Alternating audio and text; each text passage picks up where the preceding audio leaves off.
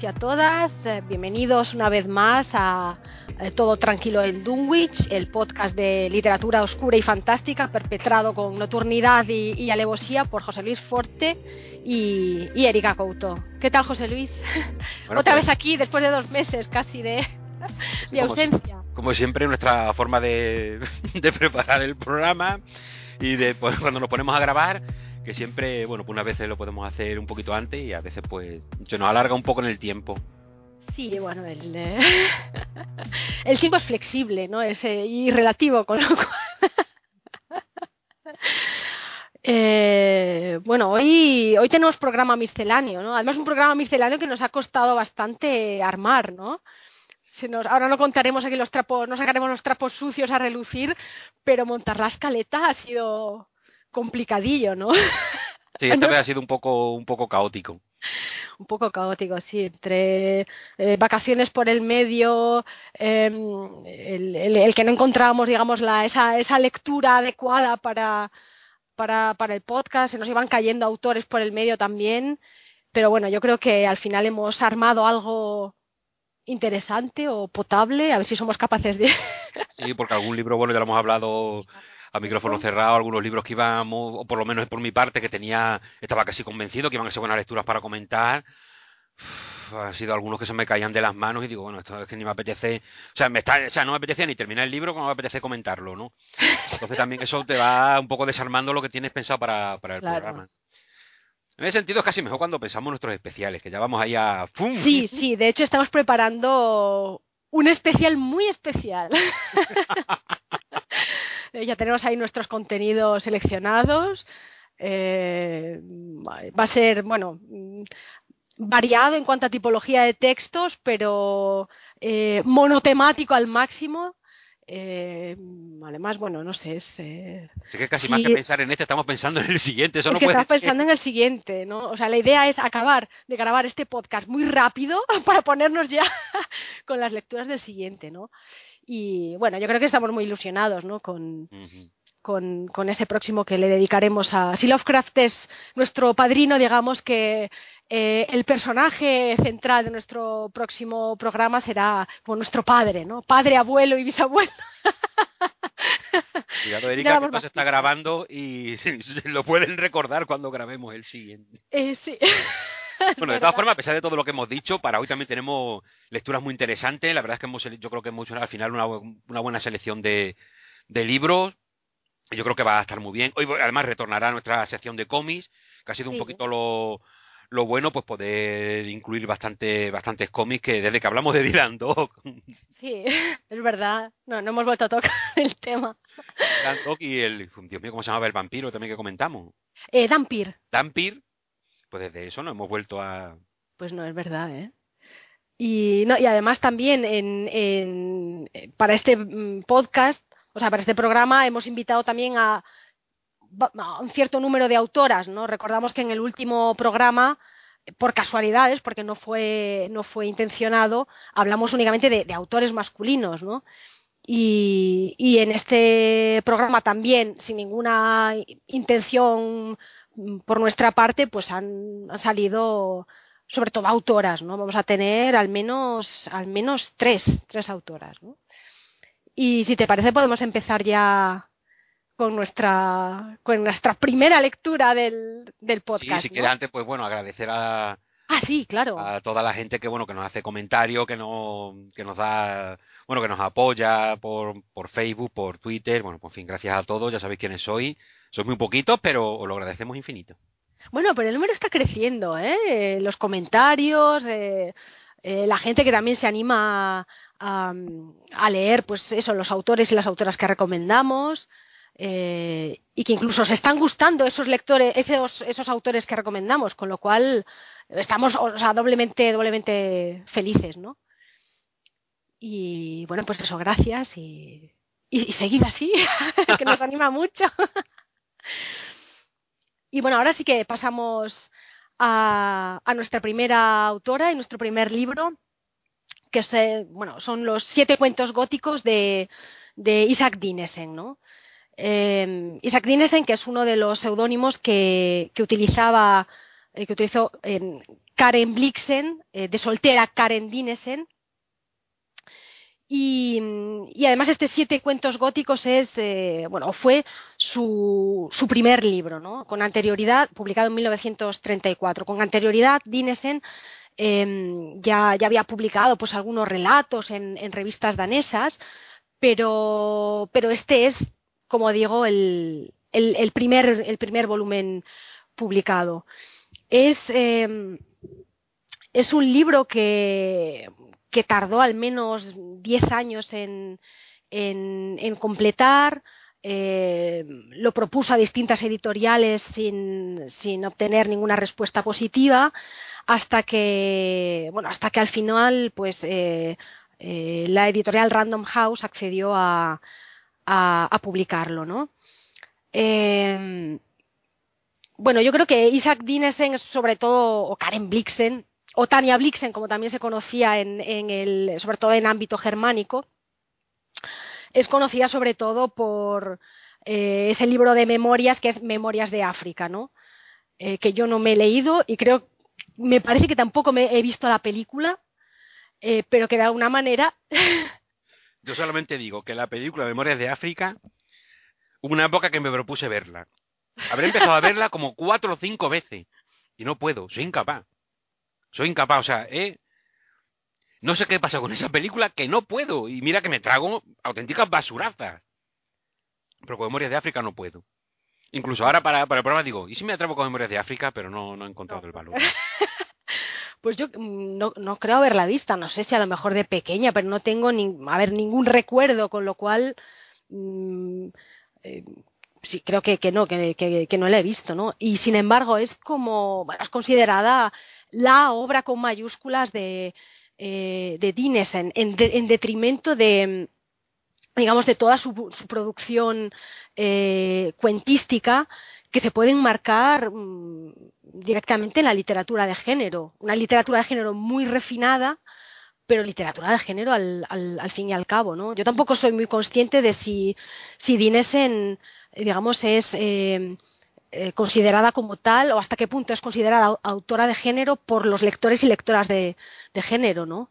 tengo la sensación de que, de que quizás es vista bueno, pues con, con, cierta distancia, quizás justamente por, por esa eh, por esa asociación que uno hace eh, inmediatamente entre, entre, su nombre y el libro Memorias de África, ¿no?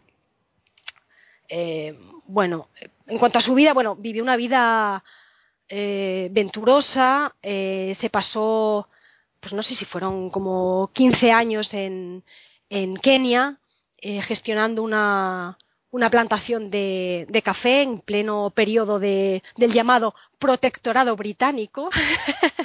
ya sabéis que las, digamos, las eh, las fuerzas imperiales siempre usan eh, esta terminología eufemística para, eh, de alguna manera, cubrir estos comportamientos de violento colonialismo. O sea que dejémoslo ahí el durante el protectorado británico.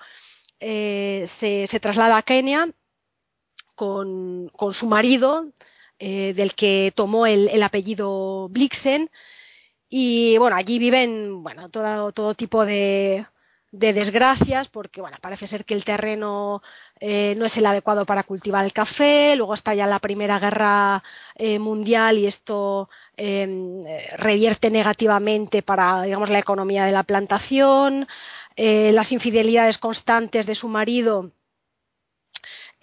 hacen que, que Isaac Dines en, contraiga la sífilis, la que después eh, eh, se recupera, pero que obviamente eh, mina su salud y mina también la relación con su marido, relación que, que, termina en divorcio. Hay también por ahí una historia de amor trágica en la que su amante muere en un accidente de aviación. bueno, es todo bastante, bastante trágico en, en, su vida, ¿no? Em, y digamos que bueno, la, tragedia también es un elemento eh, muy, muy presente en estos, en estos eh, siete cuentos góticos, ¿no? Un libro que escribió eh, originariamente en, en, inglés, pensando que así eh, bueno, tendría más, más salida. Además, eh, empezó a escribirlo en, en, Kenia, que estando bajo, bajo el protectorado, entre comillas, británico, eh, pues había adoptado también el, digamos, el, el, inglés pues como, como lengua eh, de comunicación, ¿no? Y el libro fue a posteriori traducido, o más bien adaptado al, danés por la, por la propia mm, Blixe, ¿no? la propia Dinesen.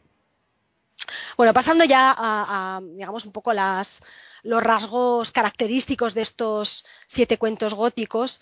Eh, bueno, yo, digamos, he, identificado algunos, eh, algunos elementos que para mí sí se encuadran eh, dentro de esa eh, corriente de lo gótico o de lo, romántico, ¿no?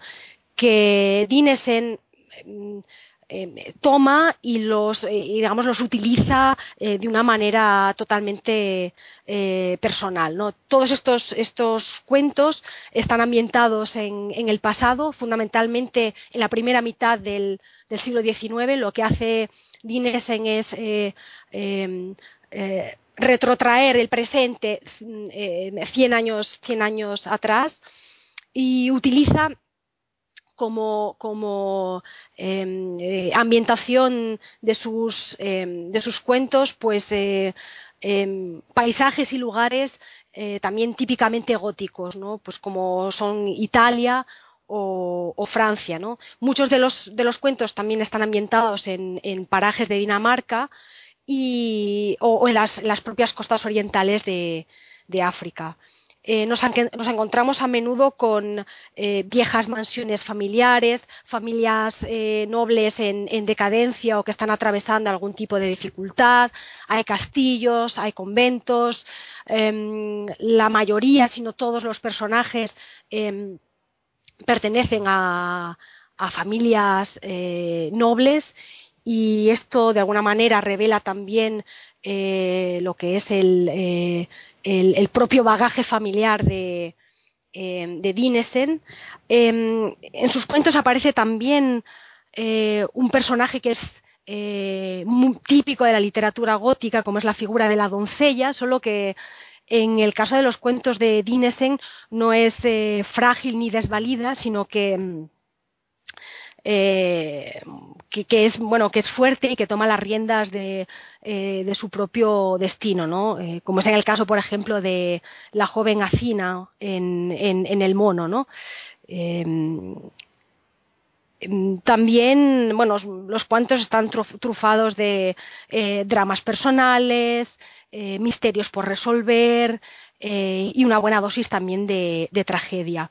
Un elemento que es eh, muy potente en todos los cuentos es el peso que se le otorga a lo que son las, falsas identidades, eh, el disfraz y también la suplantación de, la personalidad, que es algo que también encontramos con bastante frecuencia en, las novelas góticas más, más clásicas. Eh, otro elemento de peso es la, digamos, la, la, circularidad del destino y las conexiones entre, entre, el pasado y el presente y, como no, tampoco pueden faltar eh, ciertos toques espectrales y sobrenaturales en, algunas de las historias, ¿no? Eh, especialmente en, eh, en, la cena en, en el Sinore. ¿no? Y bueno, de modo más, mucho más general, eh, bueno, yo des destacaría eh, de, la, de, la, prosa de Dinesen lo que es la, por un lado, la, la riqueza del lenguaje que, que realmente te, te, transporta a esas eh, atmósferas y esas situaciones que describe.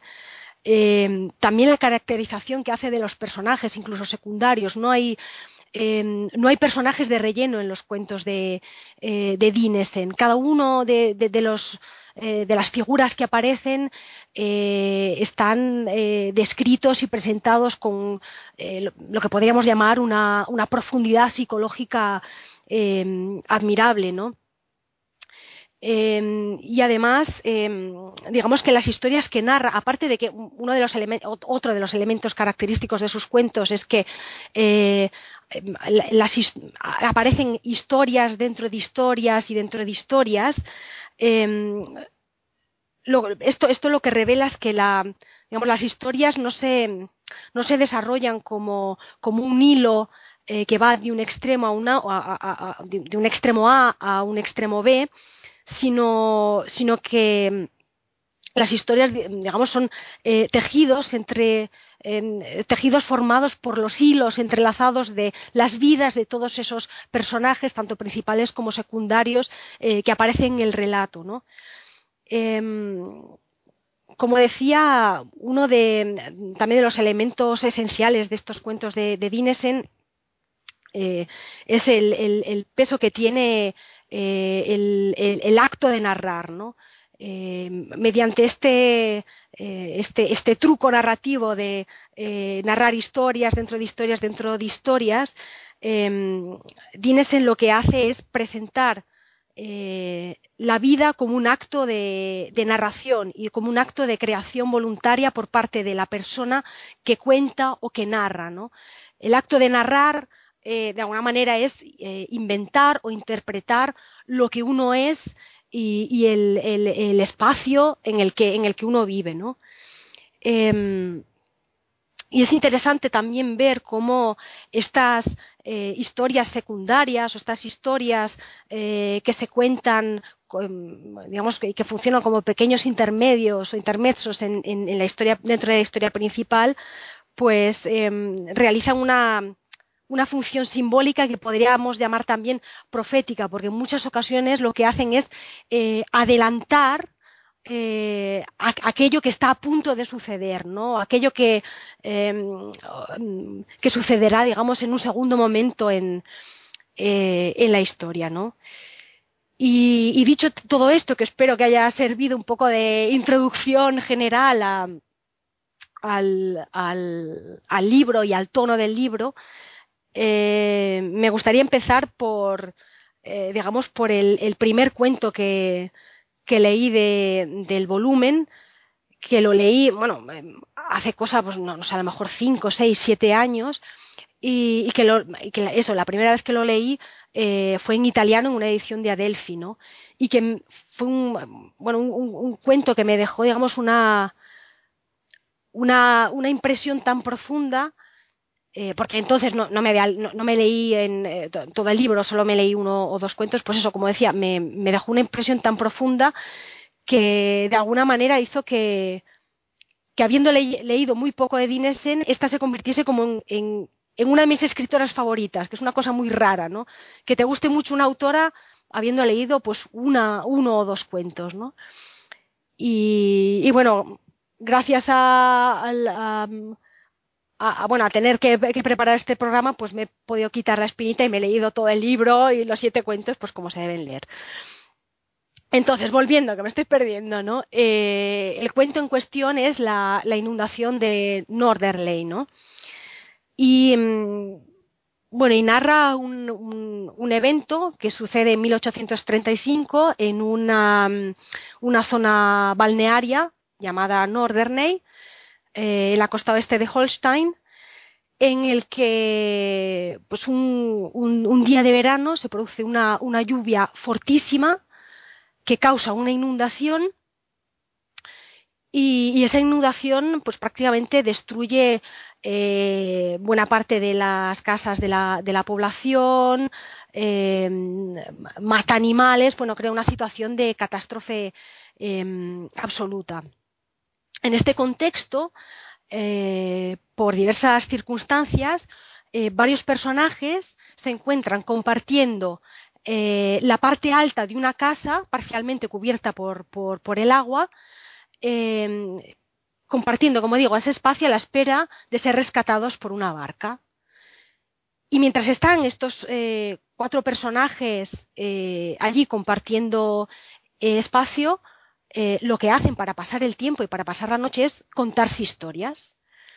¿no? Es un poco, es, digamos, el, em, eh, el viejo esquema que recuerda a obras mucho más clásicas, pues como el de Camerón, ¿no? Ese grupo de, eh, de, jóvenes, pues que se cuentan historias, eh, em, si no recuerdo mal, aislados de, por, bueno, aislados de, la plaga, ¿no? Intentando refugiarse de esa, de esa plaga que, pues, que, que, azota el, el, país, ¿no? Los cuatro los cuatro personajes en, en cuestión que se encuentran reunidos eso en esa en esa eh, parte alta de, esa casa son, por una parte, eh, el cardenal Amilcar von, a ver si lo digo bien, von Sestedt, eh, una noble, ya, una señora ya madura, la señora Malin Natok Dak, su acompañante, la condesa Calypso, que es una joven de, de 16 años, y un joven danés llamado Jonathan Mersk, eh, que, bueno, que se encontraba en, en Norderney para intentar curar una, una profunda melancolía. ¿no? Entonces, esos cuatro personajes aislados del mundo eh, lo que hacen es, mediante ese acto de contarse historias y anécdotas, pues crear un, pues un, verdadero microuniverso, ¿no? En el que surgen, digamos, eh, pues, eh, nuevas relaciones y, se forma, pues eso, como una, una eh, micro sociedad de alguna manera, ¿no? Em, pues entre todas las historias y las anécdotas que se van contando, em, despuntan algunas, digamos, algunas temáticas más o menos constantes, ¿no? Eh, aparece todo el tema eh, del maquillaje, de la máscara y de las falsas apariencias, ¿no? Que esto además em, será también crucial para entender el desenlace del, cuento, que no contaré para que no me echen la bronca y para que no nos dejen comentarios enfurecidos en, Facebook ni en el blog, ¿vale? Otro de los temas muy presentes, eh, pues está, son el arte, eh, también la teología y la religión, porque de hecho Dinesen eh, tuvo una, mm, eh, educación fuertemente religiosa, pero que parte de su familia em, adhería a la corriente unitaria, unitarista, que defiende la unidad de Dios en contra de la Trinidad del, catolicismo. Y, y bueno, mm, digamos que, bueno, es que no, sé si meterme a contar alguna de las em, historias concretas que, sí, venga, vamos a contar un par, vamos a contar la historia de, muy por encima de la, de la señora Malin y del joven melancólico, porque la, historia del joven melancólico está muy bien y, os va a tocar ese corazoncito romántico que tenéis, ¿no? bueno, pues la, bueno, el elemento que a mí me, ha parecido más interesante de la historia de, Miss Malin, esta eh, señora eh, noble, soltera de casi eh, 60 años, es sobre todo em, su capacidad para reinventarse su propia historia y venderla como verdadera. ¿no? Se nos cuenta que, eh, bueno, pues que ella eh, digamos, durante su juventud eh, se mantuvo doncella sin aceptar, digamos, las propuestas de numerosos pretendientes. Y, bueno, digamos que siempre bueno, no, se dejó llevar por los ardores de la carne, ¿no?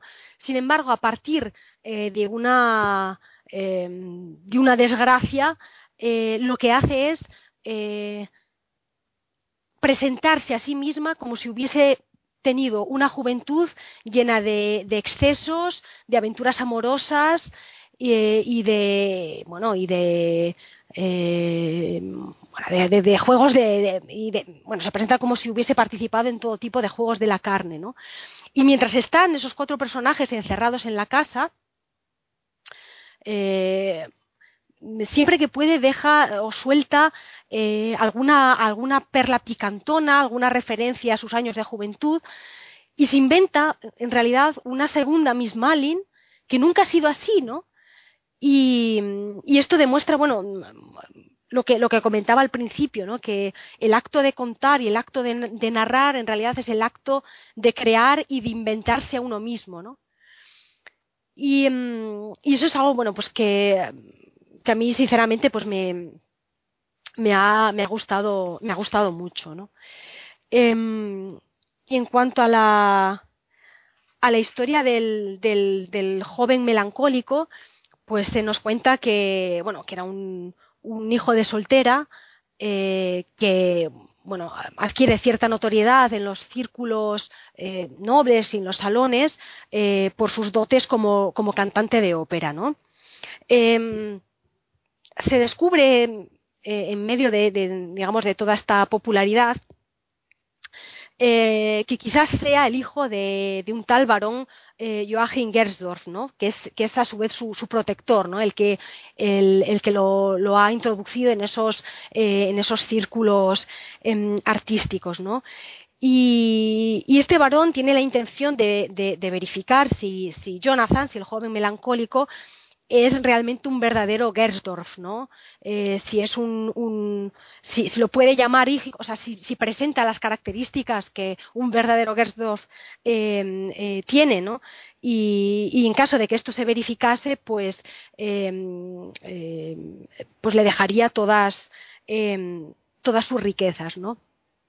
Por una, bueno, por determinadas circunstancias, eh, eh, Jonathan mm, descubre todo esto y, bueno, y descubre que las, que las, las miradas eh, positivas que le dedica esa, esa, buena sociedad no son en realidad em, derivadas de, de, una admiración por sus dotes como cantante, sino que nacen de la mera curiosidad malsana eh, em, que busca eh, de alguna manera reconocer en él esas, esas características de la familia Gersdorf que el varón ha prometido premiar si, si, se, si, se, em, si se demostrasen, ¿no? O sea, que no hay admiración por sus cualidades, sino un, mero interés eh, curioso y, y, y, bueno y, poco humano no eh, todo esto le bueno pues le produce o lo sume en una melancolía profunda eh, empieza a tener tendencias eh, suicidas que, se acrecentan. Cuanto mayor es la admiración que esas mismas tendencias suicidas despiertan en, esa sociedad que busca eh, de alguna manera eh, admirar, ¿no? que, busca identificar eh, objetos de, admiración. Y, es un poco esa, esa, toda esa trágica historia personal eh, lo que lo ha llevado a, esa estación balnearia eh, y a, intentar curar su, su melancolía. ¿no? Obviamente, eh, bueno, estas, historias se, eh, se mezclan y entremezclan con, muchas otras, con la historia de Calipso, eh, con, incluso con eh, em, parábolas de corte bíblico, em, que además, bueno, culminan en un final ciertamente trágico porque, em, digamos, mientras eh, cuentan historias y poco a poco en, el horizonte em, pues van despuntando los primeros rayos del sol, eh, descubren los personajes que el agua está subiendo y el agua le está, está rozando ya sus, sus, sus pies, ¿no? Y el final, la, la, frase final con la que cierra eh, Dinesen, de alguna manera eh, resume muy bien eh, esa, bueno, esa, esa, potencia, esa fuerza del, del, acto de contar, ¿no? Y cito textualmente. Eh, en ese momento de la narración, dijo, Sherezá debió aparecer la mañana y discreta se cayó. Es decir, eh, Dinesen lo que está haciendo es también retomar eh, digamos, todo el peso de, las, de obras clásicas como las Mil y una noches para de alguna manera reformular y, contar a su manera eh, lo, que, lo que significa el acto de, eh, narrar y de narrarse, eh, de narrarse historias. Em, bueno, otra. Yo no sé si ha quedado claro porque me parece que me he hecho un lío tremendo, pero bueno. Em, otra historia que me gustaría comentar porque, porque está entre, entre una de, mis favoritas es la, la historia de, de, los soñadores. Eh, de nuevo encontramos em, em, em, relación directa con, con, esta otra historia de la inundación en Norderney porque se nos presentan tres personajes que, que viajan en una barca eh, que está recorriendo eh, el tramo que va de, de, del Amo a Zanzíbar. Y esos tres personajes, eh, bueno, hay, hay, uno que prácticamente no habla en toda la historia. Y luego los otros dos, bueno, uno que es un, digamos, un, un, el miembro de una de una familia que está regresando a su tierra para tomar venganza contra sus rivales y que pues, pasa digamos toda la noche muy pensativo eh, tramando esa, esa futura venganza. Y luego los otros dos personajes que de alguna manera eh, eh, absorben digamos el peso de, del cuento. Em, uno ah, espera que perdí las notas. Uno de ellos es una, un contador de historias pero que ha perdido la capacidad de contar eh, porque, bueno, digamos que ya no, ya no hay nada bajo el sol que le pueda producir miedo o terror, ya no hay nada nuevo para él y por lo tanto, eh, digamos, este, este conocerlo todo y saberlo todo le impide el poder crear y contar, eh, contar historias con la fuerza necesaria, ¿no?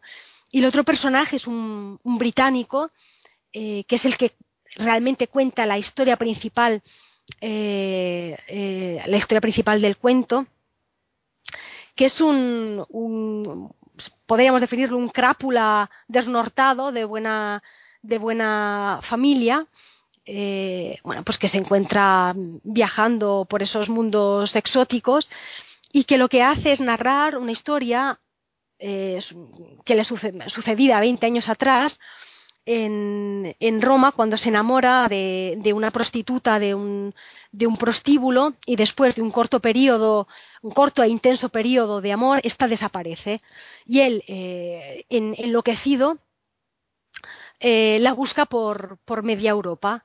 Y en esa búsqueda se encuentra con, con otros, otros dos personajes, otros dos hombres, que narran cada uno en un contexto, en unas circunstancias distintas, eh, encuentros con personajes eh, femeninos que recuerdan poderosa y sospechosamente a esa, a esa prostituta que nuestro británico conoció en, en Roma, ¿no?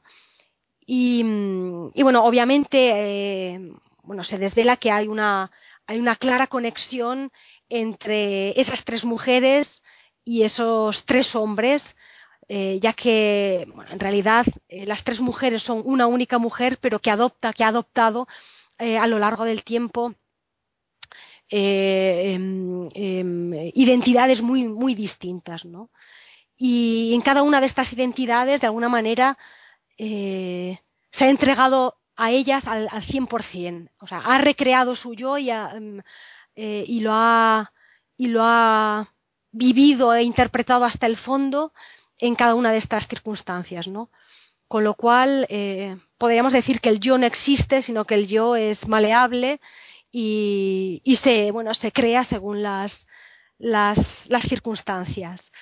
Em, algo parecido, pero que es quizás otra, eh, otra, otra vuelta de tuerca a este, a esta idea del, del narrar como, como, proceso de, de, creación y de, y de encarnación, eh, lo encontramos también en otra, en otra historia, El poeta, en la que, mm, en la que se, mm, de alguna manera se, mm, se nos presenta como,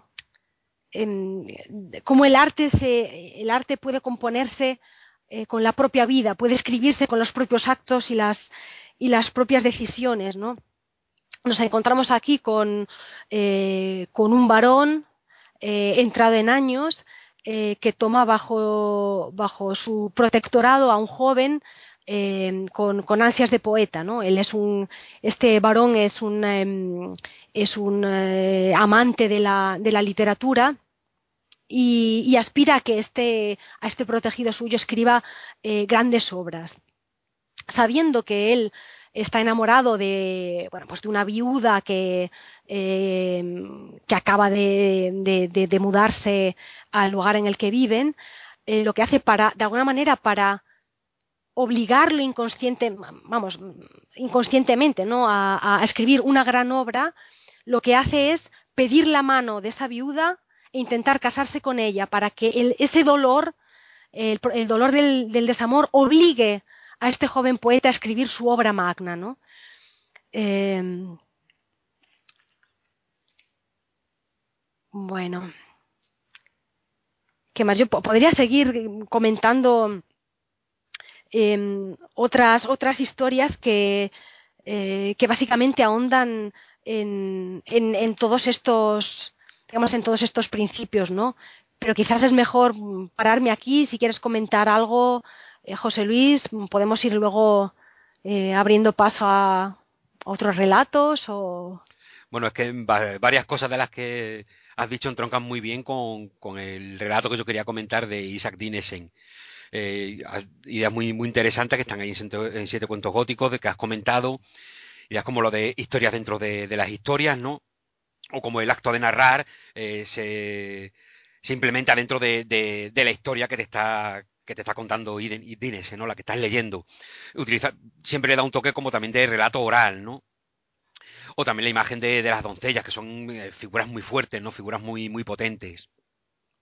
O también la idea muy interesante de, cómo esa manera para insuflar mayor profundidad o un carácter evocador, si quieres, a sus relatos, ¿no? Como recurre a, como has dicho, a figuras clásicas de, la literatura como Serezade o también de la historia, pero siempre de una manera muy sutil, dándole un toque al final eh, que te hace repensar todo el relato, una forma muy inteligente que tiene Isaac Dinesen de darle más capas a, sus historias, ¿no? Eh, todo esto viene a cuento de, su obra póstuma, que se, publicó cuando ella ya había muerto, que es Erengar. Si quieres comentamos un poquito Erengar. Sí, porque incluso eso puede dar pie también a que, luego comentamos, comentemos pues algún elemento más de o de su obra o de otros de otros cuentos contenidos en, el volumen, o sea que sí, sí, adelante. Bueno, Erengar es un relato del que siempre he estado enamorado. Lo he leído muchísimas veces, un relato de Isaac Dinesen porque tengo especial predilección. Como ibas a comentar siete, cuentos góticos para, para, eh, para este programa, Digo, pues nada, me, vuelvo a releer Erengar, a ver qué impresión me da ahora, después de todas mis lecturas adolescentes, donde lo leí una y otra vez sin parar. O sea, era como un bucle en el que voy a leer a Dinesen y siempre iba a leer lo mismo. O sea, me leí una y otra vez Erengar sin descanso, ¿no? Y leyéndola ahora, eh, es que me ha gustado aún más. O sea, me he quedado, digo, es que ya sé por qué estaba. En fin, te queda, sabes que has estado enamorado del, del relato, digo, pero ¿qué quedará ahora, no? Y claro, lo relees y digo, mm, Claro, es que no me extraña que estuviera tan, tan fascinado por este, por este cuento increíble, ¿no? Eh, lo voy a comentar en la edición de con traducción y prólogo de Javier Marías, que está en la, en la editorial Anagrama, en la colección Panorama de Narrativa, su número 192, pero que también eh, se publicaría posteriormente en la misma colección de, de Javier Marías, en sus libros de Reino de Redonda, también saldría como volumen único este relato de, de Sardines en Erengar. En realidad, aunque en las dos ocasiones aparezcan como libros independientes, eh, asemejando o queriendo dar la idea de que es una novelita corta, no deja de ser un relato, te lo lees en un eso en una pequeña tarde, te da, tiempo para leer muchas más cosas, ¿no? Pero después de leer Erengar, el problema está en qué lees después. O sea, necesitas varios días, porque todo lo que leas después va a ser muerte para...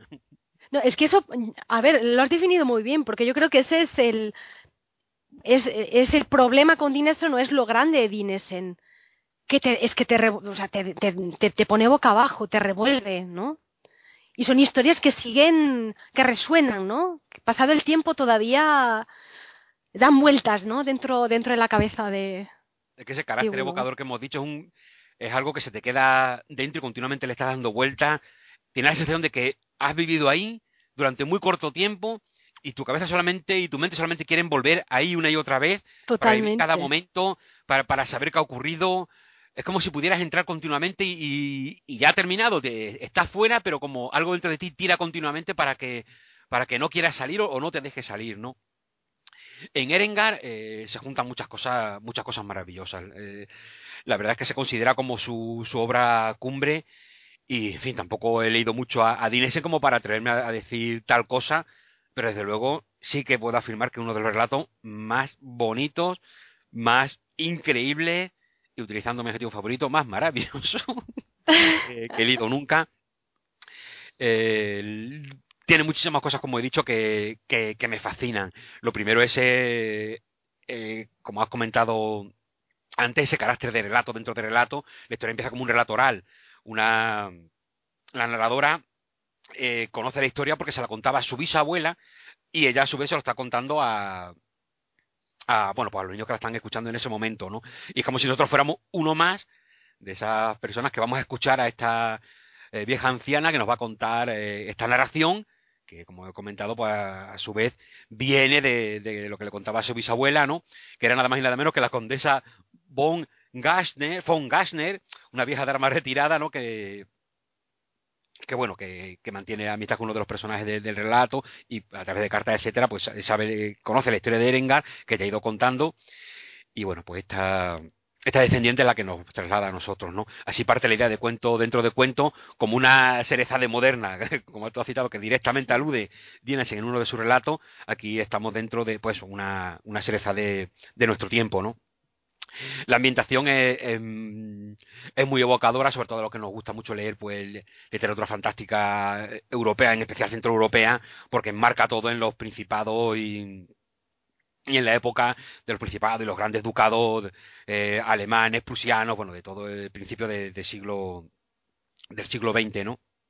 Aquí nos encontramos con eh, la gran duquesa, ¿no? La gran duquesa de Badenhausen.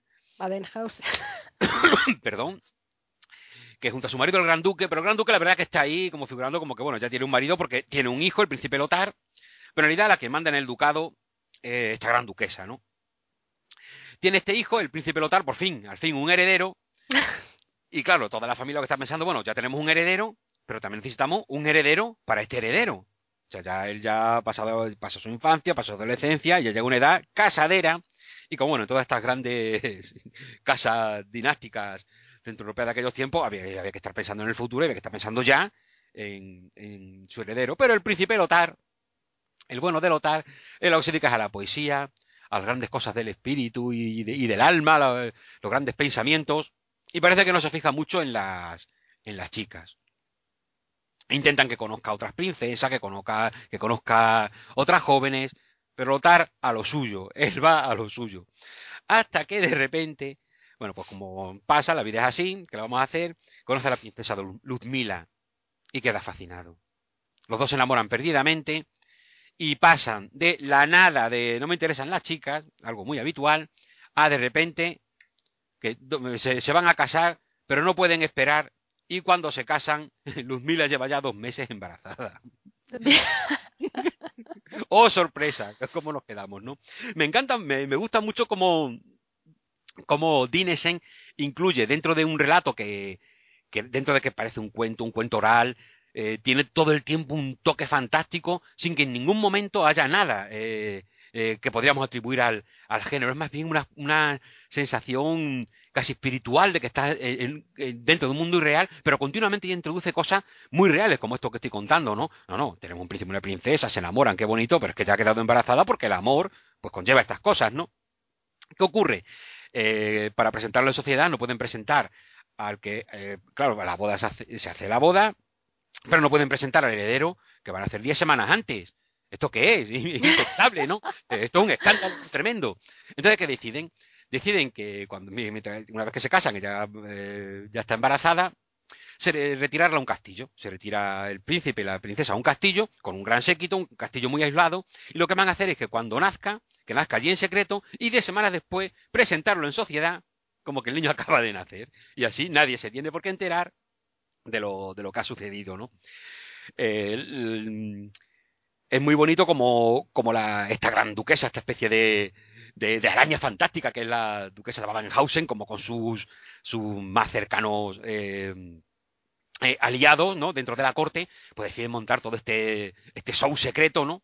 Bueno, show secreto, ¿no? es lo que de lo que quiero decir, que se retiran, se retiran todos a un castillo, al castillo, a un slot, utiliza muchas palabras alemanas ahí que le dan un toque muy bonito, ¿no?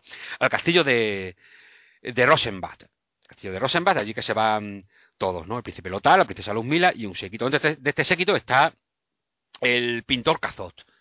El pintor, el pintor Cazot, escrito Cazote, bueno, eh, que yo quiero pensar que el nombre de este pintor hace muchas referencias, eh, o podría venir del escritor eh, Jacques Cazot, que bueno, es el autor de esa maravillosa novela que es El Diablo Enamorado del año 1772, ¿no? ¿Por qué quiero pensar que hay una que el apellido tiene este tipo de relación? Porque el pintor Cazot no deja de ser un personaje con un carácter fáustico fascinante, fascinante. Cazot es el típico eh, artista, bueno, con fama de libidinoso, de gran juerguista, de, bueno, en fin, eh, digamos que ha vivido miles de aventuras, miles de... y tiene un gran conocimiento de todo lo que es la vida, ¿no? Dentro de la corte, que es casi un núcleo cerrado, donde todo tiene que estar vigilado, bien, con mucho cuidado todos los actos que se hacen, siempre muy atentos todos a la, a la imagen pública que se da. Cazot hace lo que le da la gana y digamos que como esta es una, es una figura que su carácter de artista le permite ciertas libertades, bueno, él se toma todas, ¿no? Sin embargo, es el, hombre de confianza de, la, de la gran duquesa eh, de, de, Babenhausen y es a quien recurre para que organice, eh, a quien recurre para que organice, bueno, pues todo este este tinglado de, de irse, de irse al, castillo. Cazot, evidentemente, dice, madre mía, ahora me tengo que ir aquí un montón de meses a esperar a que a este niño encerrado allí en un castillo.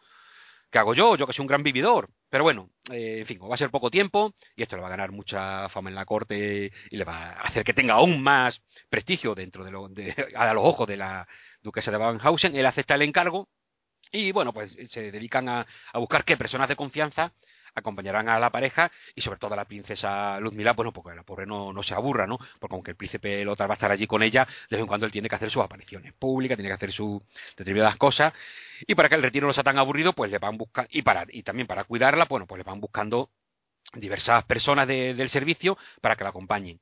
Pero claro, todas las personas que encuentran, de confianza a prueba de bombas y de y que vayan a mantener el secreto porque todos tienen que trasladarse a vivir al castillo, son todo personas, pues la verdad, muy ancianas.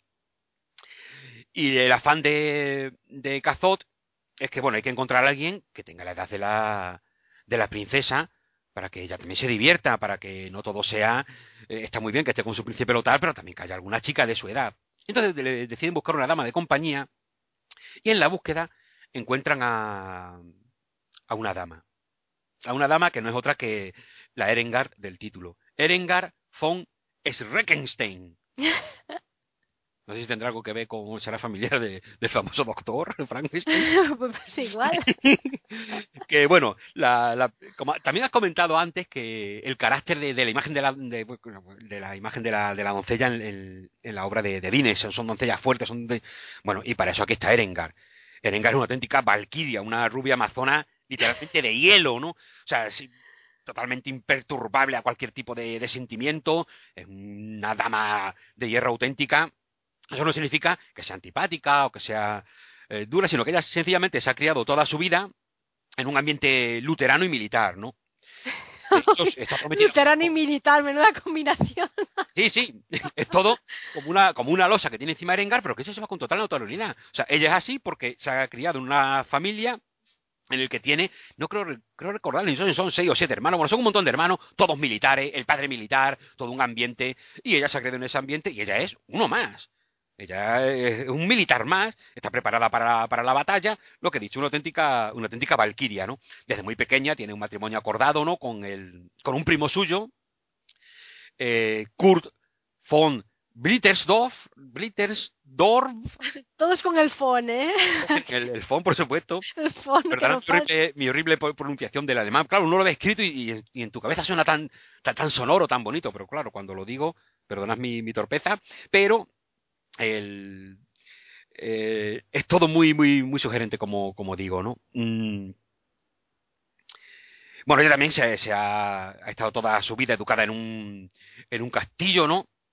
Que es el castillo de Roca Gris, o sea, ya estamos ahí, ya todo aún más, todos son grandes castillos, grandes fortalezas, todo como muy aislado de realidad, en un mundo que parece ajeno a lo que es la vida de, de, del hombre de la calle, de, del hombre de a pie, ¿no? De lo que serían, entre comillas, bueno, sin comillas, porque entonces eran así, eran los vasallos, ¿no? Eh, Erengar, además, tiene, tiene otra cosa que me encanta, que es una, como he dicho, una eh, tremenda amazona, y fijaos en el nombre de su caballo, su caballo se llama Botan, bueno, votan eh, con, con W, ¿no? Que no recuerdo si votan no es un dios lobo o algo así, bueno, un dios de estos nórdicos, bueno, sí, sí, sí. nórdicas, bueno, pues es su caballo, ¿no? Ella, ella se monta su caballo con su melena rubia y allí tiemblan los cielos a su paso, ¿no? Sin embargo, eh, su carácter eh, no deja de ser, de ser eh, afable y cariñoso. Esto no la convierte en un personaje antipático o, o mmm, duro hasta, hasta lo grotesco, sino sencillamente ella es de hielo pero no es inhumana, que es lo bonito que tiene el personaje de, de Erengar, es lo que te enamora de, de, Erengar, ¿no? Y también lo que fascina, por supuesto, al, al traviesillo del pintor Cazot, ¿no? El pintor Cazot, que es un poco pillastrín, él en cuanto ve a Erengar, dice, se acabó mi aburrimiento. Se acabó mi aburrimiento. Aunque él es evidente, evidentemente bastante más mayor que Erengar, que es una, una jovencita que de la edad de la princesa Luzmila, eh, decide hacer un poco, él se empieza a ver un poco como el Pismaleón de, de Erengar, ¿no?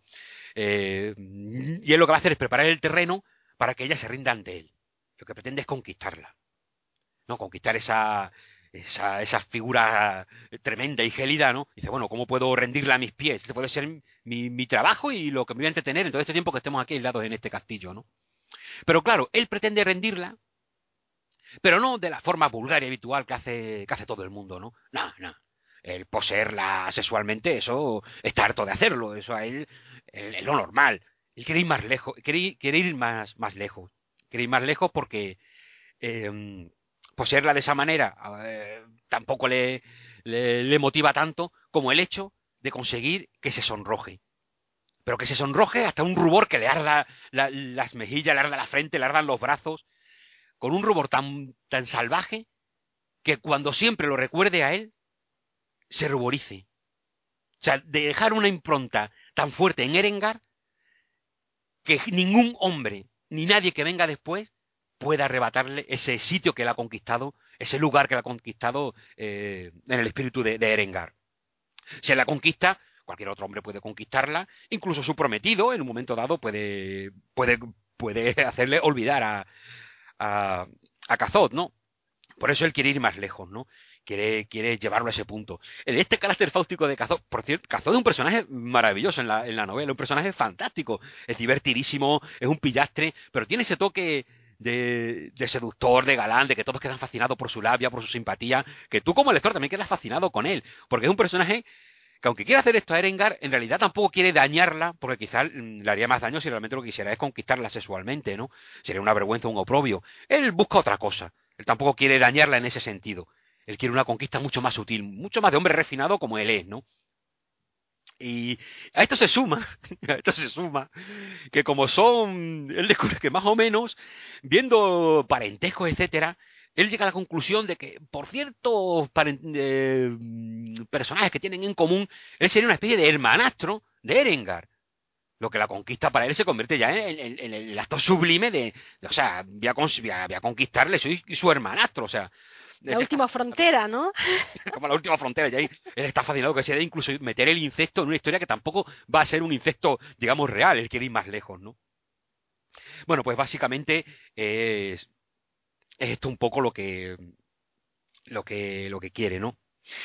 Entonces, mm, claro, todo el rato se lo pasa maquinando qué puede hacer para, para rendir a, a Erengar, ¿no?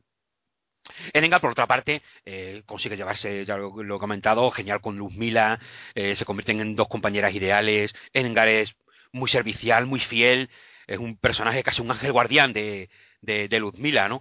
Como la han enseñado a ser, ella le ha enseñado a ser una figura de acero, como he dicho, un carácter militar, de fuertes convicciones religiosas. Ella es un gran pilar allí en el que apoyarse Luzmila en el momento en que ella tiene algún momento de, claro, los hijos van a hacer, hay que ocultarlo, Luzmila no ve en eso ningún mal, y Erenga por todo el rato está ahí como la figura protectora, ¿no? Protectora y además cercana porque ya he dicho que tienen la, misma edad. Mientras Azov va rebuscando de qué manera puede, puede conquistar a, a Erengar, que lo cual le tiene entretenidísimo. Yo creo que, si él no, no, hubiera, no, hubiera, encontrado la manera, se lo hubiera pasado igual de bien. Pero por fin la encuentra. Y la encuentra en uno de los momentos. Bueno, todo el relato de Dinesen es una auténtica delicia, como lo cuenta todo. Realmente consigue que, dentro de que jamás recurra a ningún. Como he, como he comentado, a nada de, fantástico, te sumerge en una atmósfera de, casi real. Porque el mismo hecho de que todos se tracen a ese castillo ya parece una cosa que se aparta del mundo, se aparta de lo humano, se aparta de lo terrenal, ¿no? Pero sin embargo, todas las, con todos los condicionamientos, todas las, inquietudes que tienen los personajes no pueden ser más, reales.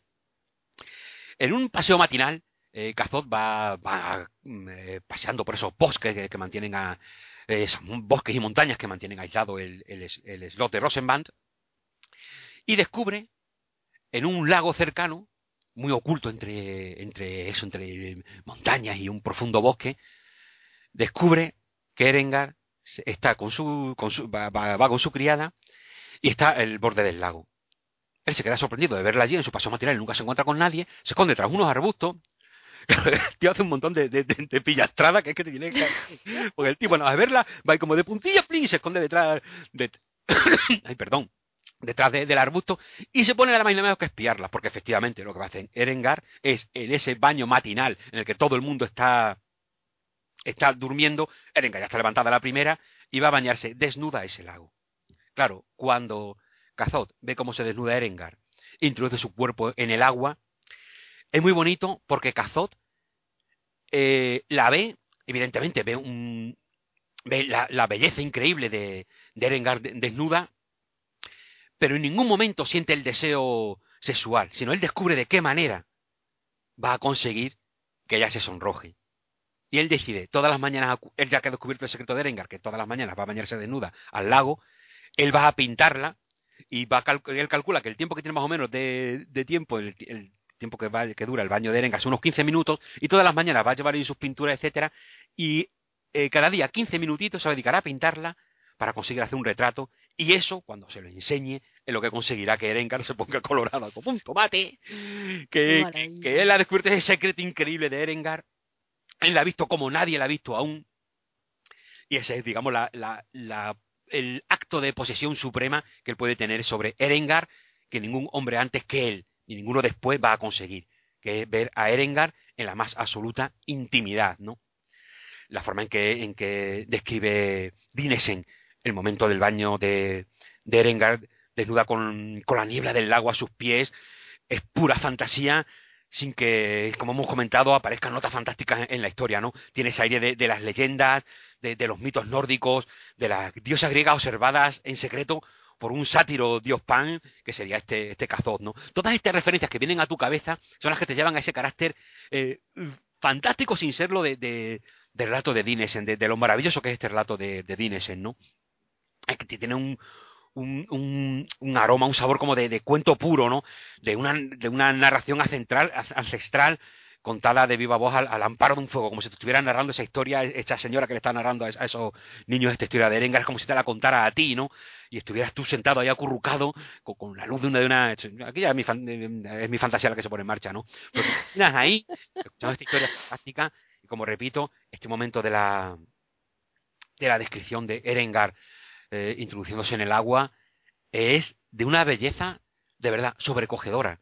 Entiendes perfectamente que el pintor Cazot sea eso lo que quiera atrapar, porque va a atrapar algo único. Y eso Dinesen consigue transmitir en la descripción del baño. Entiendes a la perfección que Cazot quiera, sobre cualquier otra cosa, tomar ese momento de la vida de Erengar como único, ¿no? Bueno, en fin, esto, digamos, es. El, sin entrar ya en más detalles de la historia, tiene mucho más. De, tiene mucho más como se va desatando toda, toda la acción, pero un, relato que recomiendo eh, sin ningún tipo de, de, duda, ¿no? el, se recuerda, eh, digamos que se desatan muchas cosas a, partir de este momento. Eh, tiene un detalle, no voy a desvelar nada más, ¿eh? hasta aquí he llegado, no voy a contar nada más de, la historia, pero sé que, sí me gustaría contar una cosa sin, sin, decir, sin decirla, de cómo me las apaño, que me ha recordado mucho a lo que he contado de, de Serezade, de cómo al final se descubre que en el rato que tú has comentado antes, eh, es como si fuera Serezade la que está narrando, ¿no? Aquí, una vez que se, que digamos que, se llega al momento culmen de la historia, donde Eren, eh, tanto Kazot como Erengar, otros personajes que entran en la trama, tienen todos una fuerza, una vida mm, sobrecogedoras, ¿no? Erengar se convierte en una figura de verdad mítica, o sea, realmente es como si estuvieras viendo a, una diosa, ¿no? O sea, Dinesen consigue ese tono sin que en ningún momento eh, sea una, una chica, una adolescente de carne y hueso. Es el toque mágico que tiene, que tiene Dinesen, ¿no? Y, aparte del, bueno, del maravilloso desenlace de, la historia donde se entremezcla que, bueno, nace ya el niño de, la princesa Luzmila, lo tiene que tener oculto, se van juntando un montón de tramas con esta trama con la que Kazot quiere divertirse en ese tiempo que va a estar encerrado en el castillo. Pero en su momento final, en las últimas líneas del relato, Dinesen incluye un detalle que es, no, no, no lo voy a decir, ¿eh? Pero está dicho de una manera tan sutil, en apenas una línea, lo suelta como quien no quiere nada. Porque una vez que termina el, relato, me pasan todas las cosas, como en estas películas que veo muchas veces, dice, ¿qué ocurrió con los personajes después? Dedico unas pocas líneas a qué sucede con cada uno de ellos después, ¿no? Eh, es realmente maravilloso. Pero lo que dedica a, a Cazot, el pintor, que descubre, te lo dice como quien no quiere la cosa. Ah, pues mira, resulta que él va aquí y, y es este personaje. Claro, un personaje que todos conocemos. Todos sabemos quién es. Y es tan delicioso, tan maravilloso descubrir quién es en realidad Kazot. De verdad, es que mm, sientes tal emoción. Digo, Dios, pero Dinesen, ¿qué, ¿qué, has hecho aquí? Qué maravillosa eres. ¿Cómo has descrito a este personaje que ahora ya sé quién es? Y entiendo aún mejor a este personaje, un personaje histórico, ¿eh? que todos conocéis. Que es como le da una vida, te multiplica el personaje de tal manera que si amabas a Erengar, aún más amas a, a, Cazot dentro de, de, de, los sátiros, de lo, de lo, entre comillas, malvado que, que es, ¿no? En fin, eh, es un relato de verdad eh, mm, maravilloso, me, me, parece una, una delicia absoluta, como, como, ya, como, como no me canso de, de repetir.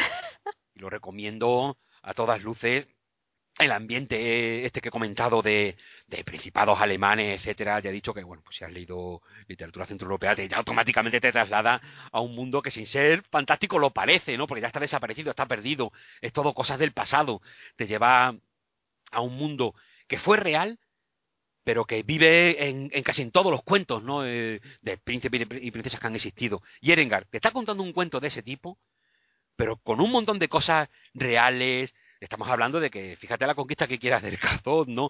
Una conquista tan, tan fuera de lo común, que, te sorprende muchísimo. Y sobre todo ese carácter incluso que, que yo creo que se juega también a eso, ¿no? Sí, sí, os voy a contar un cuento tradicional, un cuento de princesas y príncipes, etcétera, pero la princesa está embarazada, el que la quiere con eso, el platro, y le mete esos toques, y consigue que ni aun así, bueno, es que ni, ni aun así no, es que mantenga todo el toque de, de cuento de cuento oral tradicional que es una absoluta delicia. Eh, es como un dominio de, de la técnica, de la trama, de lo que quiere contar, tan claro en su cabeza detalles tan sutiles, ¿no? Como ese, ese tipo de conquista, como cómo cuentas eso bien. Si solamente yo a la hora de, he tenido que repasar, ¿cómo diablos puedo, puedo resumir brevemente lo que quiere hacer Cazot, ¿no? Vienes en te lo, te lo cuenta de tal manera que estás convencido que la manera perfecta de, de, de seducir y de reducir a Erengar es esta que tiene Kazov. El seso no tiene, no, no tiene valor. El seso es, encima para un tipo como Kazov, que ya lo ha probado todo. O sea, ¿qué va a conquistar a otra? Él, es un auténtico Don Juan, ¿no? De, de, todas las cortes europeas. El que viene ahora es muy gracioso porque también se va a pintar cuadros de papas y, o sea, no le quieren. El tipo es un, en fin, son todos personajes, tanto los principales, Erengar y Kazot, como todos los secundarios, ¿no? Todos los que se aparecen, todos los que nombran, tienen una fuerza increíble, súper bien descritos, con una sutileza en el detalle, que, dentro de que, pues tenemos la princesa Luzmila, el príncipe Lotar, pero les da una fuerza de carácter, unas connotaciones a cada uno de ellos que los hace únicos dentro de la convención en la que viven, ¿no? Me parece una, una, una obra prodigiosa, me parece fantástica. Si es que en Dinesen, a ver, no, no, hay, no hay personajes secundarios. En el sentido, puede haber personajes que, digamos, aparezcan menos, digamos, en la historia, pero no son secundarios porque su, su, su, presencia y su mera existencia es necesaria para que esa historia sea como es y transcurra transcurra como, como transcurre, ¿no? Exactamente, Erika, es justo lo que dice porque todo lo secundario, como en fin, vamos a entrecomillarlo si quieres. Sí, sí, digamos, Todos los personajes que tienen menos aparición en el relato, todos tienen una importancia vital, todos aportan algo y tienen una vida increíble que te forma como un cúmulo donde, claro, destacan los que más, como he dicho, pues Erengar y Kazot son los más fascinantes, pero el resto todos aportan algo, son importantísimos en la trama y ayudan a construir ese, ese palacio fantástico que es el relato de, de Dinesen, ¿no? Que aquí en Erengar, ya he dicho, no he leído lo suficiente a, Dinesen para decir que esa es su mejor obra, pero de lo que he leído, desde luego lo es, y para mí es uno de los relatos, como he dicho, vuelvo a repetirme, eh, más, más alucinantes que, he leído nunca y uno de, mis favoritos de, siempre, este Erengar de, de Isaac Dinesen. Jo, pues yo no lo he leído, pero me parece que en cuanto acabemos... Ay, qué chulo. El gato te va a enamorar absolutamente. Si es que... es, es... No, sí, a ver, si es que ya estoy enamorada del relato sin haberlo leído, con lo cual... Qué maravilla. En fin, espero haber contado lo suficiente para que os anime y para que tampoco os, os laste demasiado el conocer algunas cosas. Ya he dicho que yo el relato lo, me lo sabía de memoria, lo he oído un montón de veces y sin embargo en la relectura te sumerge de tal manera que es que hay momento en que, en que es todo como si fuera la primera vez, tiene ese tipo de fascinación que está la sorpresa de las cosas que van a ocurrir, pero sobre todo cómo Dinesen te, te, te lo está contando, ¿no? te lo cuenta con una fuerza, con, con, una magnificencia, realmente te traslada, te traslada allí. Tú estás en ese castillo aislado, no eres cazote espiando entre, entre la bruma la, belleza así, sin par de, de Erengar, ¿no? Y qué personaje, qué personaje es Erengar. Te enamoras de ella absolutamente, absolutamente. También te enamoras de Cazot, ¿eh? eh una, una, no sé cómo describirlo, es una fuerza increíble. Eh, una narradora, no sé, no voy a decir que inigualable porque hay muchas novelas que nos encantan y pueden igualarla, pero desde luego insuperable. Eso sí lo, lo afirmo con, con, con total, sin, sin dudarlo. Es verdad. Bueno, pues no sé, es que bueno, después de esta declaración de amor, yo, yo ya no, no, no sé qué decir, ¿no? Venga, cerramos aquí el podcast y ya está. Bueno, ya sabemos que nos encantan estas declaraciones de, de amor que, sí, alguien hombre, diga, ah, cada, qué, exagerado, soy. Pero no, eh, se siente, se siente tan, de una sí. forma tan, tan profunda que, que no, no se puede evitar, ¿no? No, es que es verdad, es, eh, no sé, eh, yo creo que una vez que se, que se lea Dinesen, eh, digamos, es el, el, el efecto cazot, ¿no? de alguna manera. Una vez la has descubierto, pues ya estás infectado y cada vez que pienses en ella te va a transportar a, a, a esos otros mundos como, como Erengar, que cada vez que piense, que piense en Cazot se va a poner colorada, ¿no? Pues igual.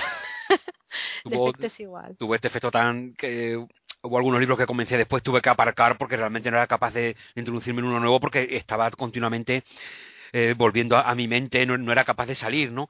Y se te queda ahí dentro y, es, y es, una sensación fantástica, ¿no? Y que, lo que puede hacer al, algunos libros, ¿no? Sí. Es una, una sensación fantástica, fantástica.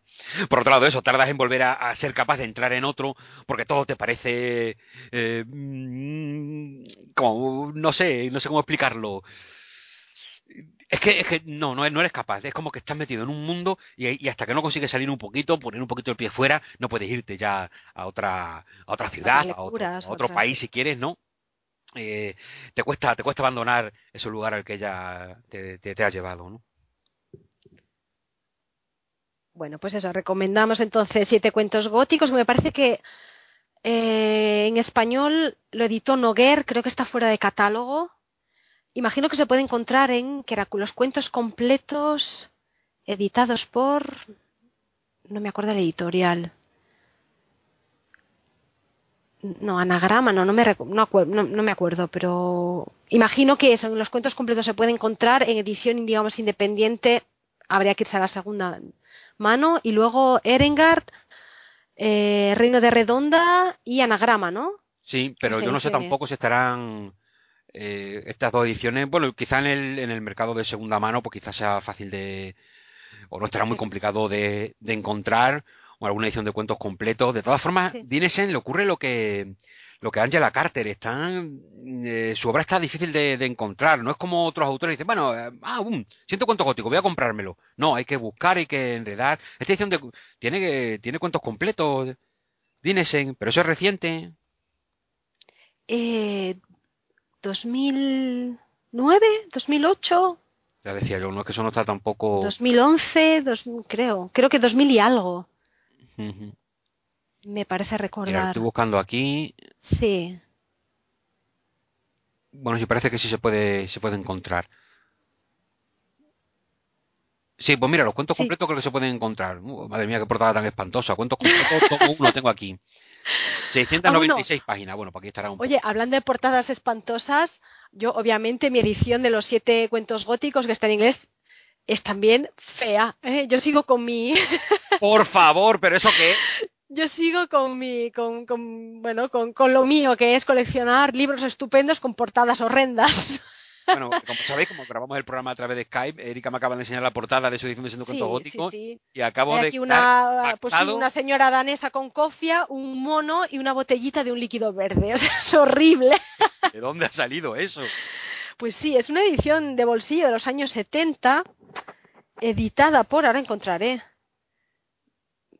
Triad Panzer, no sé, una división de, no sé. Ah, mira, de Chato, de Chato Books, una, una creo que es una un subgrupo o algo así, o sea, pero bueno, bien, ¿no? Quiere decir que para la colección de portadas feas no está mal.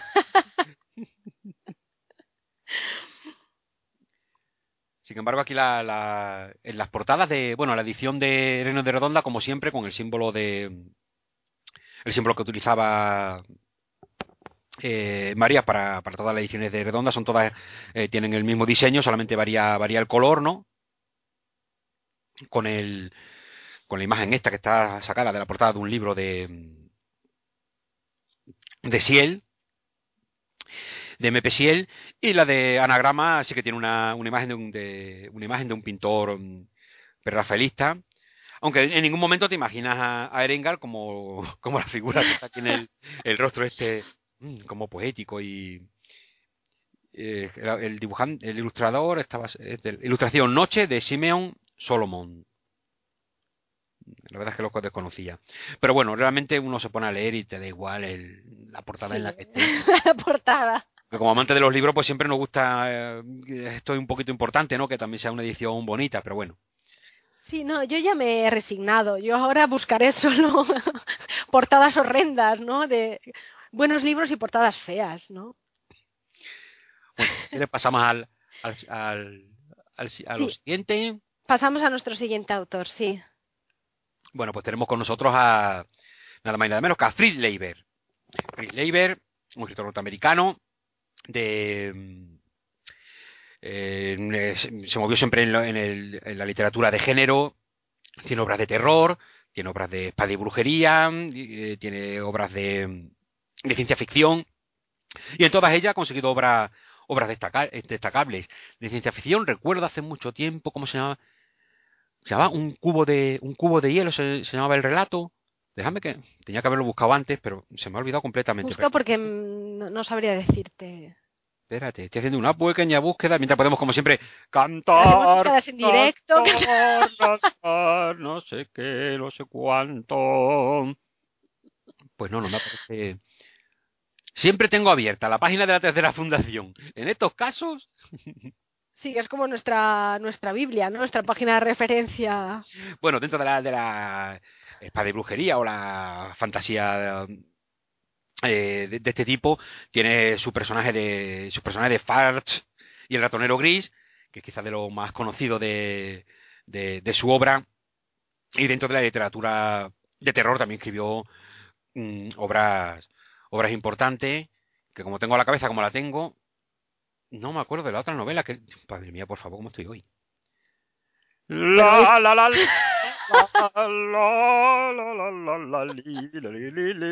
Nos faltaba la ópera después de Ricky La señora de la oscuridad, ya está. Estos momentos que, estoy cantando que hago rápidamente una búsqueda por internet, porque como digo, lo miro y digo, va, me voy a acordar. Y llego aquí y de repente estoy que no me acuerdo de, nada, ¿no?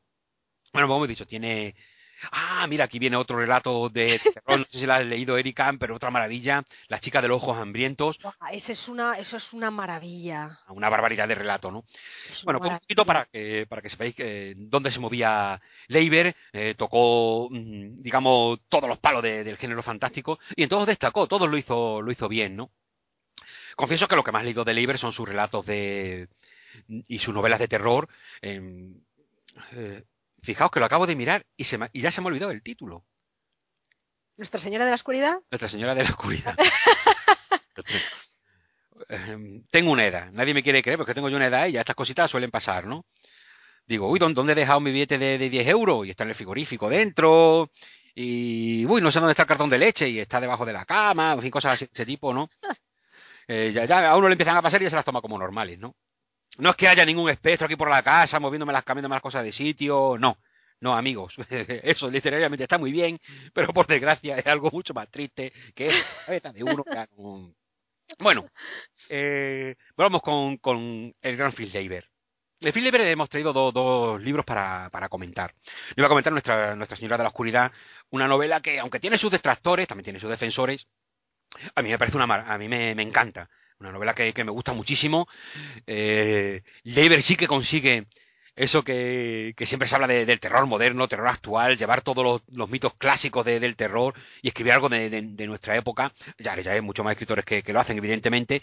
Pero Leiber en su momento, estamos hablando cuando él empieza a publicar en los años 40, ya desde el primer momento, eh, todos sus relatos de terror, aunque recurran a cosas típicas, vudú, vampiro, siempre lo ponen en, en una ambientación contemporánea, dando una fuerza eh, increíble, ¿no? Con ese sabor a lo clásico, pero al mismo tiempo introduciendo nuevos entornos, nuevos ambientes, mm, ya digamos lo que habían empezado a hacer escritores a principios de, del siglo XX, M.R. James, uno de los principales, ¿no? Que empiezan ya a sacar los relatos de, la ambientación gótica. Eh, ya Leiber es, uno de los que posteriormente pues ya los lleva directamente a entornos de, de ciudad, ¿no? Estamos en la ciudad, hay coches, hay tráfico, hay, gente por todas partes, y eso no implique que, la ciudad en sí misma otro gran foco de, terror, como puede ser el castillo gótico más, impresionante que, os podéis imaginar, ¿no? Voy a comentar su, su primera novela, Esposa Hechicera, del año 1943, publicada en la gran colección Super Terror de Martínez Roca. Mm, si no recuerdo mal, creo que este fue el último, el último número de la colección. También lo tengo por aquí pues no lo tengo por aquí, pero creo que fue, no sé si fue este el último, pues hechicera de la colección Super Terror, de, como he dicho, de Martínez Roca, con traducción de J.A. Bravo. Bueno, pues, ¿qué es Esposa Hechicera? Esposa Hechicera es una novela, bueno, es una, la típica novela que te la lees en, en una tarde, porque te pones a leerla y ya no puedes parar, ¿no? Tiene muchas cosas para comentar. A ver si me organizo, porque aquí en mi cabeza lo tenía todo bien organizado, pero ahora mismo ya empieza, ya se me empieza a pelotonar todo en la cabeza. Así que empezaremos diciendo que, apareció publicado por primera vez en la revista Unknown Worlds. Vaya inglés que tengo. Mundos desconocidos. Se ha entendido, se ha entendido perfectamente. En abril de 1943. Tengo por ahí, he buscado la, portada de la revista, una portada que, en realidad es un índice, ¿no? no tiene la típica ilustración de las revistas pool de la época, en la revista Unknown. Después sí que utilizaría portada más fantástica, pero en esta época eh, la portada era el, nombre de la revista y a continuación el, eh, el índice de, contenidos de, la revista. Y uno de los contenidos era la novela completa eh, de Leiber, Esposa Hechicera. Esposa Hechicera tiene muchas cosas que desde el principio hacen que, te fascine, ¿no? todo sucede en un colegio, el colegio, el College Hemnel, que es el típico Hemnels College, perdón, que es el típico colegio rancio, tiene un aire a, a, colegio típico inglés, aunque todo sucede en, en, Estados Unidos, ¿no? Pero el típico colegio de, de, provincia, que quiere ser muy, muy, quiere tener, mantener como todas las tradiciones, eh, siente sobre todo el peso de la tradición y de las costumbres que uno debe mantener y de todas las convenciones sociales aplastando como una losa, ¿no? Eh, la vida tanto de, de, de, esa, de, esa universidad como de todo el pueblo en sí, ¿no? Digamos que todos los profesores son prácticamente la fuerza viva de, la ciudad y su, influjo mm, se llega a, todos los habitantes de la ciudad porque fundamentalmente están sobre los jóvenes de, la población, ¿no? Dentro de, este colegio está el toque discordante es, por supuesto, el del protagonista y su esposa. El protagonista, Norman Saylor, y su esposa Tansy.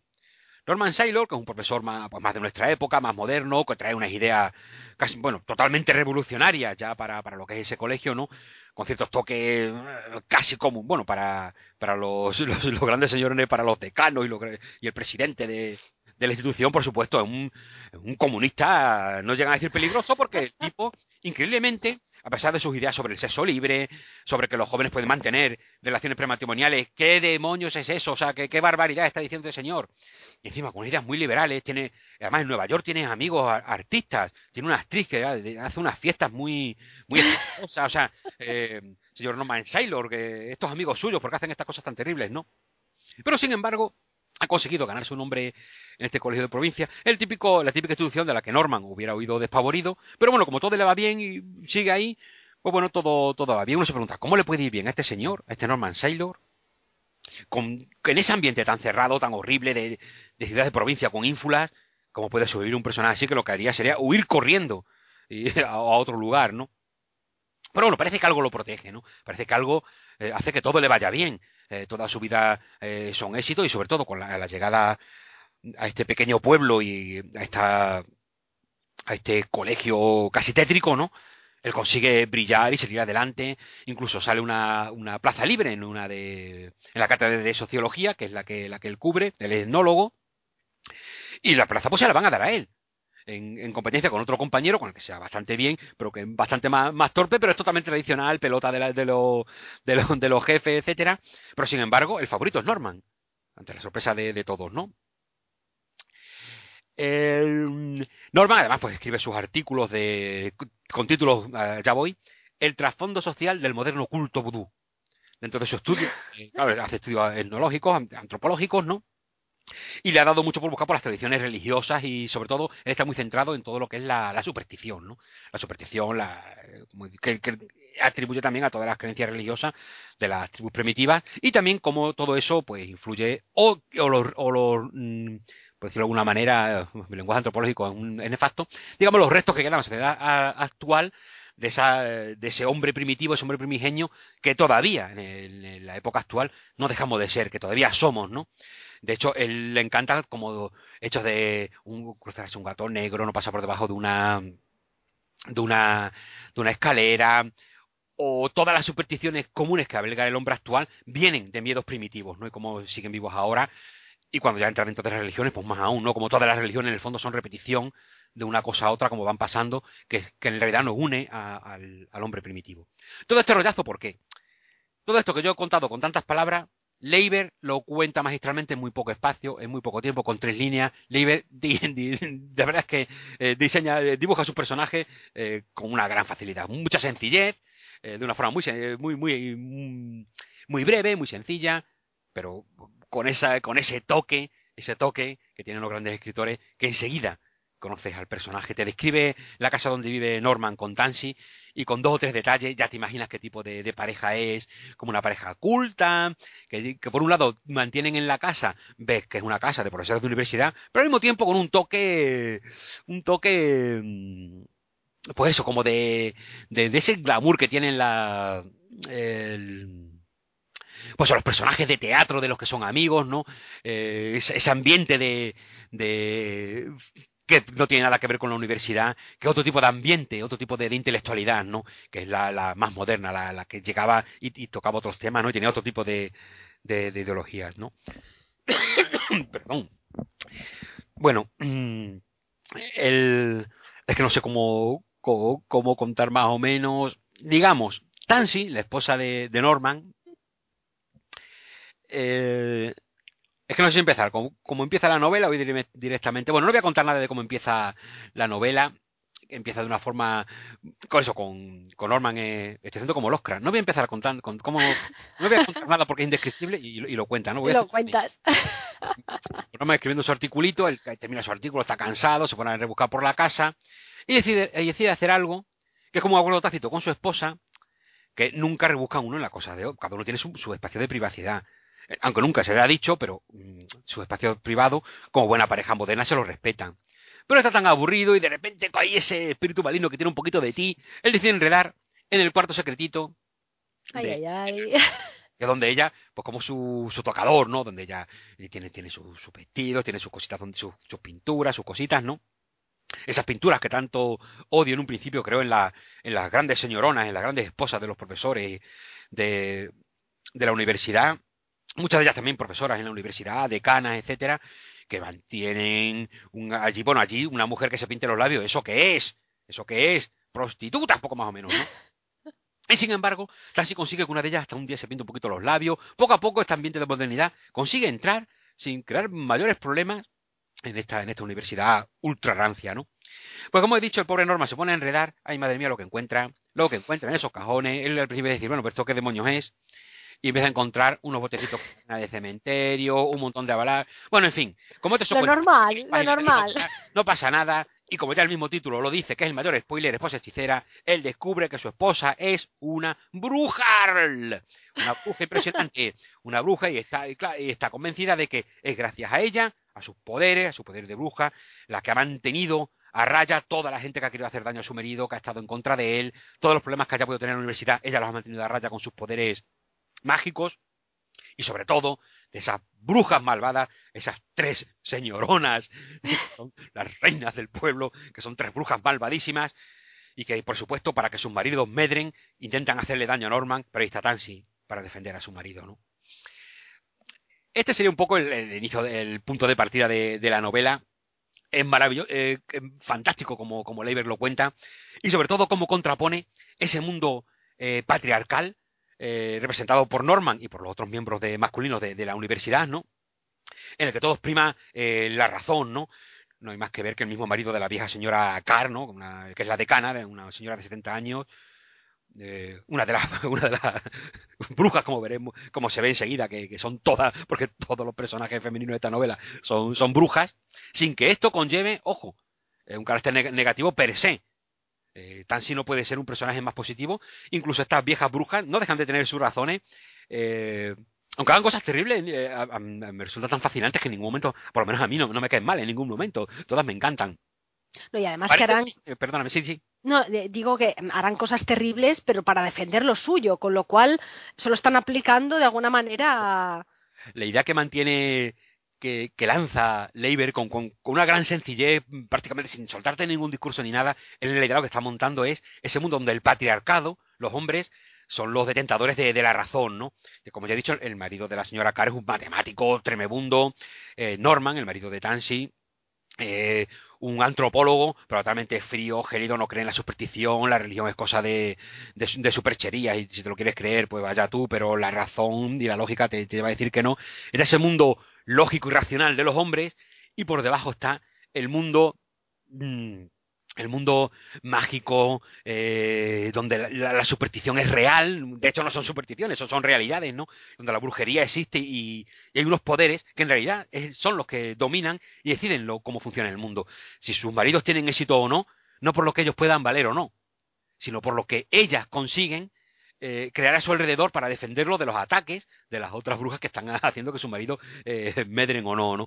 Es maravilloso como incluso hay un discurso de que mantiene Leiber en el que las mujeres no dominan el mundo no porque no puedan, sino porque no quieren ese protagonismo, ese, ese afán de exhibicionismo, ese afán de, testosterona a tope que tienen los hombres, ¿no?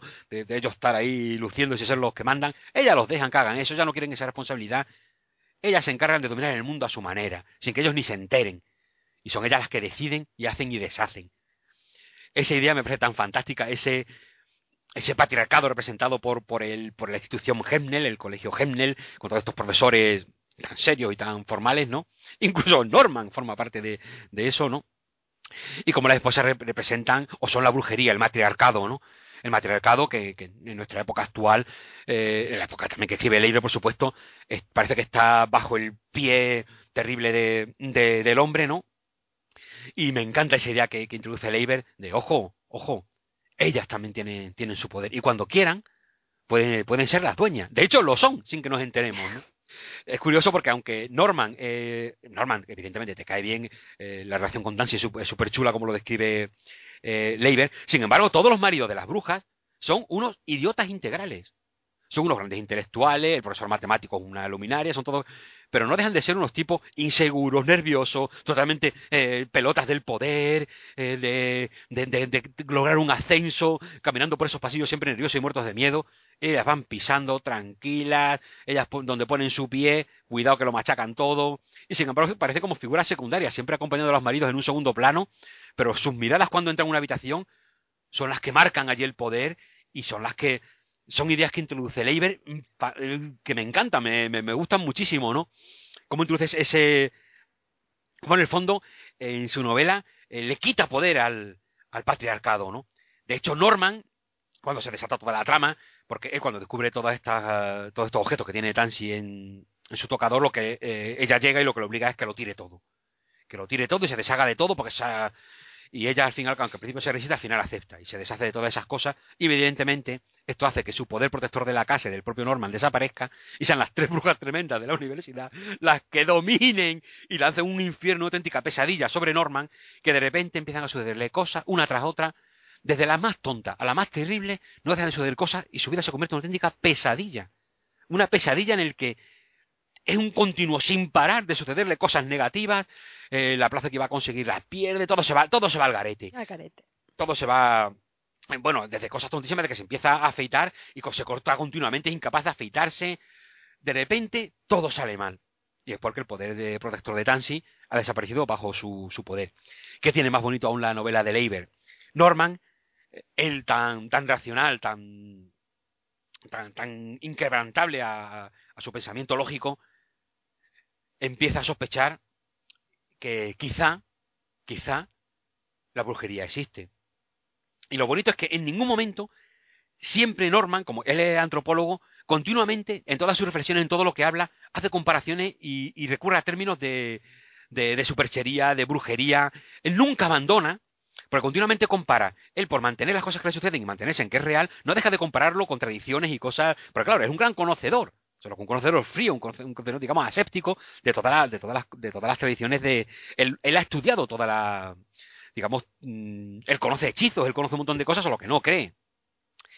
Y continuamente alude a ese vocabulario, a, ese entorno de, brujería, y hay un momento en que eh, realmente él para enfrentarse a estas tres brujas, por una parte, es como si se convirtiera en Norman la bruja. Él tiene que adoptar él tiene que convertirse en Tansy para enfrentarse a estas tres brujas tremendas sin, sin él realmente serlo, sobre todo cuando es la vida de Tansy la que entra en peligro. Él se convierte hasta el punto en una bruja que igual que Tansy lo ha dado todo por defenderlo a él, de hecho incluso por, por no sentirse separada de él y que algo lo puede apartar de su marido, renuncia a la brujería, él debe hacer lo mismo cuando ve que Tansy está en peligro porque Tansy recibe los ataques tremendos de estas brujas. Evidentemente, cuando la ven indefensa, las brujas primero van contra ella y después contra Norman, ¿no? Norman debe hacer lo que Tansy ha hecho por él.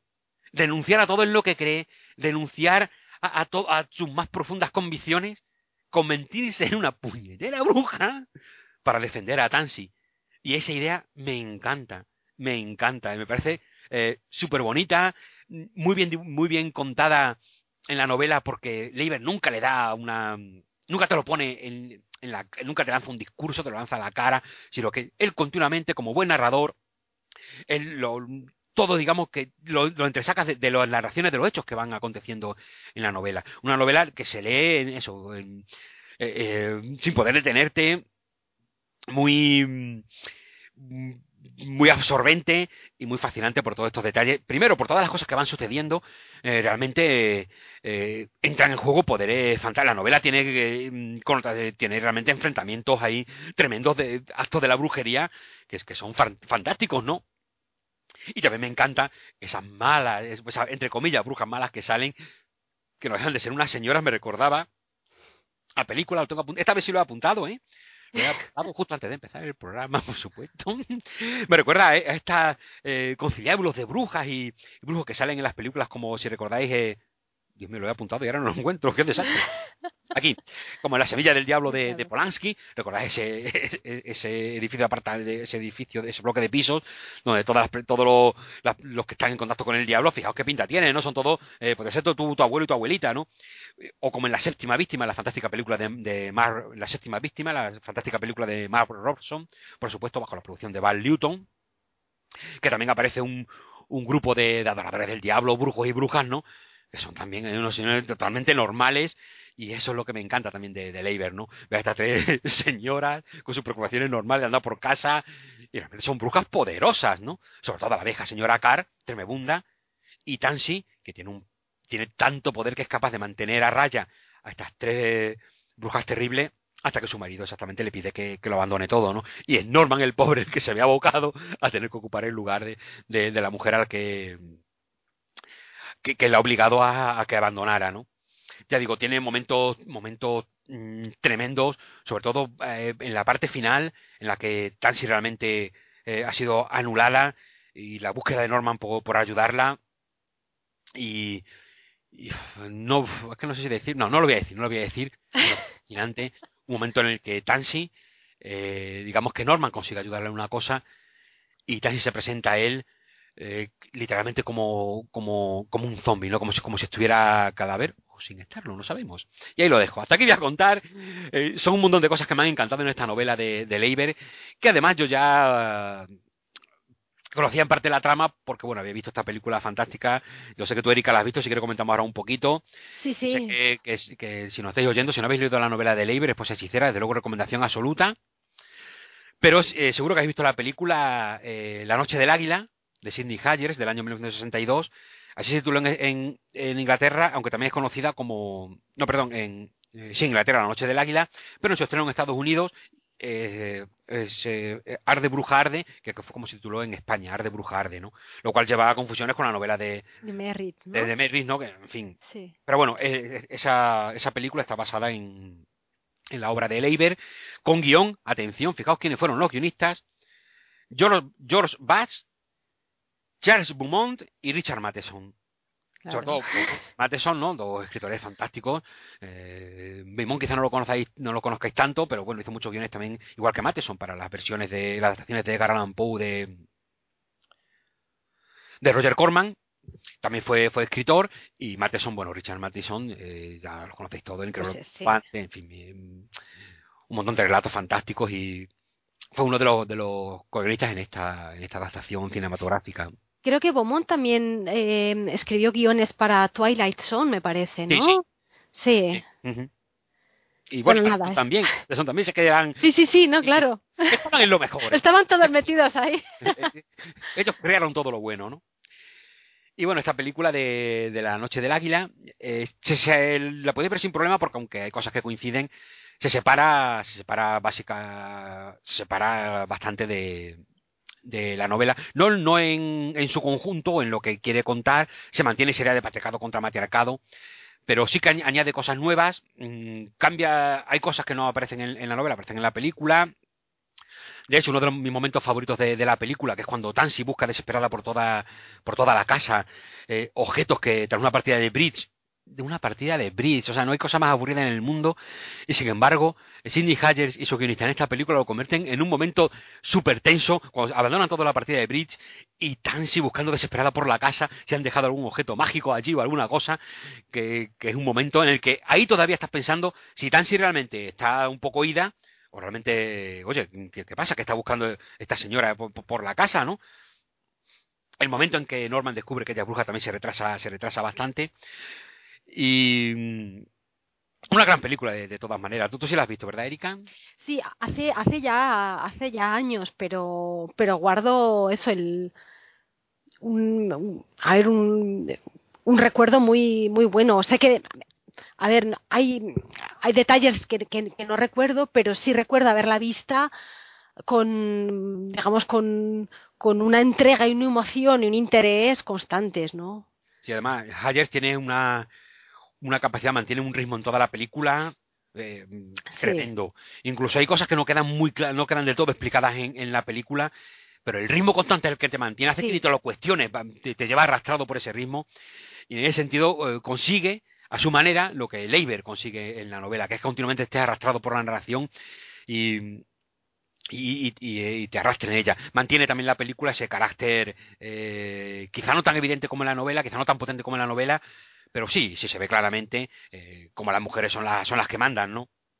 el matriarcado. También me, me, me, gusta porque en, en, en, esta época que nos ha tocado vivir, este, este, momento actual, ¿no?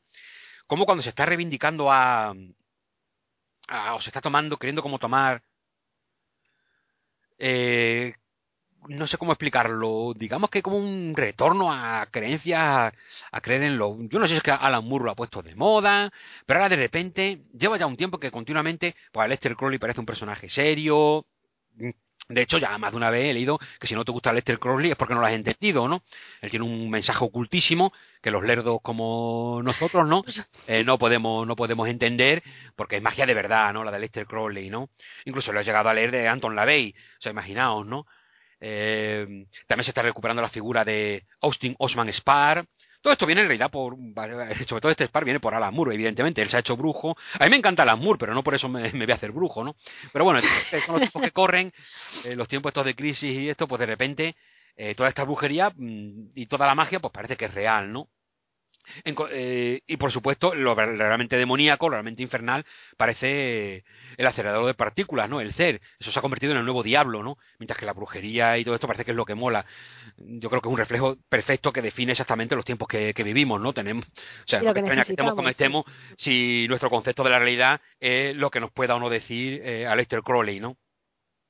Pero fíjate que incluso así, esto que se, se considera, hombre, a ver, Aleister Crowley, ojo, y todo este tipo de brujería de una manera literaria o una manera pop, a mí me encanta, me parece divertidísimo, ¿no? Eh, es como el, diablo, como figura literaria, quién no le encanta, ¿no? Pero tú te crees que el diablo se aparezca en tu casa, bueno, que se lo quiera creer que se lo crea. Pero lo más chocante es que mm, dentro de que incluso ahora la magia se ha convertido como una especie de lucha contra el poder establecido, estos, estos rituales mágicos, este conocimiento secreto, no deja de resultarme chocante que fíjate, eh, todos los mm, brujos en masculino, que se están reivindicando. No hay ni una bruja. El patriarcado sigue manteniendo su poder. Ahora, o sea, ¿qué quieres? ¿Creer en eso? Cree. Pero no te salgas del patriarcado, ¿eh? Tú sigues reivindicando, reivindica a Lester Crowley, reivindica a Spare, reivindica a la Bey, a quien quieras. Pero brujos. El patriarcado. Sí, es la, alternativa, pero dentro del, sistema. es... Exactamente, no te salgas del sistema.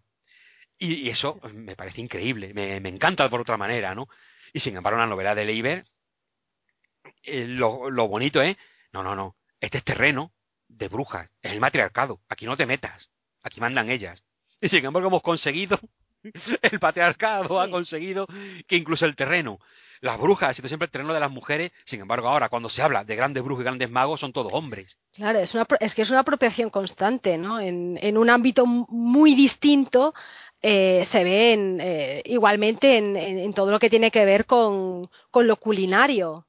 Quiero decir, siempre han sido cocineras, pero los grandes chefs son hombres, ¿no? Y, y, digamos la cocina de tendencia es cocina masculina, ¿no? Y, y todo después presumiendo del vengo cocinan sus abuelas y sus madres, ¿no? Claro, sí, es un poco, bueno... te llevas todo el dinero, chaval, o sea, es que me parece increíble. Claro, es que, a ver, eh, digamos que el patriarcado eso lo hace muy bien, lo de apropiarse de lo que sea y hacerlo, hacerlo propio y venderlo como propio, como creación original de propia, ¿no? Eh, los grandes brujos, como los grandes chefs, son hombres.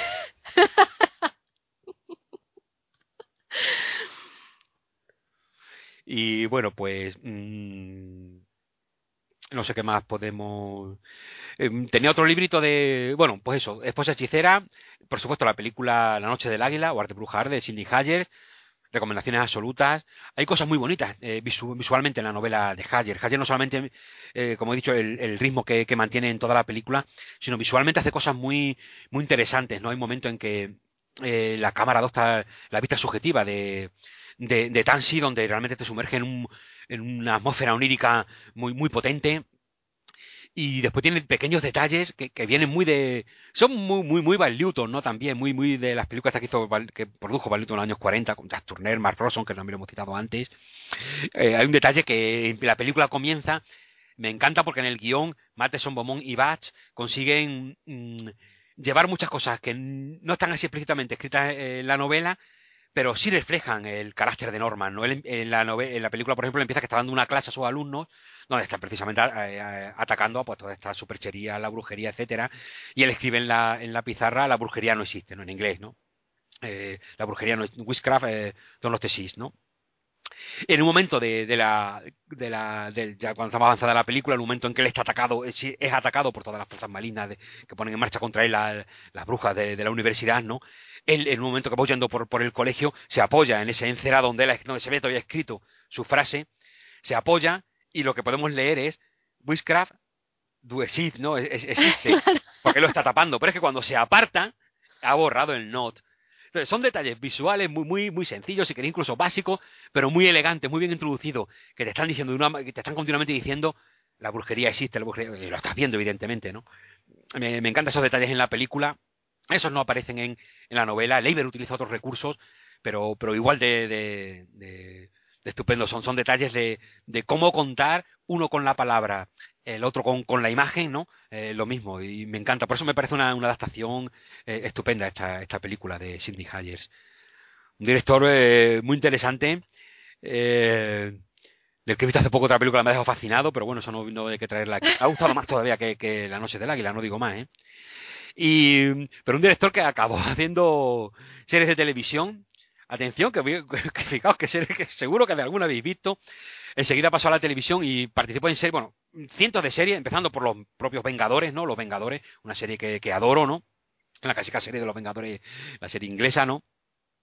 Pero terminó, bueno, a lo largo de su carrera eh, llegó un de serie, pero a ver si recuerdo, todas las que más me llaman la atención, hizo del equipo A, del gran héroe americano, de... Ay, espérate, sí, creo que, esto sí creo que lo tengo aquí, apartado. Sí, mira, lo tengo aquí. Pues mira, a ver qué tengo por aquí. He dicho los Vengadores, los Persuasores, así como las más clásicas. Eh... Bueno, de, de, los cinco, si os acordáis de los cinco, yo sí, tengo una edad. Eh, atención, la serie galáctica, la de los años 80. ¡Qué maravilla! Eh, bueno, las aventuras del Series Lobo, El Gran Héroe Americano, Remington Steel, y me estoy saltando clasicazos. Tengo aquí la, abierta ahora mismo la ficha en la IMDB, IMDB, me estoy saltando muchísima porque es un sin parar de series. El coche fantástico. Uy, uy, con lo que me ha gustado ah, a mí de pequeña.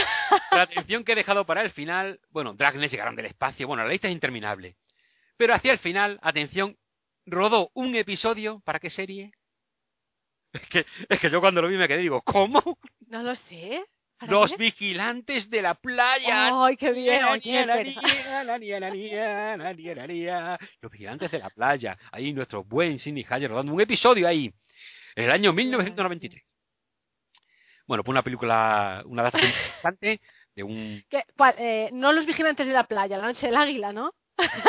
una película muy por supuesto. Oye, los vigilantes de la playa deben tener sus seguidores, ¿eh? Hombre, eh, yo qué sé, pues sí, no sé, no está mal tampoco, ¿no? pues mira, y si quieres continuamos rápidamente eh, con estos, con un libro de relatos de Fritz Leiber, Espectros de la Noche. Sí. Como pone en la portada, por supuesto, las ediciones, las grandes ediciones de Martínez Roca, colección Super Terror, número 18, con traducción de, lo miro ahora mismo, de Celia Filipetto, y en la portada, como hacían estas ediciones de, de Martínez Roca, su colección Super Terror, me encantan estas grandes frases que ponían. Fíjate esta. Terror moderno por uno de los grandes maestros del género. Estamos mencionados con lo del terror moderno. Eh, me encanta, es siempre terror actual, terror moderno. Y después muchas veces lo leí y dice, bueno, terror actual, eh, en fin. Hablando del terror actual publicado en los años 80.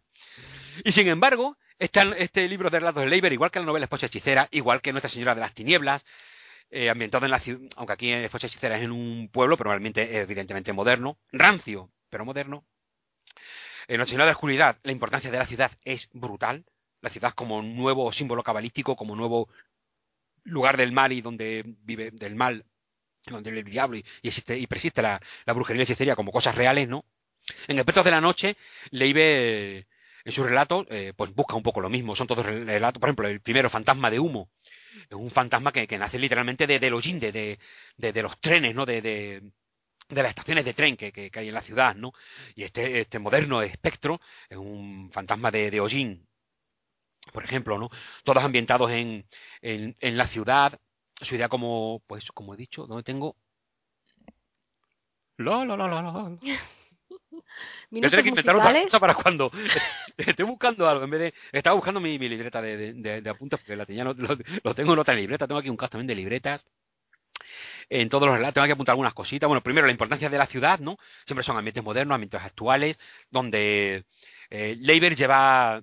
Mm, tanto tramas nuevas o criaturas nuevas, como puede ser de fantasma de humo, o mm, las clásicas, eh, vampiros, ya el destripador, todo eh, traído a, como hemos dicho, a terror moderno y a, eh, relatos como la herencia de un asesino fantasma, que no es más que una especie de espíritu de ya el destripador, relatos como la colina y el, y el, agujero, que en el fondo bebe de mucho, muchos relatos que podríamos incluso retornarnos a Arthur Machen, ¿no?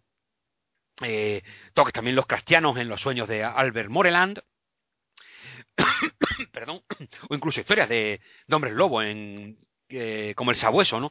que utiliza las sombras y la oscuridad de las calles estrechas de la ciudad como el lugar perfecto donde este hombre lobo de, ahora puede ocultarse. Si antes era el bosque y, las zonas umbrías y boscosas ¿no? de, la naturaleza, el nuevo hombre lobo encuentra en, los callejones, en la oscuridad de la noche, el lugar perfecto para, para, para vivir y para, para buscar sus.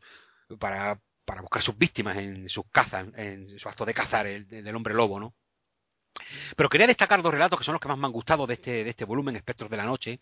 Están todos muy bien, ¿eh? uno me gustan un poquito más, otro un poquito menos, pero me encanta cómo, cómo Leiber consigue eh, llevar estas ideas, este terror, algunas son nuevas, otras ya he dicho, de, que vienen de, atrás, llevarlo a, a ambientes modernos, sin que se pierda nada por el camino. Pero hay dos que me gustan especialmente. Uno, que es el más divertido, sobre todo por el punto de vista, son unos gángsters. Es el más delirante porque si cuento, se llama la pistola automática. Eh, la pistola tiene vida propia. O sea, esto es así, ¿eh? tal y como lo he contado. O sea, fíjate la tontería, ¿no? Que yo lo estaba leyendo y digo, vamos a ver, o sea, como que la pistola tiene vida, o sea, ¿esto qué es? No, Dios. Y sin embargo, el relato es una gozada. ¿Por qué? Por el punto de vista que adopta. Son unos gáster que se van, a lo típico, han cometido un delito, se van a vivir, lo hemos visto en miles de películas de gáster, ¿no? Se van a vivir a una cabaña del bosque abandonada y esperan a que pase un poco el, el temporal. El temporal, exactamente. Pero mientras empiezan ahí, bueno, está, eh, la pistola esta está cansada de su dueño, quiere cambiar de dueño, lo que hace es que se obliguen a matarse unos a otros. Pero lo gracioso es el punto de vista que adopta el narrador, ¿no? Eh, y, su amigo. El narrador es el personaje más digamos, más tonto de todos los gatos que están allí metidos, ¿no? Esto se llama el desnarigado, antiguo boxeador, o sea, el tío tiene la cabeza medio ida y el punto de vista que adopta el relato es el suyo y es una gozada. Porque con el que mejor se lleva de otros Gaster, que es digamos como su compañero dentro del otro, que son más malvados, es Cuatro Ojos, que es el intelectual del grupo, ¿no? Como lo describe, la gracia que le hace cuando Cuatro Ojos se enfrenta a los demás y él, no, pues mi amigo el Cuatro Ojos no se puede callar, no, el como intelectual tiene que hablar, ¿por qué no aprender a callarse? No, como el profesor él tiene que hablar, que, se calle, que estamos en peligro, los van a matar a los dos y él no se calla, cállate como yo. O sea, tiene una especie de, de, de saber de la calle, de conocimiento de la calle, aunque digamos cuatro ojos el intelectual, se complementan muy bien, hacen una pareja muy, muy, muy chula, ¿no? Porque lo que tiene desligado de, pues de, de, que es un personaje torpe, de que no reacciona muy bien, no entiende muy bien todo lo que pasa, muchas veces describe los hechos y él está ahí como, como observador, es el último que se entera de todo, sin embargo, tiene esta, esta sabiduría que te da la experiencia del haber vivido mucho, la experiencia de la calle, el haber pasado por un montón de cosas, que te lleva a eso, a, mm, en este momento, lo mejor es callarse, y hacerse un poco el invisible, porque aquí me van a matar, cosa que Cuatro Ojos, que es mucho más inteligente que él, no es capaz de ver, ¿no? Y, es, y tiene todo este detalle, todos estos detalles que le da una gran vida y una gran fuerza a, lo, a, lo, a los personajes, ¿no? En un momento que el desnarigado toma la arma entre sus manos y esta idea tan tan rocambolesca, tan tan tontorrona, ¿no? De, de, de, esa pistola que tiene que tiene como como es capaz de poseerte, ¿no? Él empieza a acariciarla y tocarla y realmente te consigue transmitir la idea de que esa maldita pistola ese demonio de las armas es capaz de arrastrarte, ¿no? Y, esa idea me encanta, ¿no? Por supuesto, se puede también entender como eh, las armas, el hecho de matar, es como algo que te arrastre y te impide eh, salir, salir de, ese de ese infierno que consiste el crimen, ¿no? Pero bueno, más allá de, de eso, un relato fantástico de dentro de, con, con, un punto de partida que parece casi ridículo, ¿no? Eso me encanta en Leiber, me encanta cómo lo hace ahí, ¿no? Siempre en, esto, en estos relatos, él siempre tiene, como hemos dicho, el, entorno de, la ciudad, aunque aquí suceda en un, en un ambiente, digamos, es una cabaña apartada, no deja de ser dos personajes que, que, eh, han vivido, de hecho, eh, la, se ambienta en, si no recuerdo mal, creo que se ambienta en la época de la, de, de la prohibición, de la prohibición del alcohol norteamericana, ¿no?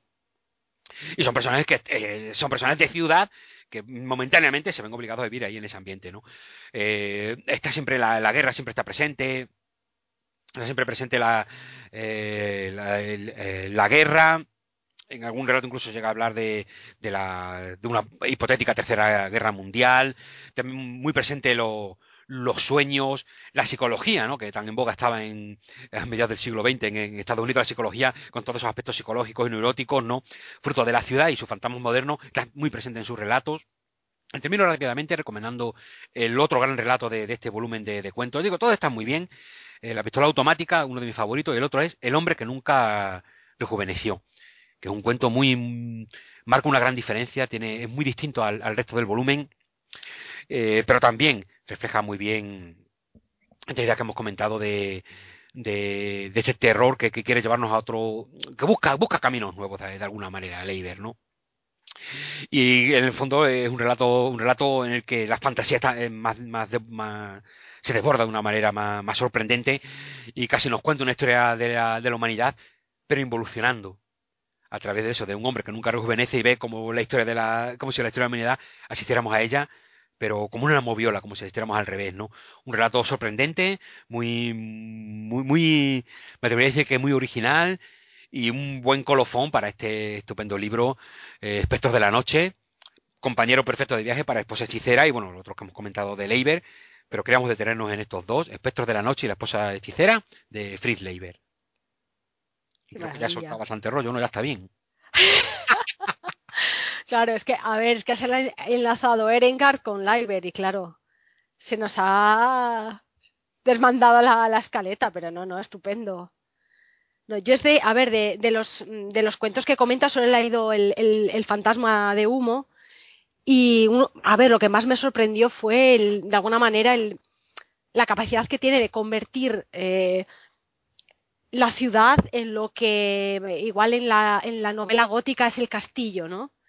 de alguna manera em, y, en lugar de usar pues eh, una historia familiar lo que hacen es eh, una historia de una población urbana ¿no?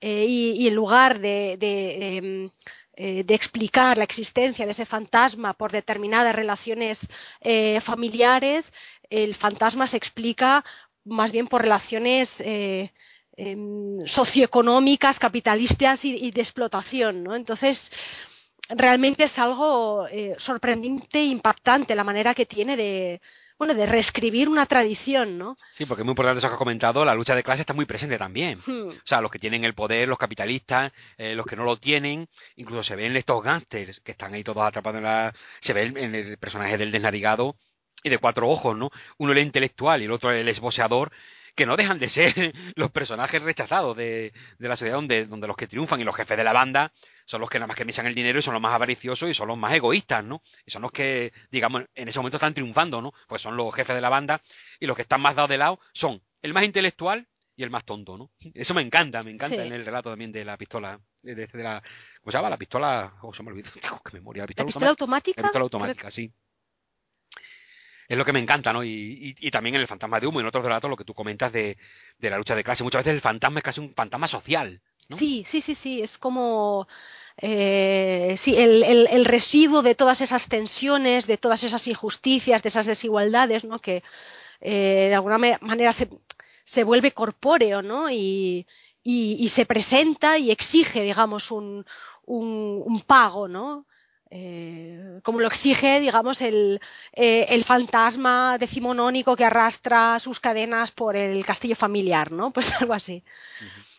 Estoy mirando las fechas de los cuentos y casi todos son anteriores, son casi todos del 41, del 40, 41, 42, casi todos ellos anteriores a, a Esposa Hechicera, que sería su, su primera novela, ¿no? Yo creo que, que ya está, se, se, ve bastante bien lo que contaría en Esposa Hechicera, ¿no? pues sí. Vaya frase para terminar más tonta que acabo de decir. ha sido vaya colofón, colofón para que me den un palo. ¿Qué va? ¿Qué va? Bueno, pues ¿algo más sobre el Iber o pasamos? Sí, yo creo que podríamos pasar ya, ya al siguiente, ¿no? Porque me, he enrollado muchísimo con Leiber. No, pero te has enrollado bien y se lo merece también, o sea que bien hecho. Bueno, pues si pasamos al, a la siguiente lectura, que es de nuevo un, un libro de relatos y que es el, el, reciente volumen de Mariana Enríquez, Las cosas que perdimos en el fuego, que es además un volumen que está recibiendo, creo que una atención eh, brutal. Yo he leído no sé cuántas recensiones, eh, parece ser también que, mm, eh, que han digamos que, que, han firmado ya contratos para traducirlo como a 26 idiomas, 24 o 26 idiomas. Esto lo comentaba Enríquez en una entrevista en la televisión argentina. Y, bueno, se ve eso, que es un, es un volumen eh, que está recibiendo mucha atención. Y lo interesante es que es un, son, una, son, una, colección, es una colección de 12 relatos eh, escritos desde el género. Son, es eso, literatura propiamente de género que, pues eso, que está recibiendo una, una buenísima acogida, ¿no? Eh, lo publicó Anagrama en el 2016 y como decía, bueno, pues está escrito por Mariana Enríquez, que es una bueno, escritora y periodista eh, argentina, ¿no? Eh, bueno, estos doce cuentos se, se caracterizan eh, sobre todo por su, por su estilo directo. Yo, de hecho, mientras, mientras los leía me sentía como una, una mirona, ¿no? Una persona que, como alguien que está, eh, está viendo algo que no debe a través de una, de una cerradura. Em, justamente porque Enrique tiene esa capacidad de em, mostrarte eh, las cosas de una manera eh, cruda, eh, oscura y, muy, real, muy realista. Em, todos los cuentos están ambientados en, en Argentina, buena parte de ellos en la ciudad de Buenos Aires, pero bueno, otros también en otras ciudades como eh, Corrientes, por ejemplo, o, mm, o, Sanagasta, ¿no? Em, y además no solo, Enrique no solo utiliza eh, la ambientación argentina a nivel geográfico, sino que hace uso también de la, eh, bueno, de la realidad sociohistórica del, del país. Y esto es algo que yo realmente he apreciado mucho, ¿no? porque demuestra que se puede escribir género.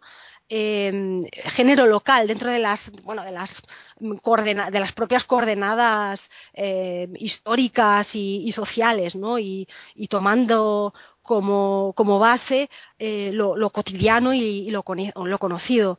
Em, de hecho, Mariana Enríquez comentaba en una entrevista que algunos de, los personajes que protagonizan eh, sus historias son personajes reales, o sea, personajes, eh, personas con las que ella se ha encontrado en, en, el metro o en determinados barrios de Buenos Aires y que de alguna manera pues ha tomado inspiración directo, directa de, de, de ellos, ¿no? Em, bueno, comentaba eh, que todos los relatos son, eh, son bastante duros y bastante crudos, ¿no?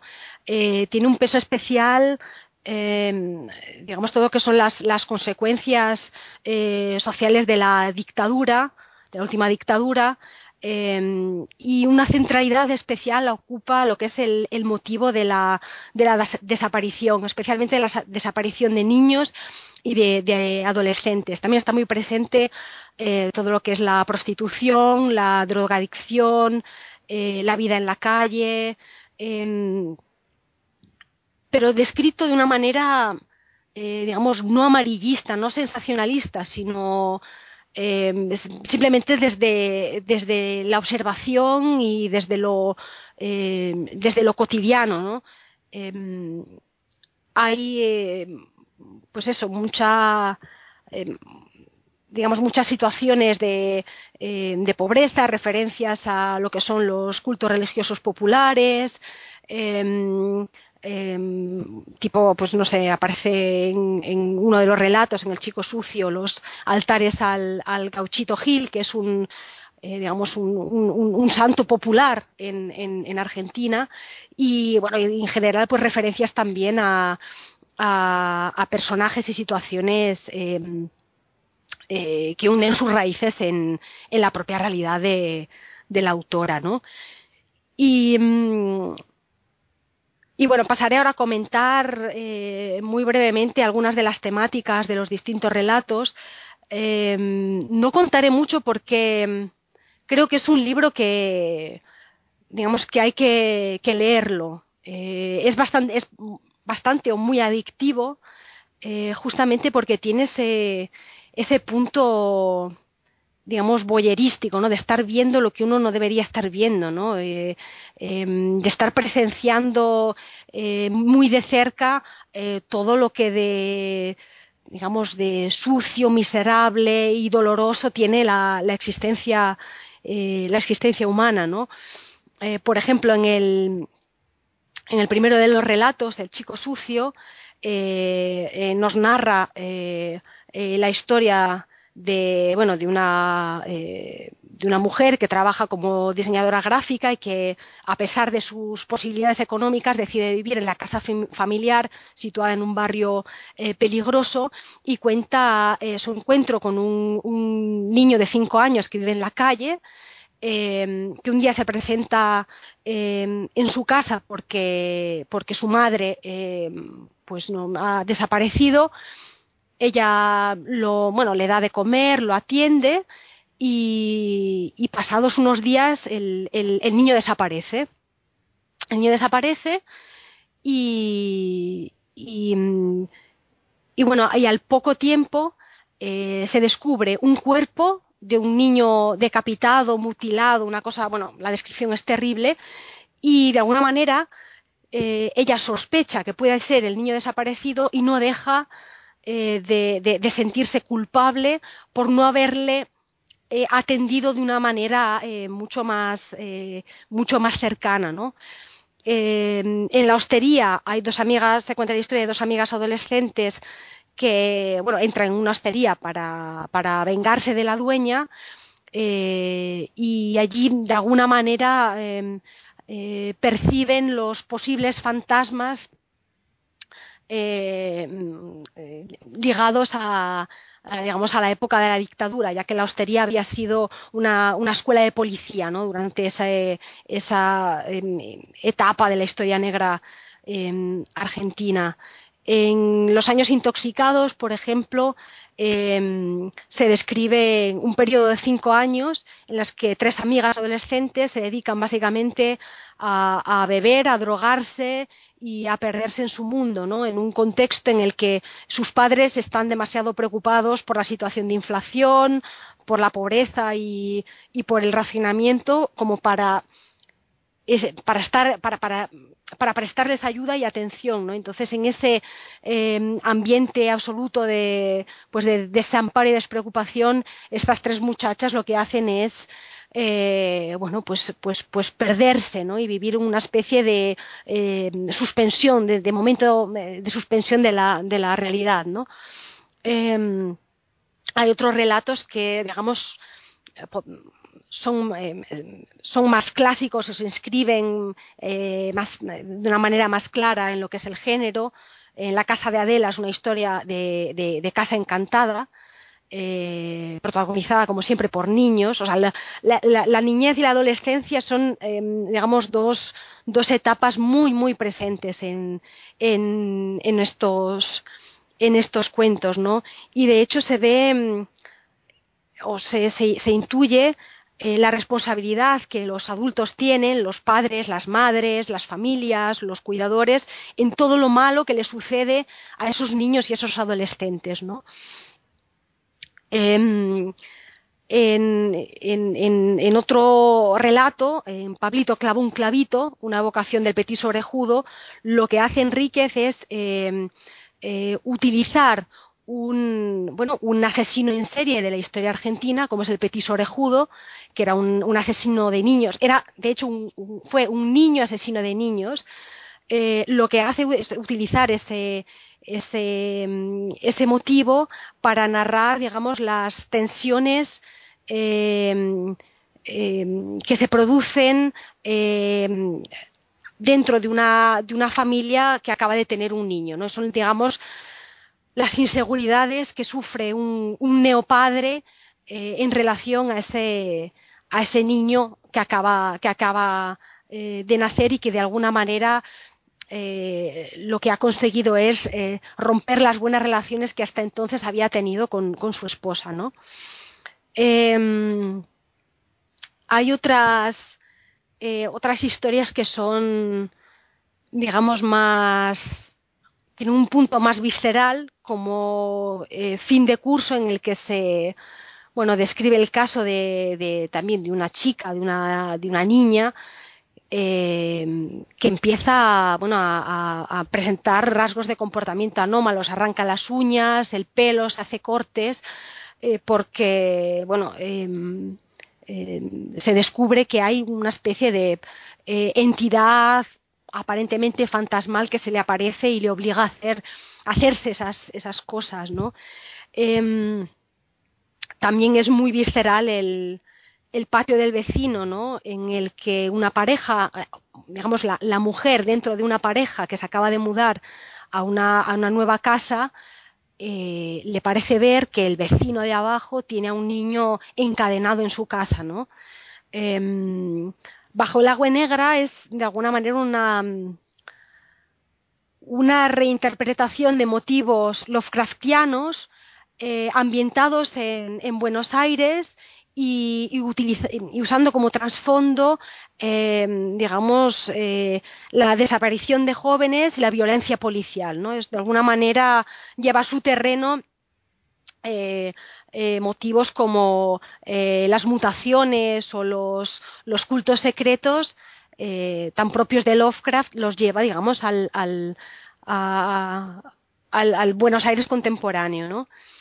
Eh, y luego, bueno, verde, rojo, anaranjado, eh, cuenta una historia eh, de, la relación de dos adolescentes en las que uno de ellos, Marco, prácticamente no sale de casa y se comunica solo eh, con el mundo exterior a través de su ordenador, ¿no? Y vive obsesionado por los fantasmas japoneses, la deep web, el SNAF y, y demás, ¿no? Y que y, y, bueno, que es de alguna manera una eh, es una reflexión sobre eh, los modos en los que nos relacionamos o en los que no nos relacionamos eh, eh, gracias a la llegada pues eso de las nuevas tecnologías y de, internet ¿no?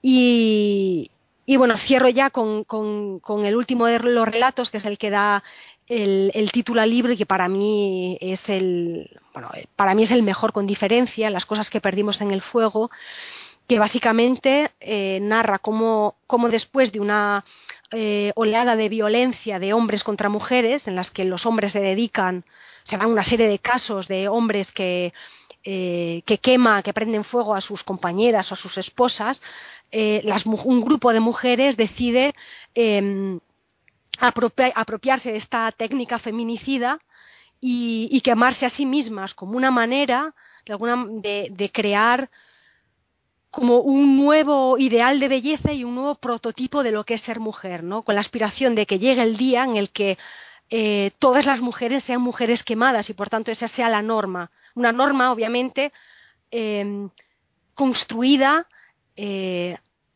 desde el punto de vista femenino y no impuesto por, el, por, digamos, por la agencia masculina, ¿no? Y es de una potencia realmente eh, sobrecogedora, ¿no?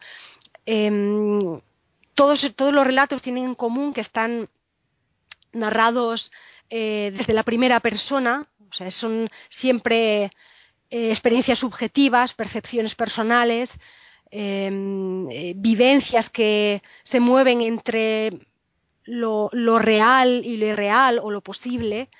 las voces son mm, predominantemente femeninas, me parece que solo, a excepción de Pablito clavó un clavito, que es una voz masculina, el resto son voces eh, femeninas, eh, que obviamente no siempre son víctimas, en muchos casos son eh, mujeres que han cometido negligencias, mujeres que han cometido errores, que por lo tanto, digamos, el, el, debate o la dialéctica que propone Mariana Enríquez es bastante más rica, no es tan simple, de, no, no, se reduce a, a, digamos, a la vieja lucha de hombres contra mujeres.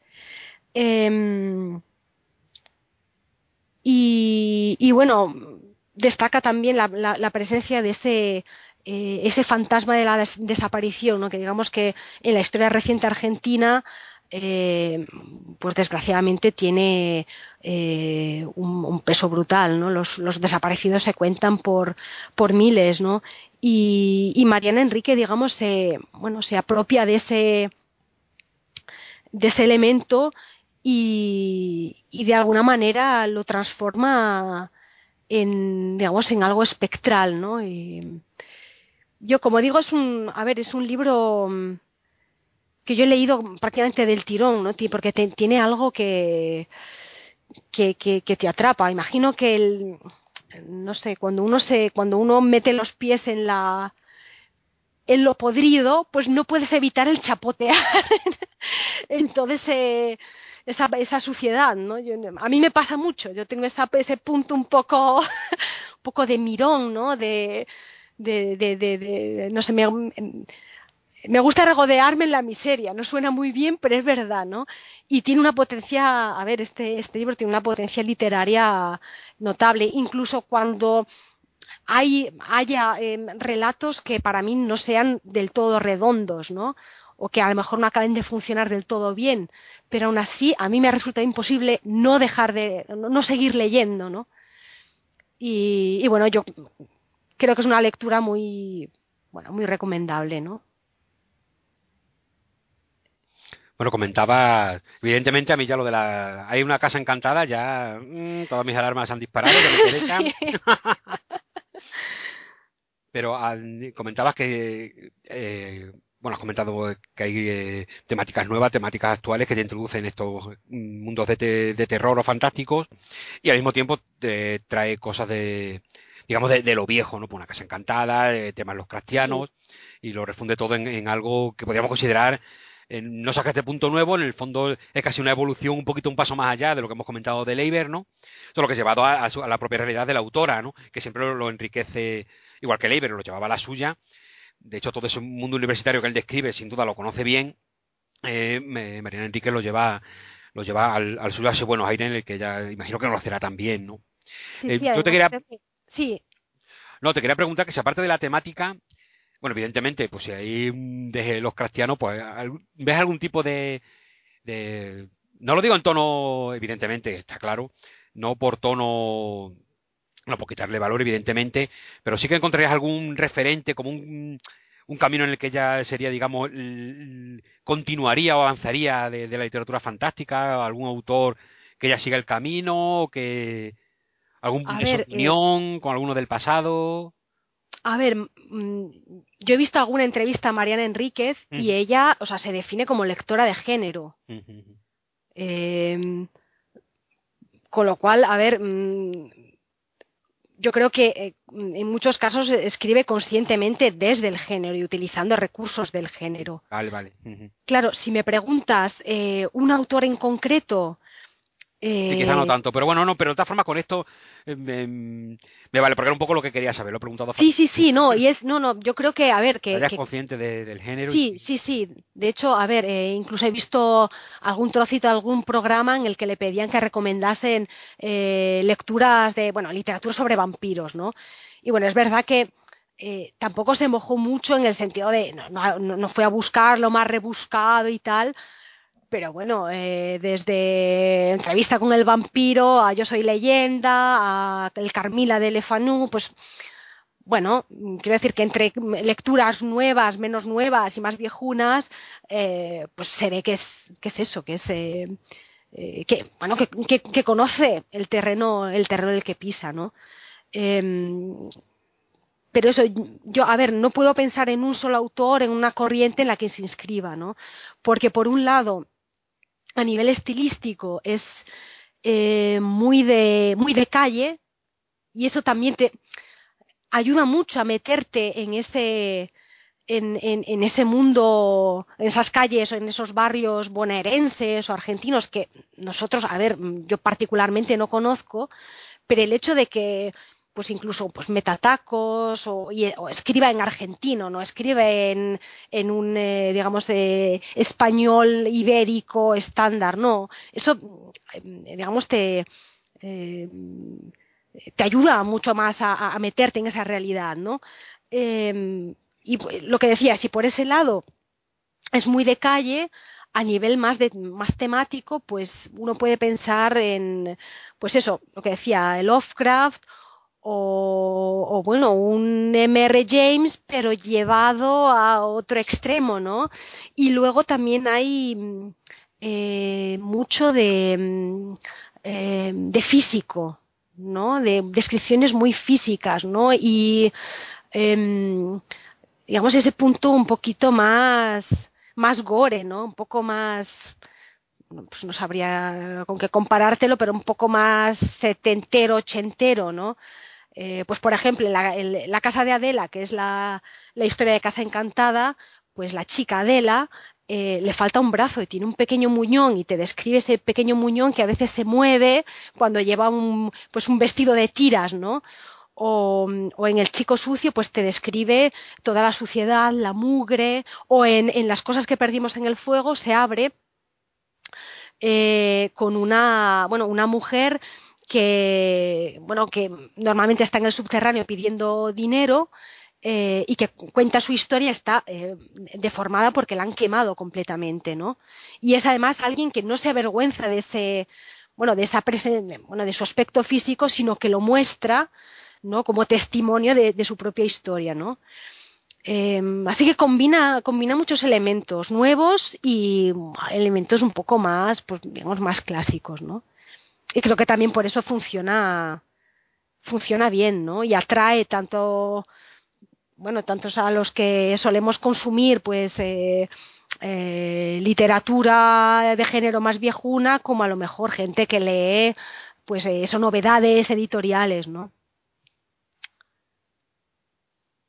Bueno, pues que, que, bien, yo no he leído nada, nada de ella, pero vamos, estoy, sí que sí que conocía, porque además que eh, si había visto alguna, alguna reseña de algún, de, de, precisamente de este libro de relatos, y si no me equivoco, quizás en algún momento también nos lo recomendaron en. Creo que sí, eh, no recuerdo quién, pero sí en el, creo que en el Facebook del, del, del podcast. En algunas recomendaciones que, que, nos han hecho, quizás estuviera sí estaba, yo creo que sí, ¿eh? ¿no? Creo, ah, igual, mm, creo que fue, sí, eh, cuando discutíamos sobre literatura non wasp, autores en, y autoras españoles o de habla hispánica y tal, y creo que nos la recomendaron ahí probablemente. Sí, sí, sí. Y bueno, podemos decir también que, que en mayo saldrá publicada bueno, una novela que en realidad es un relato largo, porque creo que son 100 páginas, que es Este es el mar, ¿no? que es lo, lo, lo nuevo, nuevo, nuevo de, de, Mariana Enríquez. Así que ahí queda la recomendación. Bueno, pues hoy estamos totalmente de terror moderno y actual. Actual, sí, sí, sí. Eh, con algunos autores vivos, también algunos autores muertos, porque es lo nuestro, al fin y al cabo. Sí, bueno, pero, pero estamos dentro de, del siglo XX-XXI, ¿eh? Sí, estamos modernetes, ¿eh? Estamos que hemos limpiado un poco las telarañas de la estantería. Sí, sí, sí, hemos reordenado todo y hemos buscado lo más moderno eh, que tenemos en nuestra en nuestra biblioteca. ¿eh? Ya ves cómo está el patio. bueno, yo también he rebuscado alguna cosa moderna, pero mejor ni la comento porque, en fin, qué mala suerte he tenido. si has tenido buena suerte con Mariana Enríquez, yo con las autoras modernas que he leído dos y uf, ha sido un desastre. Claro, Pero bueno. Que, bueno, uno hace lo que puede también, yo qué sé. Está la cosa difícil. Pero bueno, muy interesante Mariana Mariana Enríquez. Me han, me han entrado ganas de leerla. Además, oigo Casa Encantada y automáticamente... Sí, sí. Ah, y además tiene, tiene un libro que pinta muy bien, que publicó en el 2013, que se llama eh, Alguien camina sobre tu tumba, mis viajes a cementerios y ella pues cuenta pues un poco, bueno, pues los ¿Qué titulazo es ese? Pero ese título, pero ese, pero es que qué título tan fantástico. es maravilloso, sí. Sí, sí, en el que se dedica pues a describir pues eso, sus visitas a cementerios en distintas ciudades y, y las tumbas que ha visitado y cómo es, no sé, y yo no lo he leído, he leído algún fragmento, algún fragmento y tal, y pinta muy bien, la verdad. Así que ya sabéis. Bueno, y tiene otro libro de relatos que creo que acaba de que salió en febrero, que es Los peligros de fumar en la cama. Que ese también es un gran título. Bueno, ese título ya es más regulerillo. A mí después del que acabas de decir me pasa lo que Isabel que se sí, sí, pero bueno. Tan bueno que ya lo otro ya... La otra ya es un plus, ya no... bueno, pues si quieres seguimos con la, con la siguiente escritora, porque tenemos a continuación otra escritora. Seguimos, seguimos. Cuando quieras. Pues bueno, pues vamos con eh, Catherine L. Moore, una escritora también del siglo XX. Estamos, como he dicho, estamos todo moderno y actual, aunque Catherine Moore, eh, digamos, sus primeros relatos se empezaron a publicar en los años 30. De hecho, durante los años 30, 40 y 50 sería sus tres décadas de, mayor labor creativa, ¿no? Eh, Catherine L. Moore A ver. Bueno, esto lo voy a, voy a comentar primero. Bueno, empezaba diciendo qué libro vamos a comentar de ella. Estoy, estoy. Estaría bien, estaría bien. Bueno, pues mira, vamos a comentar el libro Norwich. Madre mía, cómo estoy pronunciando hoy. Siempre es un desastre y ya lo sé que. Que, ¿Qué va, que va, si estás haciendo bien. Norwich Smith. Northwest Smith, sí, sí. Northwest Smith. Es que también, a ver, ¿eh? Qué eh, título más complejo, por Dios. La Norwest de la Tierra. Es un libro editado por Costas de Carcosa. Costas de Carcosa en realidad una editorial eh, o un nombre bajo el que publican una, varias colecciones de libros, dos editoriales bien conocidas por los amantes del, del pub, del, del pulp. Eh, Barsum y Pulp Tour Ediciones. Pues ellas dos se unen para Costas de Carcosa donde han editado eh, varios, llevan ya varios libros, en el que dentro de del nombre común de Costas de Carcosa llevan ya varias, varias colecciones distintas, ¿no? Que les van poniendo, por ejemplo, este en concreto será la colección plateada, que menos será la, que dedicarán a, la, a las obras de ciencia ficción. Eh, me encanta cómo, edita Costas de Carcosa, me, encanta la edición de sus libros, me gusta mucho el tamaño, son libros realmente muy de, mm, estas colecciones que dices, mm, lo quiero tener todo, ¿no? Eh, me encanta, me encanta cómo editan el papel, ya digo, de precio muy asequible además también, y sobre todo que en lo que están editando, de, sobre todo en, obras mm, pulp, como estas aventuras de Norwest Smith, pues intentan publicar, eh, en este caso, eh, por poner un ejemplo, en este caso concreto, todos los relatos que escribió Catherine L. Moore de Norwest en un solo tomo, ¿no? Cosa que a los completistas pues nos encanta y, nos, y, nos gusta muchísimo, ¿no? Eh, en esta, ya he dicho, la saga, bueno, lo dice el mismo título, la saga completa de Norwest de la Tierra, de Catherine L. Moore.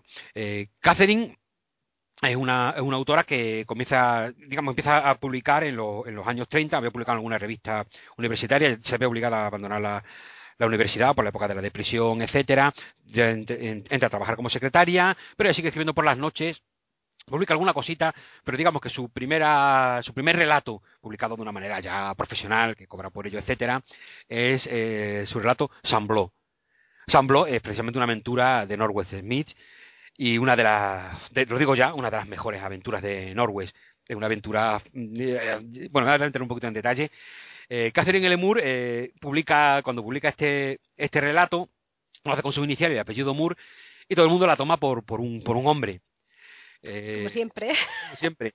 lo fantástico es que Sambló, ella lo publica y tenía apenas 22, 22 años. Y vamos a contar alguna cosita de Sambló que, que, hace, que, que nos lleva a pensar que, que, ideas tan fantásticas tenía ya, qué, buena escritora, qué ideas tan potentes tenía, ¿no?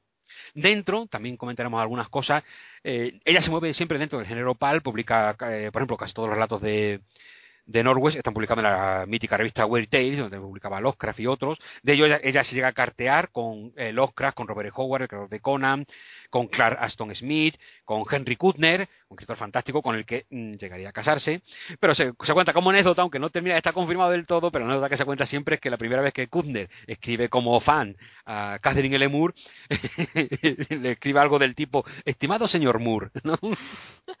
bueno, era una, era una chica.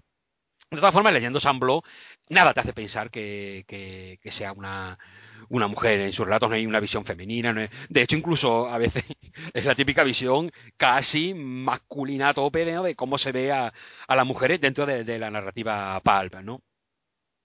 Ella, eh, como hemos comentado, por ejemplo, todos los relatos de Norwest lo escribe y publica en la década de, los 30, crea más personajes como eh, de Joiry, y eh, a finales de los años 40, no sé exactamente cuándo, eh, se casa con Henry Kuttner y a partir de entonces eh, ya no casi no, vuelve a, firmar nada en solitario. Todo lo firman o bien bajo el nombre de su marido, Henry Kuttner, escribían casi todo a medias, ¿no? O los seudónimos de Lewis Paget y Lawrence O'Donnell. Cuando muere Kuttner, ella ya apenas escribe nada, según nos cuenta Javier Jiménez Barco, en la estupenda introducción, me ha encantado esta introducción. Bueno, Javier Jiménez Barco, la verdad es que es un auténtico erudito de, toda la literatura pulp, eh, casi me atrevería que, que lo sabe todo, ¿no?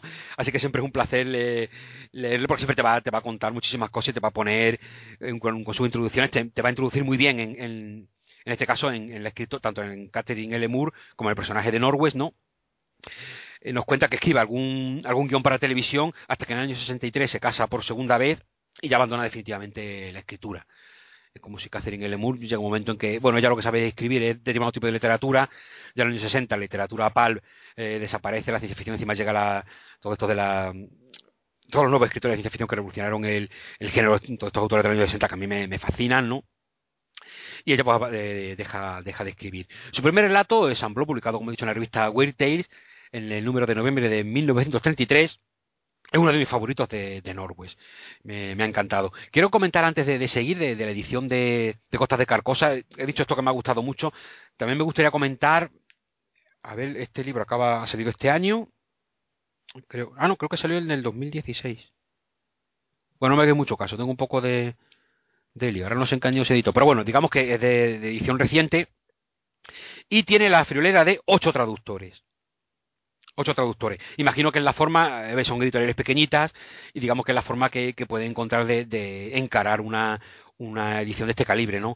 Eh, estamos hablando de casi, son cuatro, 450 y tantas páginas, y digamos quizá la forma de afrontarlo sea dentro del grupo de, traductores que ellos conforman, pues cada uno encargarse de una parte.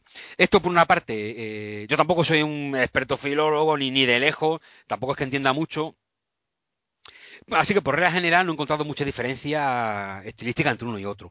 En algún momento quizás lo notes, lo notes un poco que hay una cierta variación, pero a mi nivel, que realmente no es que sea el nivel eh, paleto de pueblo mm, astemio, se ha imaginado, lo tengo todo. Eh, sí que hay un relato en el que se nota un montón, se nota un montón eh, lo que tiene la, la, la, es que todos los relatos de Norway se leen de una manera muy fluida, se leen muy, de una, son relatos pulp, pero la traducción mantiene ese tono de, de lectura sencilla, fácil, avanza súper rápido, eh, te atrapa, no lo puedes dejar. Tiene lo bonito de los personajes que se repiten, que son Norwich y su, y su compañero Jarol el Venusiano, ¿no? Que, que, es lo que ocurre con, con este tipo de personajes que, que recurrentes, ¿no? Que parece que te están contando sus aventuras, parece que las estás compartiendo con ellos. Llega un momento en que quieres saberlo todo de ellos, ¿no? Incluso algún relato te guste más, otro te guste menos, pero siempre te interesa saber qué les ocurre, ¿no? Ya quieres saber todo lo que les pasa. Sin embargo, uno de los relatos, que sí se nota una traducción, eh, hay algunas erratas en el libro, sí lo, quiero aclarar, algunas, algunas erratas que, me han dado mucha rabia porque yo creo que con una revisión imagino que, la persona que lo habrá hecho lo habrá leído tantas veces que, que, en fin, es normal que se te escapen algunas, ¿no? Pero uno de los relatos ya son quizá un poco de más, que se llama El sueño escarlata. El sueño escarlata, además, es un relato de una lectura muy trabada, se hace un poco complicado. Eh, notas que no está fluido, eh, hay construcciones gramaticales un poco raras y además el que más erratas tiene. Tiene erratas, además, muchas de ellas que te sacan. Yo realmente, cuando. Eh, la errata, mm, recuerdo que más, si era más radical, una errata me sacaba mucho. ¡ah! Pero ahora realmente consigo extraerme con facilidad y tampoco me preocupan demasiado. ¿no? En ese sentido, no soy muy, muy pijotero, pero en este caso hay algunas un poco sobre todo porque hay muchas que te sacan de relatos de una forma brutal, ¿no? Em, en el relato, como he dicho, el señor Escarlata, que es el que más tiene, y es digo, el de lectura más trabada, eh, tiene bastante, algunas no, solo de, traducción, también de, maquetación, ¿no? Por ejemplo, hay una línea que están todas las palabras unidas y todo lo, o sea, es una sola línea de letras, ¿no? Eh, a veces no, no hay concordancia de, de número. Mira, en la página 121, la, la suave hierba que se cernían sobre ellos. Ese plural ahí rarísimo. Eh, a veces faltan las tildes en, algunas palabras, atisbo por atisbo. Y sobre todo la que más me ha, llamado la atención aquí, que además lo, hacen un par de, ocasiones, la protagonista es una chica que no tiene nombre, entonces se refiere a todo el mundo como chica, pero hay dos ocasiones en que lo que escriben es chicha. Chicha. Oh, Dios, no, chicha no, porque decir que me saca. Chicha, estás leyendo la típica eh, super chica neumática, eh, siempre, o literalmente desnuda, solamente tapada por su pelo, o con algunos girones de ropa eh, que dejan entrever todas sus formas, evidentemente. algo típico del pulque que Catherine Lemur alude continuamente. Todas las chicas que aparecen en su relato, todas están desnudas o prácticamente desnudas, porque encima, en vez de chica, escriban chicha. Hombre, sí, sí. ya, ya esto es excesivo, ¿no? Pero bueno, en fin. Esto por una nota, por dejarlo también me aclararlo un poco, porque es quizá el único punto negro que le puedo decir a esta, edición, que por otro lado yo digo, me, encanta, me encanta la, colección, pero estas cosas, bueno, ahí da un poco de rabia, porque quizá una revisión final, definitiva, ayudaría a, eliminar muchas de ellas, porque en muchos casos son muy tontas, los taleños dicen, pero hombre, ¿esto cómo se os ha pasado? Y dan un poquito de rabia, ¿no? Pero por lo demás, vamos ya con los relatos de, de Norwest. El primero, como he comentado, es Sambló, que Sambló es quizá el modélico. El, si lees Sambló, prácticamente sabes ya cómo van a descubrir todas las aventuras de Norwest. Eh, tiene, tiene cosas muy chulas, tiene cosas muy, muy bonitas.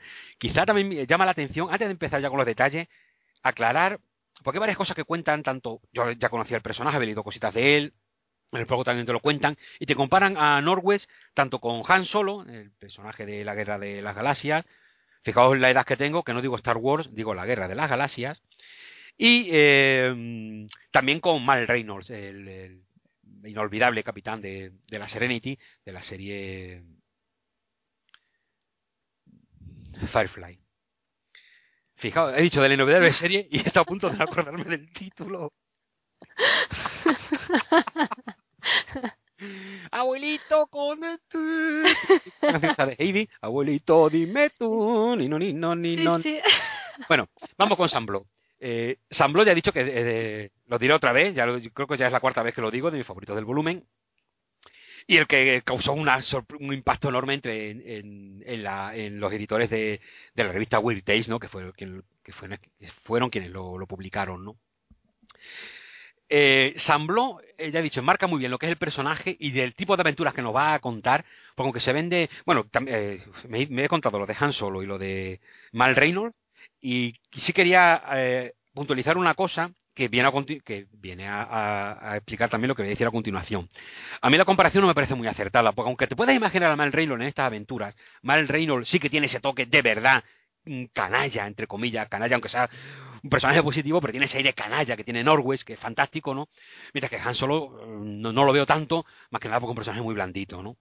No, no, me imagino a, Han Solo viendo las aventuras de, de Norway, mientras que sí me puedo imaginar a Mal Reynolds, las aventuras de Norway. Pero por otro lado, aún así me siguen pareciendo comparaciones que pueden infundir un poco a error, o a hacerte una idea mm, que no es eh, lo que te vas a encontrar en estos libros, porque aquí, Space Opera, hay muy poca. Eh, es casi un entorno, o sea, el futuro, ese futuro fascinante con mercados galácticos donde todas las razas se, se cruzan y se entremezclan en planetas que siempre suceden en la Tierra, Marte o Venus, ¿no? Y ese tipo de ciencia ficción luminosa, fantástica, donde el sentido de la maravilla, ¿no? que siempre es lo que se recurre cuando hablamos de Pur, porque es quizá su gran fuerza, ¿no? la gran potencia que tienen, eh, es casi un entorno, ese tipo de ciencia ficción, es casi un entorno más que un trasfondo. En realidad, las aventuras son ultra claustrofóbicas. Suceden en una habitación, si van a un bosque, suceden en un claro del bosque, suceden en, en siempre entornos muy cerrados, en un pasillo, en unas, en unas catacumbas, en unas mazmorras. Es todo súper claustrofóbico, pero además muchas veces son historias casi, casi de horrores mentales. Eh, se le compara también un poquito con los y realmente bebe mucho, se nota que publicaba en la revista Wild Tales, porque hay muchos momentos que los relatos adoptan un tono de terror, eh, claustrofóbico muy potente. Y que, por ejemplo, te describe eh, la ciudad de Nueva York, ¿no? Una fantástica Nueva York del futuro que casi más parece la metrópolis de Friesland. Y en ese entorno increíble pasa un montón de cosas. De repente todo, todo desaparece de ahí y nos trasladamos a un sitio, un reducto que ya digo, aunque sea un bosque, bueno, de hecho un bosque también es una forma de, llevarte un reducto cerrado, ¿no? Aunque te lleva a otro planeta, siempre no sé cómo te se las apaña para que todo el hueso de la acción sucede en un universo cerrado o como en San Sambló empieza con un, por unas calles de, de, este creo que era en Marte, si no recuerdo mal, sí, en Marte, y eh, te describe todo ese Marte fascinante para enseguida trasladarte a la habitación del hotel donde se queda Norway Mick, donde va a pasar todo el grueso de la acción, pero no solamente eso, sino lo que él va a sentir al ser eh, conquistado por la tremenda Sambló, que una joven a la que él ayuda la persiguen unos tipos para la van persiguiendo allí por las calles, y Norwes eh, entre queriendo y no, porque al principio se esconde de la baraunda, dice, bueno, a ver, aquí hay gente corriendo en este barrio peligroso, él siempre va por barrios peligrosos, evidentemente, porque para eso es un canalla, ¿no? Un pillastre, él lo presentan como una especie de de pues de pirata de pirata espacial que ha habido mil aventuras más o menos tiene toda la, cara y el cuerpo cubierto de, cicatrices no eh, un borrachín empedernido como su amigo Yarol el Venusiano están bueno y una aventura que me encanta comienza porque están los dos que no tienen dinero para seguir bebiendo su famoso ¿cómo se llama? el whisky bueno después lo busco porque me hace mucha gracia porque siempre me parece este dichoso whisky ¿cómo era? lo tengo apuntado sea el whisky no sé ah mira aquí Bueno, después si lo veo tranquilamente. Bueno, el whisky no sé qué, el whisky rojo, el whisky big de no sé qué sitio de... que es el que está siempre bebiendo. Y bueno, pues, eh, como he dicho, comienza la aventura, que estas chicas la están persiguiendo, le decide ayudarla, la chica es un poquito rara, y le dice ayudarla siempre vestida con una especie de, como es habitual, aquí, aquí lleva un poquito más de ropa, ¿eh? una especie de, andrajos ahí por encima, más que nada su pelo está cubierto por una especie de turbante, lo lleva cubierto, ¿no? Entonces esta vez no es su pelo el que puede servir de vestido, así que Moore decide vestirlo un poquillo, Sí, su defensa la defiende y como ya no tiene dónde ir, pues la lleva a su hotel. Es curioso porque todos los que, van persiguiendo a esta, esta, esta chica, porque evidentemente no, no es humana, no es humana, una... Eh, no me acuerdo de qué color era, creo que era de color rojo. Es que como me, me, apunto una cosa que creo que son importantes y las que no digo, ah, esto me voy a acordar. Ahora no me acuerdo el nombre del whisky, no me acuerdo del color de, de, de Pero bueno, da igual. Bueno, el caso, ah, bueno, él decide ayudarle y como no tiene dónde ir, pues se la lleva a su habitación de hotel y le dice, bueno, mientras está haciendo aquí mis chanchullos, porque tiene un chanchullo preparado con su amigo Yarol, él está investigando los puertos, el puerto de la ciudad en la que se encuentra en Marte para hacer unos chanchullos ahí de traficantes, de las que están traficando, que los chanchullos que se traen, que nunca termina de saberse en la historia, eso en realidad no tiene importancia. La importancia de lo que tiene es lo que le sucede a Norwest con, con Samblo. Él la deja en, la habitación mientras va a hacer su cosa, pero cuando vuelve por la noche, él nota que Samblo es un poco rara. Una chica un poquito rara, ¿no? Y todo esto le sirve a Moore para hacer una fascinante historia donde mezcla eh, un erotismo, pero un erotismo que me, que me encantan algunos, no siempre, no siempre lo, lleva por este camino, pero sobre, pero ensambló es perfecto, porque es un erotismo muy, muy macabro, un erotismo muy, que incluso cae en el, en el bestialismo, ¿no? Porque Sambló no es que no sea ya una criatura no humana, sino que es que es más cerca de un animal que, que aunque tenga figura antropomórfica, ¿no? Eh, es casi más felina, es casi más un, un gato que, que, que humana, aunque tenga figura antropomórfica, ¿no? Y sobre todo la idea de cómo todas estas ideas de, del placer, pues, que te, que ese placer que te lleva, que te puede llevar a la muerte, ¿no? Ese placer que te absorbe de tal manera que no eres consciente de que vas a morir, en fin, el héroe gitanato famoso, ¿no? Y todo ese erotismo macabro que le da este toque, toque eh, tan, tan interesante a y lo aleja del erotismo habitual en la, en la, en la literatura pulp, que suele ser más, más físico, ¿no? Por lo que he dicho, Moore también cae mucho en él con descubriendo a estas chicas siempre ligeras de ropa, a la que el héroe va a salvar. No, no deja de ser eso, ¿no? Eh, chicas siempre guapísimas o de pelo moreno eh, que te deja medio ciego eh, en todas sus novelas siempre la chica que en todos sus relatos siempre la chica que aparece es la más guapa que puedas haber visto en tu vida esta colección de chicas guapas, claro, entiendo a, un señor de la época leyéndolo, me imagino a mí leyendo la obra, dice, mm, yo quiero conocer a todas estas chicas tan guapísimas que salvan Norway, ¿no? Pues claro, yo como no soy Norway, eh, me tienen que... claro. En fin, eh, ¿qué estaba comentando? Ah, San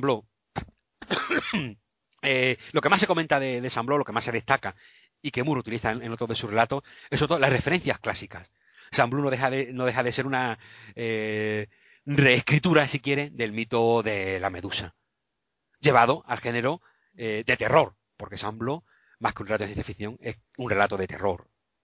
Y eso es lo fascinante que tiene que tiene, que tiene San ¿no? Esa criatura casi mítica que Moore convierte eh, la historia de la medusa no viene de, lo viene sí se convirtió en, mito en los griegos etcétera pero ella va más lejos. Dice no no pero es que esos mitos tienen una realidad. Son unas criaturas eh, que vienen de otro planeta ancestrales que llegan existiendo desde toda la existencia no y que en la historia de la humanidad eh, se ha visto aunque siempre han permanecido ocultas no se sabe bien si son reales o no y ahí se han convertido pues en, un mito no en un mito pero no no ese mito tiene un origen y el origen es criaturas como San ¿no?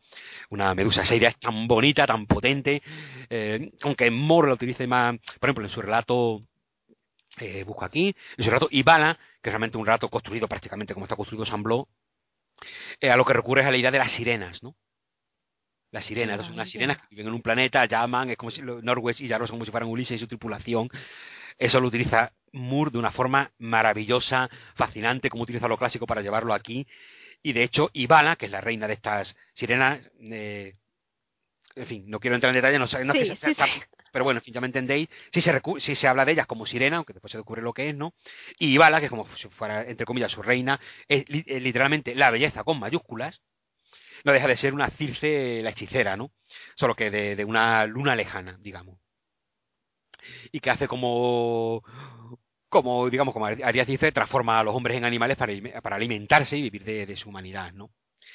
Este tipo, estas esta estructura la utiliza mucho Moore en, sus relatos, ¿no? La de la mujer como, como hechicera, como ser fatal que atrae al hombre, lo consume, se ve de él y pobre Norwest salvándose. Muchas veces no es que se salve él, es que es Jarol el que lo tiene que sacar del apuro, porque Norwest está totalmente ido, ahí consumido por el placer supremo que dan esas mujeres que te llevan a la muerte, pero vaya, viva la muerte, ¿no? y todo esto le da un toque muy divertido a sus aventuras. Aunque es verdad que en algunos momentos eh, sí que se hacen un poco repetitivas. Hay veces que ya sabes lo que va a suceder, porque se, repite. Yo creo que Moore, eh, publicando en la Weird Tales, tiene esto que por una parte, pues entre comillas, podría ser verdad un pequeño defecto o algo así. Por otra parte, eh, ves incluso yo creo que la poca importancia que Moore se podría dar como autora, ¿no? Ella escribe una revista a Pulp, saca su dinero, eh, esa fórmula de funcionar y bueno, la va utilizando más veces y tampoco lo preocupa mucho más, porque yo creo que incluso la misma Catherine L. Moore, si supiera que aquí en el año 2017 estamos comentando un libro, las aventuras completas de Norwest Smith, editado por Costas de Carcosa, primero que una editorial se interese, que haya un montón de gente que lo lea, y nosotros lo estemos comentando aquí, yo creo que la primera que nos daría crédito sería Catherine L. Moore. Eso también le da un, un encanto extra, pues que bueno, dice, bueno, pues sí, es que ella jamás pensó creo, que ya estoy un poco fabulando, ¿no? Pero pensó que esto pudiera suceder, tampoco se preocupó de ser la más original del mundo. ¿Qué tiene de, potente? Que es que en algunas cosas sí que consigue ideas muy potentes, ¿no? Como digo, en esta utilización de, lo mítico como, como, base real para ella crear sus relatos, ¿no? Eh, aparte de San otro de los que más me ha gustado es El polvo de los dioses. El polvo de los dioses es quizá la aventura en la que vemos más mano a mano porque Jarol muchas veces casi un secundario, otras veces casi ni aparece, y se echa de menos en muchos momentos, y sobre todo después de leer El polvo de los dioses, que es una aventura que llevan mano a mano Jarol el venusiano y Norwest Smith, es una gozada verlo a los dos en acción, en el, quizá la aventura que sea más, abiertamente ciencia ficción de space opera, ¿no? Aunque terminen encerrados en una especie de habitación con el espectro de estos dioses malignos antiguos, ¿no?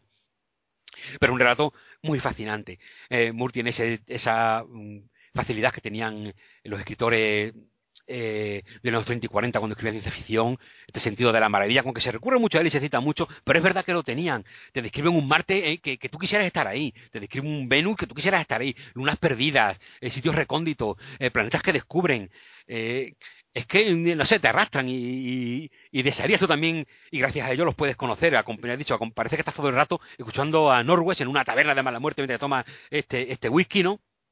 Escuchándole fascinado, diciéndole, no, ¿puedo ir yo en una aventurilla y a ver qué me, qué me puede ocurrir, ¿no? La mitad de las veces lo que le pasa es tremebundo, ¿no? Hay muchas ideas de planos alternativos, realidades alternativas, estas mujeres casi siempre arrastran al hombre a un universo en el que ellas son reinas, eh, donde ellas dominan, que, siempre es un mundo privado, un mundo secreto, que no comparte realidad del mundo que nosotros, del, mundo que nosotros conocemos, ¿no? Eh, eh, mm, Nada, nada. No es que estaba viendo aquí un apuntado, sí, bueno, nada. A ver, tampoco no me quiero el frío Dios gris, otro, el frío Dios gris es otro gran relato, eh, pero también lo mismo, sucede todo, casi todo en una pequeña habitación, lo que podríamos hablar de aventuras claustrofóbicas, ¿no? Casi yo como yo definía las aventuras de Norwes. Sí. Pero bueno, una lectura realmente gozosa, eh, recomendable, a pesar de estas pequeñas esas ratas que hemos comentado que tiene, que tiene la edición, pero bueno, yo creo que se compensa un poco, eh, primero porque mm, la verdad es que es difícil imaginar una edición completa de, eh, como se ha hecho aquí de, en Costas de Carcosa, de la obra de todos los relatos de Northwest Smith, y solamente pedir que el, el, volumen incluye uno que escribe a medias con Forrest J. Ackerman y otro eh, que protagonizado por Norwich y su otro personaje, Joel de Joyri, escrito a medias con Henry Kudner. O sea, aquí, escribiendo a medias antes de que terminaran casándose. Eh, eh, muy curioso, ¿no? Saber, saber eso. En fin, como he dicho, aventuras que, que, que te atrapan, quizás tienen esa nota repetitiva, llega un momento en que te has leído ya 8 o 9 y ya sabes lo que va a pasar, eh, repite esa repetición de, planteamiento, de estructura, pero siempre, siempre guarda algún momento, algún detalle, algún giro, alguna descripción que, te llena de sorpresa, ¿no? En, el segundo relato del volumen, Sed Negra, este es quizá en el que ese culmen de mujeres hermosas que te van a dejar loco de, tanta belleza, lleva, lleva a, la locura extrema, ¿no? Otro relato fascinante, ese, ese negro, otro relato muy bonito, ¿no? Donde, por cierto, tiene un detalle, eh, un relato como hecho muy claustrofóbico, él se mete en una especie de... es invitado por una mujer súper bella que encuentra en los muelles, lo lleva a un castillo donde se... donde un esclavista crea, crea la mujer más bella del mundo y las que son más, más eh, caras de, de, comprar, y son creaciones que él crea a partir de una especie, bueno, en fin, entre una cosa, caso que eh, hay incluso, digamos que aparece por ahí un limo negro, un limo negro viviente, repugnante y odioso, que recuerda mucho al, limo negro que aparece en, aquel relato de Arthur Machen, no me acuerdo cómo se llama, que aparecen los tres impostores. ah, sí. Bueno, una cosa o sea, esa influencia ella se nota que está escribiendo en la revista Weird Tales y en muchos momentos ya te digo, esto en torno de ciencia ficción, ella eh, comienza ahí, pero te arrastra y te lleva a, mundos de, de terror, de horrores, de criaturas ancestrales donde todavía siguen vivas, ¿no? En ese entorno de ciencia ficción donde parece que, el pasado eh, se mantiene con vida y con más peso que, el presente, en este caso, el futuro, ¿no? En fin, eh, muy divertidas de leer y recomendables y chicas desnudas, tipos con pistolas, rayos láser que nos gusta. y aventuras fantásticas en una habitación. Perfecto. Yo es que de, de Catherine Moore no, no he leído nada, me he leído un, un, Solo me ha dado tiempo a leer un relato, pero sí que tengo, tengo un par de volúmenes, creo que una novela por algún lado, y, y este volumen de, de, relatos escritos a medias con Kutner. Ah, el, el Tonki, el Tonki es un relato fantástico. sí, es, eh, bueno, es un volumen en italiano que se titula El Tonki, el, el tiempo y la, y la locura. Y tiene, pues eso, varios relatos que, y de los que solo he podido leer el, el Twonky porque no, no me ha dado tiempo a más. Pero bueno, aprovechando que tengo eso, volúmenes en la, en la biblioteca, pues eh, me pondré, me pondré con ella porque, porque tiene buena pinta. Sí, yo he leído más cositas de Henry Kudner, pero como a veces te lo, te lo, te lo explican eh, y a veces no, nunca terminas de saber en cuántas obras de Kudner, si colaboró todas Moore, solo en algunas, Sí. Eso, sí sé que en Mutante, por ejemplo, que es una, un fish up, son cinco relatos que después unieron en, en forma de dándole un, digamos, un neso de unión con otra aventura para, que digamos que servía para unir los cinco relatos.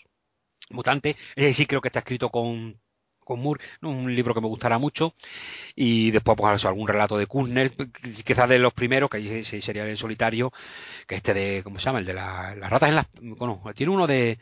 De bueno, uno de ahí los castianos también con ratas, todo ese rollo que es súper horrísono, que, que me gusta muchísimo. Y, no sé, Kundner es un escritor que siempre me ha gustado. Y bueno, pues Moore, pues también, si te gusta Kundner, de alguna manera también te está gustando Moore. Claro, estupendo. Sí, sí. Muy bien. ¿Pasamos a la siguiente lectura o te apetece? Muy bien.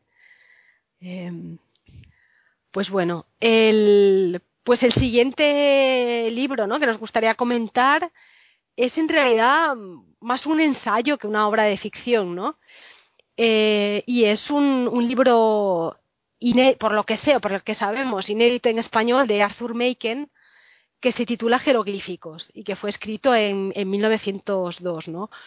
Em, en este libro Maken lo que hace es eh, realmente em, presentar su, teoría de, la literatura, de, lo de qué es la literatura y sobre todo de qué es la alta literatura. ¿no? Y lo que hace es presentar em, el libro como la transcripción, la transposición o la puesta por escrito de una serie de conversaciones conversaciones eh, mantenidas con un supuesto amigo suyo, una especie de, ermitaño que no sale de, su casa en Londres y que lo describe pues, como una suerte de, místico en busca de, la verdad, ¿no?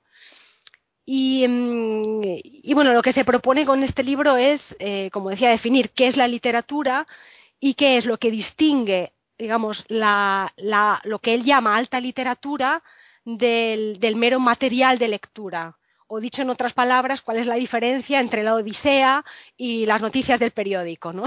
de alguna manera. Eh, entonces, bueno, el, eh, el, el, libro se abre, bueno, con la eh, presentación de este, esta suerte de, de místico Em, que se dice em, discípulo de Coleridge y, cito literalmente del modo de discurso cíclico, ¿no?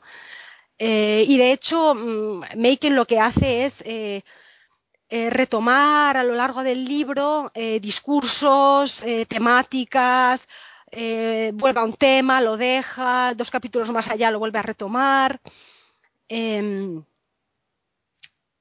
Y, de alguna manera, pues eso, presenta toda una serie de reflexiones eh, a modo pues, de, divagación, ¿no? Y yo lo que intentaré hacer es, eh, digamos, juntar las, las, que me parecen las ideas principales y exponerlas eh, de una manera más o menos ordenada. El concepto básico que articula todo, todo el libro es el concepto de éxtasis y lo define eh, este concepto de éxtasis como eh, el amor del ser humano por lo desconocido. La literatura, por tanto, debería ser éxtasis y debería expresar ese, amor por lo, desconocido, que, sería además un desconocido como eterno y, primigenio. ¿no? Em, y bueno, en su diferenciación entre lo que es la alta literatura y, el, material de, mero material de lectura, Maken, eh, bueno, lo primero que dice es que eh, una lectura o un libro puede entretener, puede emocionar, puede gustarte muchísimo y parecerte lo mejor del mundo, pero eso no significa que sea alta literatura. Eh, y pone, bueno, utiliza toda una serie de ejemplos, eh, incluso bastante divertidos para, para, describir esto. A alguien que le guste mucho, pues eh, no lo sé, la jardinería, el cultivo de mm, los, de los tomates o la pesca con la mosca, le puede encantar leer un libro sobre estos temas, pero eso no hace de esos libros o de esos panfletos auténtica literatura. ¿no? la literatura no busca eh, no busca, digamos, eh, o no debería buscar, pues, imitar o reproducir lo que es la vida cotidiana, eh, sino que tiene que, de alguna manera, que conectar con, lo desconocido.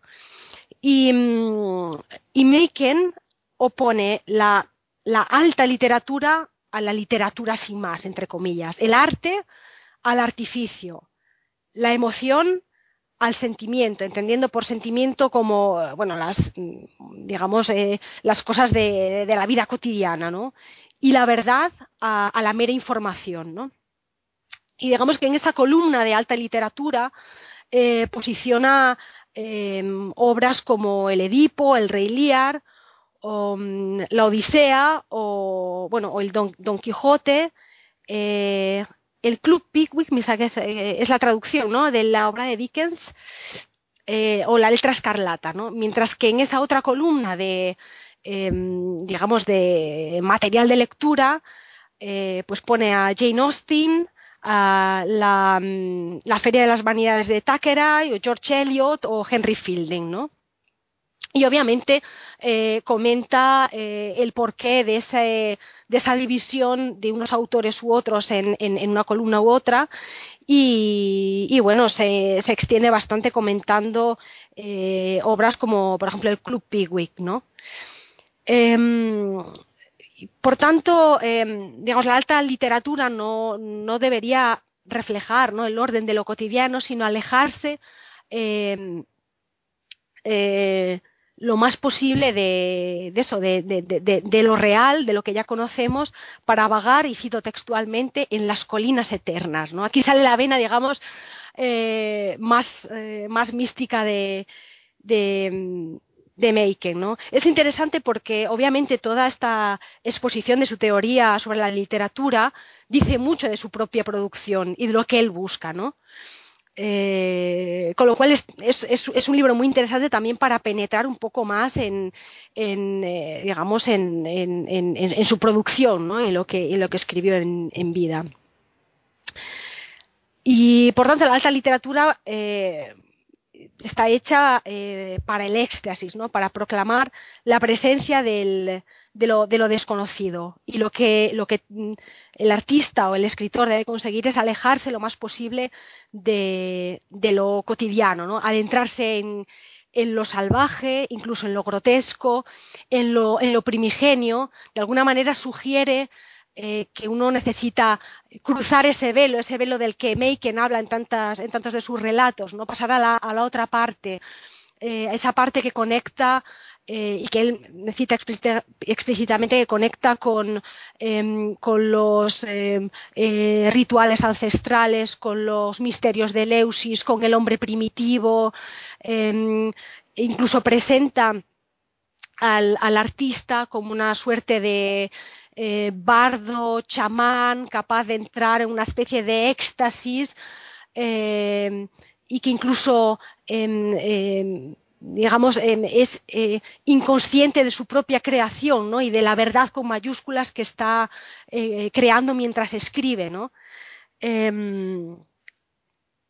también es importante en, esa idea de alta literatura lo que es la, eh, eh, la, embriaguez, el emborracharse, el, intoxicarse, ¿no? Un poco em, conecta esto con, diría, con los decadentes, con Baudelaire, ¿no? Esa idea de que uno tiene que estar eh, continuamente ebrio de cual cosa, de, alguna cosa, ¿no? Ya sea de, drogas o de vino o de, o de experiencias, ¿no? si bien al mismo tiempo, Meike lo que, que mm, eh, propone es que el artista debe alejarse, o el verdadero artista, para crear alta literatura, debe alejarse lo más posible eh, de lo cotidiano y de la literatura de salón, de los círculos, de los círculos urbanos, ¿no? y de alguna manera em, eh, aislarse, volver a, la naturaleza y a lo, y a lo salvaje. ¿no? También es interesante eh, otra, otra idea que maneja en relación a, esta definición de la alta literatura y es que un libro puede ser alta literatura aunque su forma sea un poco grosera o poco refinada. Y pone el ejemplo, por ejemplo, del Dr. Jekyll y Mr. Hyde, ¿no? dice que la, la idea en sí eh, eh, digamos, la, la, base sobre la que se construye la historia es alta literatura porque refleja una verdad con mayúsculas, que es que el ser humano no es uno, sino al menos dos, ¿no? Es esa oposición de, fuerzas. Eh, y sin embargo critica duramente lo que es la ejecución y la escritura eh, de la obra, la estructura em, em, que la considera como muy, decir, muy, muy, muy plana, muy sosa, ¿no? Y lo dice abiertamente. Esto es interesante porque Make incluso eh, critica algunas de sus de sus obras favoritas, ¿no? el Club Pigwick, por ejemplo, lo, lo, sitúa dentro de la alta literatura, digamos, por todas esas, eh, esas eh, verdades primordiales de las que habla, pero eh, critica, digamos, aspectos eh, formales y lingüísticos, ¿no?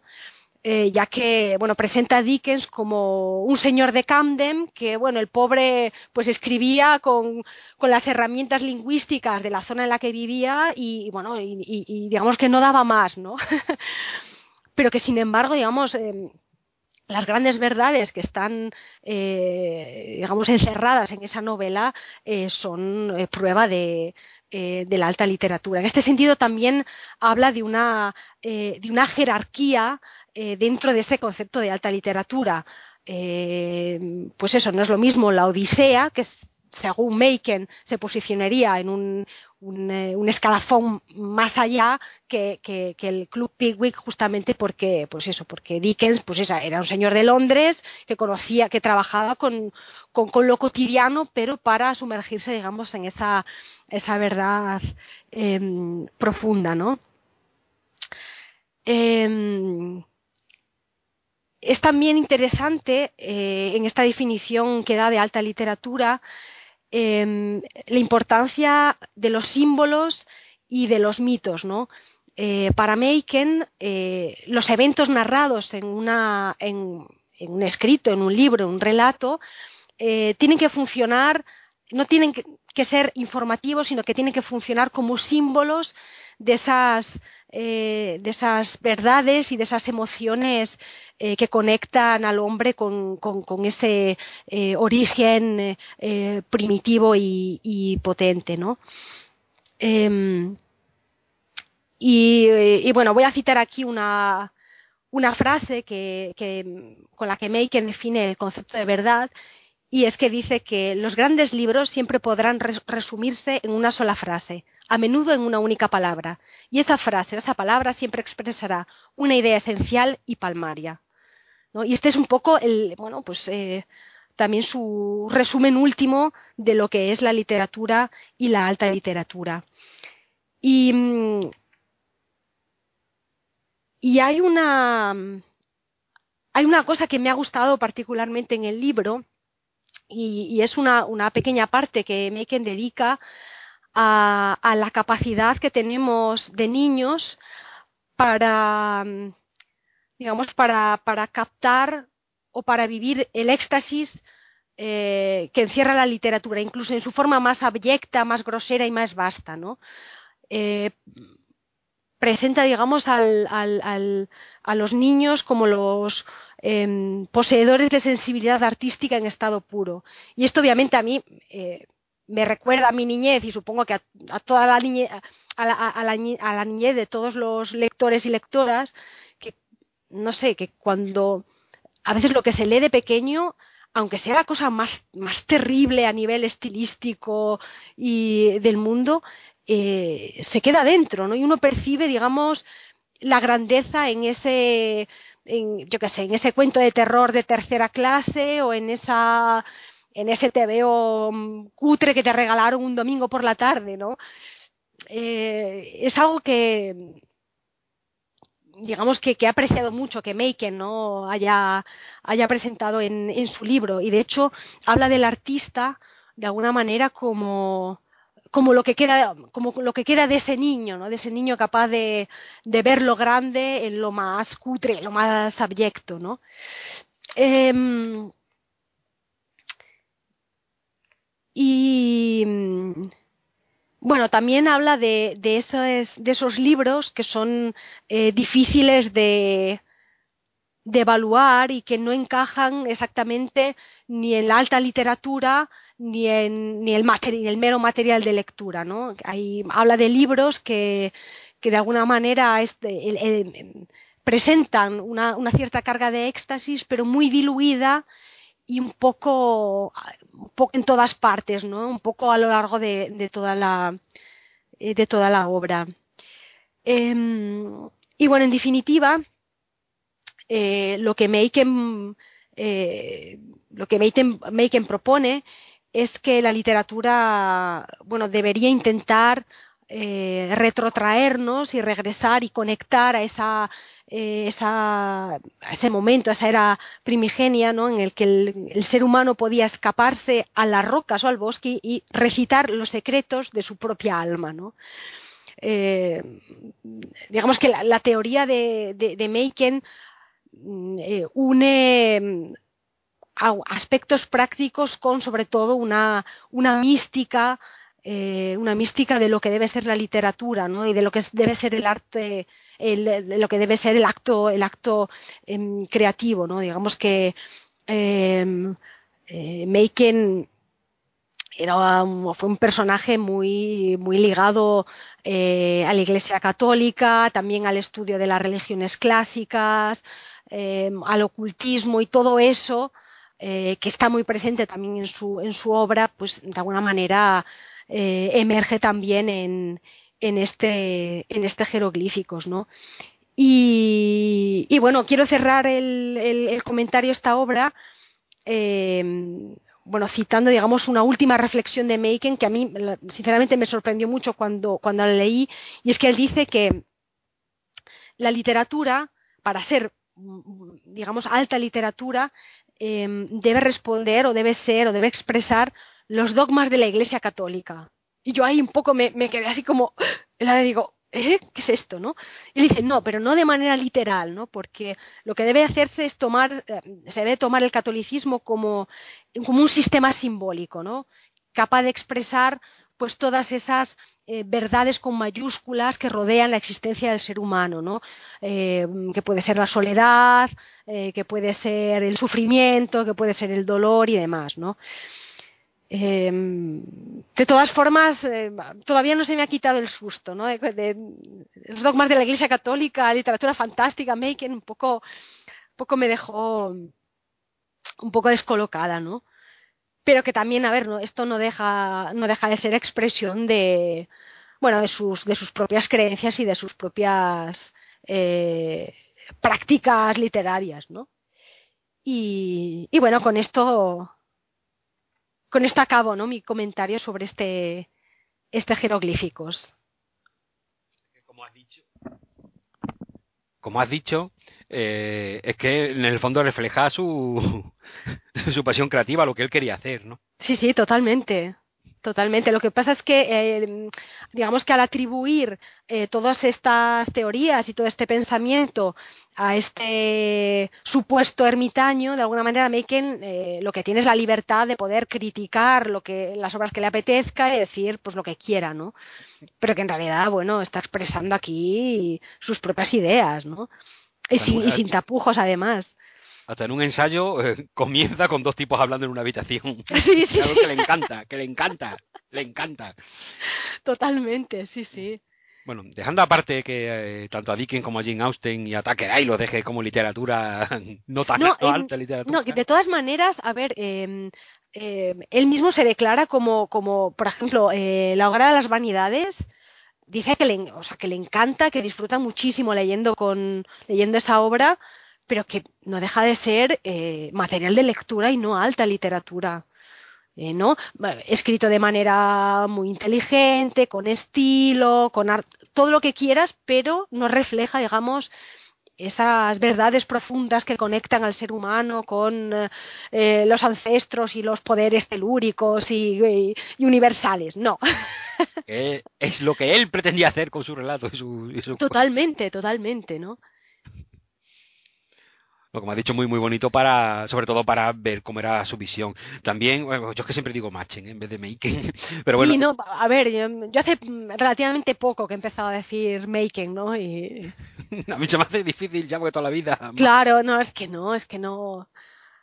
Pero bueno, es bonito porque ayuda a entender más a, al escritor. De todas formas, siempre sabiendo que Machen era un raro entre los raros. O sea, sí. Eh, sus relatos fantásticos siempre tienen esa nota eh, mmm, extraña incluso en lo cotidiano, en un fragmento de vida, eh, toda esa primera parte, que es el matrimonio, que no hace más que hablar de cosas ultra cotidianas, enseguida se separa para en la parte final irse a contra esas verdades que él consideraba que eran, digamos que el mundo real no era real, ¿no? sino que había otras cosas que estaban por encima de la realidad y que acababan siendo la verdadera realidad. Él siempre buscaba esa verdad en, su obra y es curioso como él lo lleva a, a la literatura en general. ¿no? En el fondo yo creo que estaba casi diciendo, aunque yo no sea alta literatura, pero yo escribo la verdad. con, lo, con, lo, cual mi obra es alta literatura. Sí, sí, no, totalmente. Es que mm, hay making pillín que te estás tirando flores haciendo que no te las tiras, ¿eh? Te hemos pillado. Pero, pero bueno, a él, a él se lo podemos permitir, ¿no? Y bueno, Meiken también, a ver, ya tocaba porque en realidad yo creo que es un autor que nos gusta mucho, que le hemos mencionado en algún, en algún podcast, eh, o sea, en un programa, pero que realmente todavía no hemos comentado ninguna obra ni ningún relato. Sí que es verdad, hemos hecho dos programas con los mejores relatos de terror y no está él. Sí, sí, y hemos, sí, sí, sí, y hemos empezado de alguna manera por la puerta de atrás, porque es una, a ver, es una obra muy interesante, pero creo que es poco conocida yo, de hecho, me, la he leído en una, eh, bueno, en la edición digital del proyecto Gutenberg y en papel me parece que la he visto, que la he visto solo una vez en, en, la, en la tienda de un en la, tienda de un museo, ¿no? En la, en la casa de Horace Walpole, que ahora han hecho como una especie de casa museo, y me parece que allí había como una vitrina con tres libros, y uno era este, en una edición así como muy de lujo y tal, o sea que tampoco no, no sé, tampoco no debe ser muy Igual muy leído, muy conocido, pero bueno. Desde luego en español no, y sería raro que lo editaran. Pero también es verdad que todos los que seguimos a Machina de Literatura Fantástica nos da igual el tipo de obra que sea, incluso esta rareza, bueno, la escribiríamos y la leeríamos seguro, ¿no? Yo, vamos, yo de cabeza, vamos, ni, me lo planteo, ni me lo planteo. Porque aquí más, lo que dicen, más que, más que estar de acuerdo o no con lo que diga o plantearte un diálogo con el autor, hay que casi más interesante es conocer de verdad al autor, ¿no? No, totalmente, ¿no? Y, y además también es interesante porque es verdad que eh, su discurso es un discurso sobre literatura en general y no literatura de género en particular, pero yo creo que mucho de lo que dice se aplica, o sea, funciona muy bien cuando se aplica a la literatura de género y a las funciones de la o las posibles funciones de la literatura de género, ¿no? Y bueno, creo que que como reflexión también para, para los que somos lectores y lectoras y tal, pues puede, puede funcionar bien, ¿no? No sé. Y aparte de Stevenson, ¿nombras algún otro autor que haya tocado el género fantástico? O... Em, a ver, claro, a ver, eh, eh, El Quijote y la Odisea, sí, pero digamos, eh, autores más, más contemporáneos o más cercanos a May que no, no, no, se va, se va sobre todo a, a esos clásicos. Que también es interesante porque dices, a ver, Maken, de alguna manera ¿eh? te estás metiendo con, los, con, los clásicos, ¿no? Con, no sé, no sé yo, ¿no? Sí, o los clásicos o los libros de jardinería, ya está. Sí, sí, sí. pues casi mejor los clásicos, ¿no? Sí, sí, habla también de, de Gargantúa y Pantagruel, pero mm, quiero decir, mm, eh, no, a ver, que yo recuerde, no habla de un Frankenstein o de, ¿sabes? Mm, eh, de obras que también no, no, que yo recuerde, no. Pero bueno, también es verdad que sabiendo lo que opina de Jekyll y Mr. Hyde, se puede aplicar precisamente a la que ha citado a Frankenstein de Shelley, ¿no? O sea, realmente iría un poco por ahí también, su opinión sobre ese tipo de obras, ¿no? Hombre, también de esta forma él también deja muy claro en todo momento que uno las puede disfrutar y le pueden encantar, pero eso es aparte. Sí, sí, sí. Eh, de hecho, lo que es el, eh, el gusto personal, de alguna manera, no cuenta para nada. Aunque yo creo que en algunos puntos del libro él mismo se contradice, porque a la hora de justificar lo que a él, determinadas lecturas que a él le gustan y que a él le parecen que pueden encajar en la alta literatura, pues de alguna manera le da la vuelta a la tortilla para hacer que las piezas encajen, ¿no? Con lo cual, que también es interesante, es decir, em, al inicio em, presenta un discurso que aparentemente es bastante rígido, pero luego a medida que va discutiendo autores y demás, pues dices, bueno, pues es que al final la opinión y el gusto y la percepción personal, pues algo, algo, algo tienen que decir, ¿no? al respecto. Eh, quizás no con el libro de jardinería, pero, pero casi, ¿no? No, pero también es bonito porque de alguna manera eh, te imaginas a muchos protagonistas de los relatos de Machen mm, así, ese tipo de, de, con ese tipo de pensamiento, ¿no? Lo que piensan de la, de la religión, lo que piensan de la literatura, son siempre personajes un poco por... De hecho, como si el pensar así te diera paso a poder conocer lo que conocen los, sus protagonistas, ¿no? Que siempre esa verdad que para Machen es siempre la de que hay otro, otra realidad. La del otro lado, ¿no? Sí, mm. sí, sí. Pero ¿cómo, ¿cómo no lo vamos a querer a Machen? ¿Cómo lo vamos a querer? Claro, claro, se, se hace querer. Y bueno, ya le dedicaremos ahí algún, algún hueco un poquito más extenso con alguna obra de ficción, ¿no? En un... Y tenemos que hablar de él en condiciones que... Sí. Eh, yo es que a veces lo que me ocurre con que lo tengo tan, tan asumido como que es uno de los grandes que... Y es verdad, hemos hecho, fíjate, lo, lo he dicho antes y caigo ahora, hemos hecho dos, dos programas con los mejores relatos de terror y él no está, o sea, ahora mismo estoy, pero, pero ¿qué hemos hecho? O sea, ¿qué es esto, no? Bueno, a ver, como estamos haciendo la serie de volumen 1, 2 y, y si seguimos vivos y esto tiene continuidad, pues habrá una tercera, cuarta, quinta parte, ¿no? Entonces, Bueno, en alguna irá seguro. sí, es segurísimo. Tiene que ir. Muy bien, pues si quieres pasamos al super bloque de cómics. Bueno, tengo ¿Te aquí algunos, algunos cómics para comentar. Como ya, bueno, hicimos una, una primera incursión, no me acuerdo en qué, en qué podcast fue, que hablamos de Dylan Dog y Dampir. Se nos quedó alguno en, en, la, en la recámara guardado y voy a empezar con uno que comentamos que iba a salir en ese programa, pero que al final era ya tan largo, estábamos tan cansados. Y lo dejamos un poco aparte, pero bueno, lo recuperamos para hoy. Que en el personaje, en, a ver, el personaje Storm, Tormenta. Un personaje creado por eh, Don Lawrence y los guionistas Philip Dunn y Martin Lodevick. En realidad casi una creación de, de, de los editores que contrataron a Dan Lauren para hacer esta, esta historieta después del éxito del Imperio de Trigan, que quizá la obra más conocida de Don Lawrence.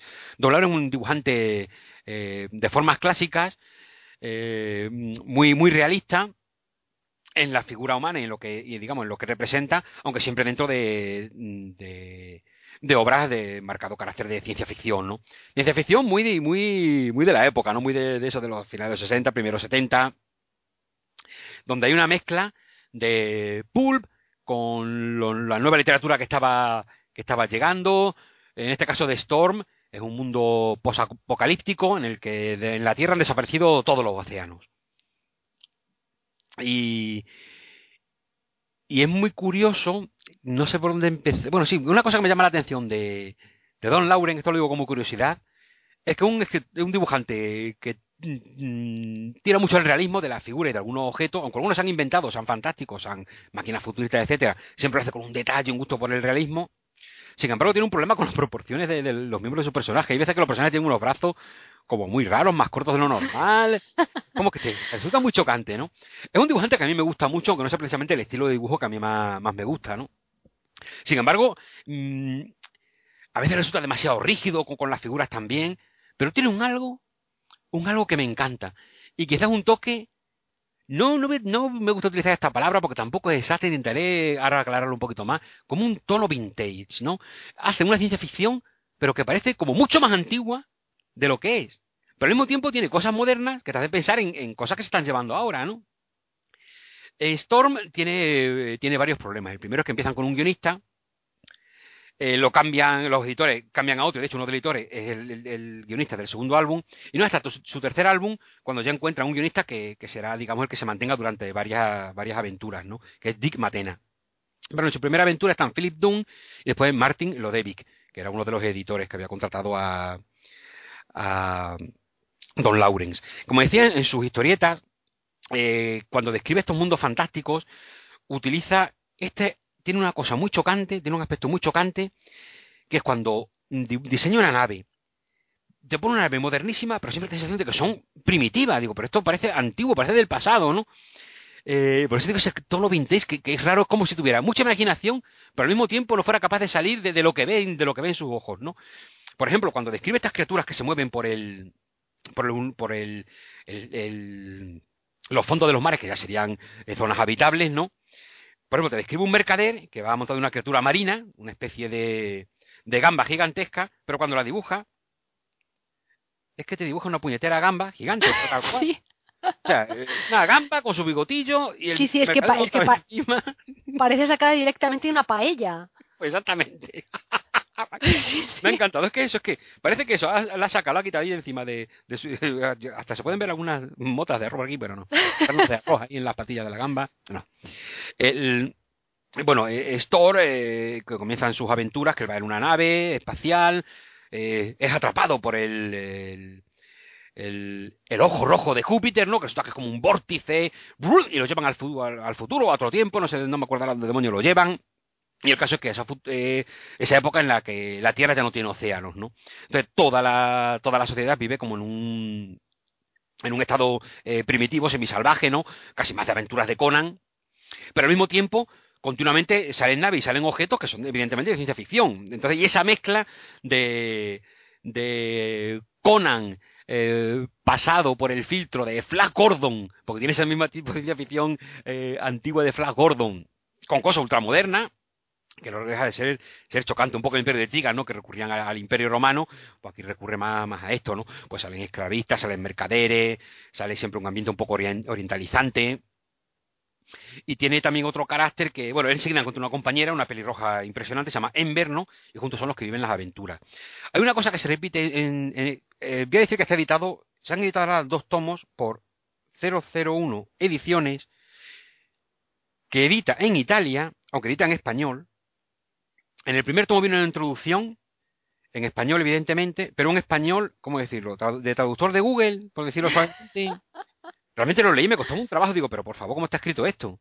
En el tomo 2 no, en el tomo 2 ya está la cosita, el prólogo ya está, eh, ya, está Se puede, ya, ya, es otra cosita, se lee mejor, ¿no? Pero el tomo 1, digo, esto que, madre mía, por favor, que esto, que, ¿quién lo ha hecho? Eh, eh, han editado dos tomos por el momento, pero creo que la cosa se ha quedado ahí, porque no he vuelto a ver ninguno más. El segundo tomo ya tiene más de un año. Y cada uno recoge dos aventuras. Me da mucha rabia porque me hubiera encantado que, hubieran recogido evidentemente la obra completa de Don Lauren haciendo este Storm.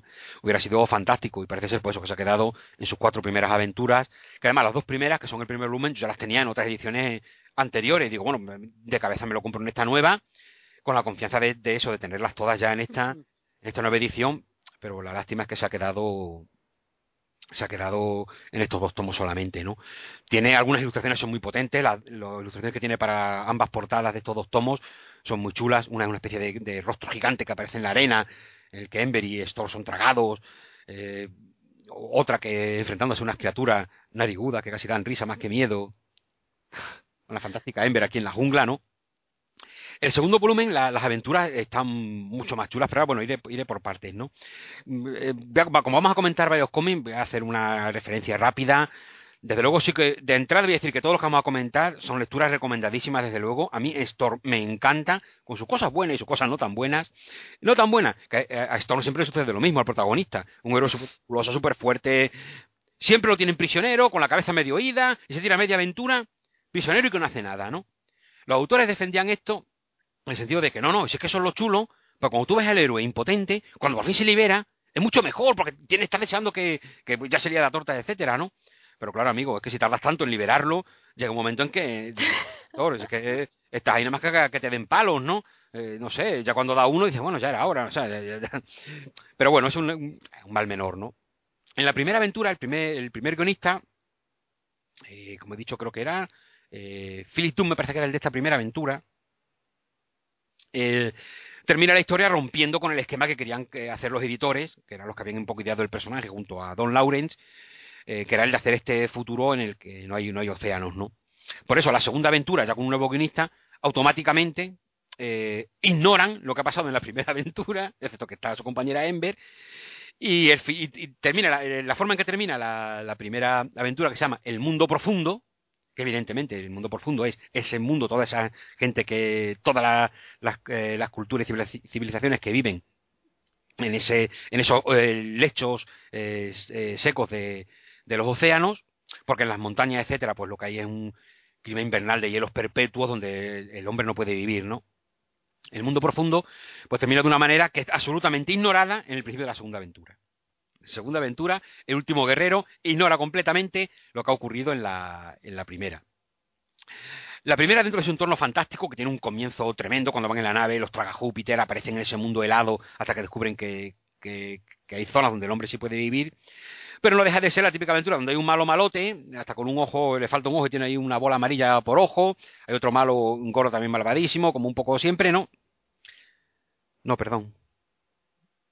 No es que me hago un lío. Este, el, gordo es un monje que es amigo suyo. Vaya pedazo de reseña. Pues, después tiene cosas que me encantan. Llega a un sitio donde hay unas máquinas donde puede controlar el, agua y, que haya agua o no. Y fíjate las máquinas como son. Se lo enseña Erika, pero ahora lo describo a vosotros. A ver si se ve.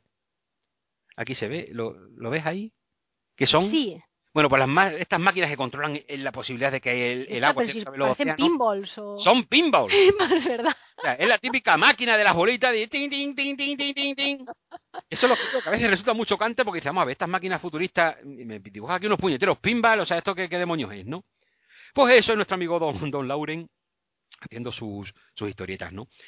Es, mm, es muy, eh, me gusta mucho más la segunda aventura, el mundo profundo sí, pues para hacen los personajes, etcétera, está bien, pero en el fondo no es más una aventura ultra clásica de malo malote que no hay forma de matarlo, lo va persiguiendo, se van escapando, blu, todo es marcado en este mundo que ellos crean, ¿no? El último guerrero, sin embargo, es más interesante, porque tiene una idea muy chula, que es un grupo de guerreros que tienen que pasar una prueba, que es eh, ir al interior como, un, una especie de templo perdido que no deja de ser una nave espacial inmensa abandonada pero que a ellos le da un carácter como que vive un dios que todo lo destruye, que todo lo, entonces lo que tienen que hacer es que tienen que pasar, tienen que llegar al corazón de, ese templo, que no deja de ser una nave, y todos los guerreros que lo han intentado a lo largo de los años, eh, aunque van avanzando de una habitación a otra, nunca terminan de llegar al final y van muriendo. Entonces aquí seleccionan un grupo de, héroes, que esta vez son los que lo tienen que intentar. Entre ese grupo de héroes está Storm, Storm y una guerrera, una guerrera que en el momento en que sale, yo me quedé ah, encantado encantado porque me encanta. Es un personaje que realmente se come directamente a Storm y Ember. Los devora. Es un personaje interesantísimo, es una guerrera eh, salvaje con una personalidad muy fuerte, un personaje muy bien creado. Lástima, lástima que no sea un personaje recurrente, porque es una, al menos hasta donde yo he leído, que son los cuatro primeros, evidentemente. No sé si más, adelante llegará a salir, lo dudo muchísimo, pero bueno, vete a saber, el cómic mm, todo puede pasar, ¿no? Y me da mucha pena porque es un personaje que no vuelve, no vuelve a aparecer. Esta aventura me gusta muchísimo, sobre todo la forma tan interesante que van contando todas esas diversas trampas que no dejan de ser métodos de autodefensa de la propia nave para que no lleguen a, digamos, las personas que han abandonado, los, que tripulaban esa nave la abandonaron y la dejaron con un montón de pruebas de seguridad para que nadie llegara a, su interior. Entonces lo que van atravesando son un montón de pruebas en lo que se van enfrentando a un montón de, de mm, digamos lo típico, la, típica cámara trampa, ¿no? Que los personajes tienen que ir a, eh, atravesando una y otra vez, descubriendo qué es lo que, cuál es, digamos, el secreto que te haga salir de esa cámara para ir a la siguiente, ¿no? Hay algunas chulísimas, hay una en la que esta chica guerrera y Storm se enfrentan a sus dobles, ¿no? Esa, esa, esa es buenísima.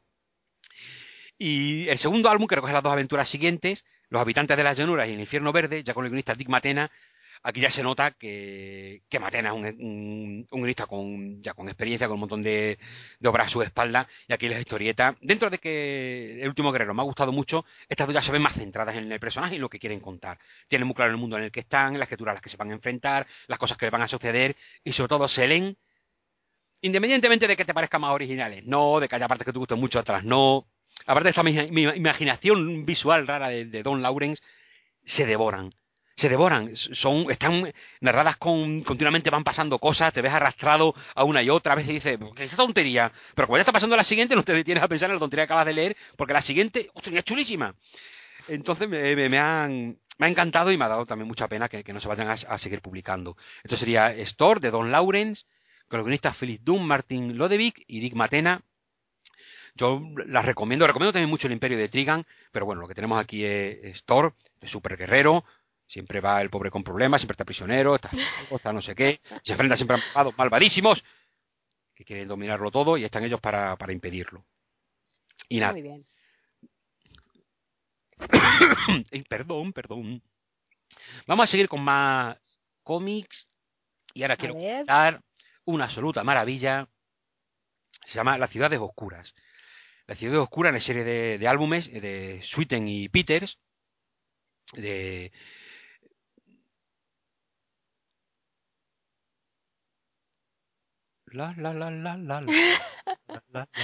Aquí está José Luis buscando información. Es que, es que son las típicas. Sé que me pasa lo de antes, digo. Sí, sí, yo me acuerdo de. Pero estoy mirando. Pregúntame algo.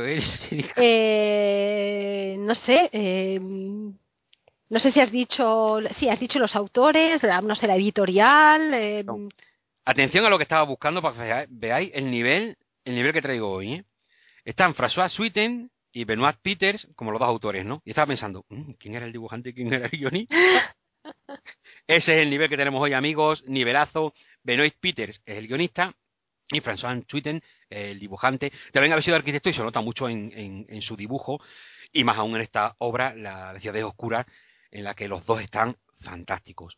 Voy a comentar solamente los dos primeros álbumes porque los están reeditando ahora Norma en una edición, aunque es en tapa blanda, pero me encanta el formato, están muy bien eh, eh, reeditadas, con páginas extras muy completas, pero solamente han reeditado los tres primeros y yo solamente tengo los dos primeros.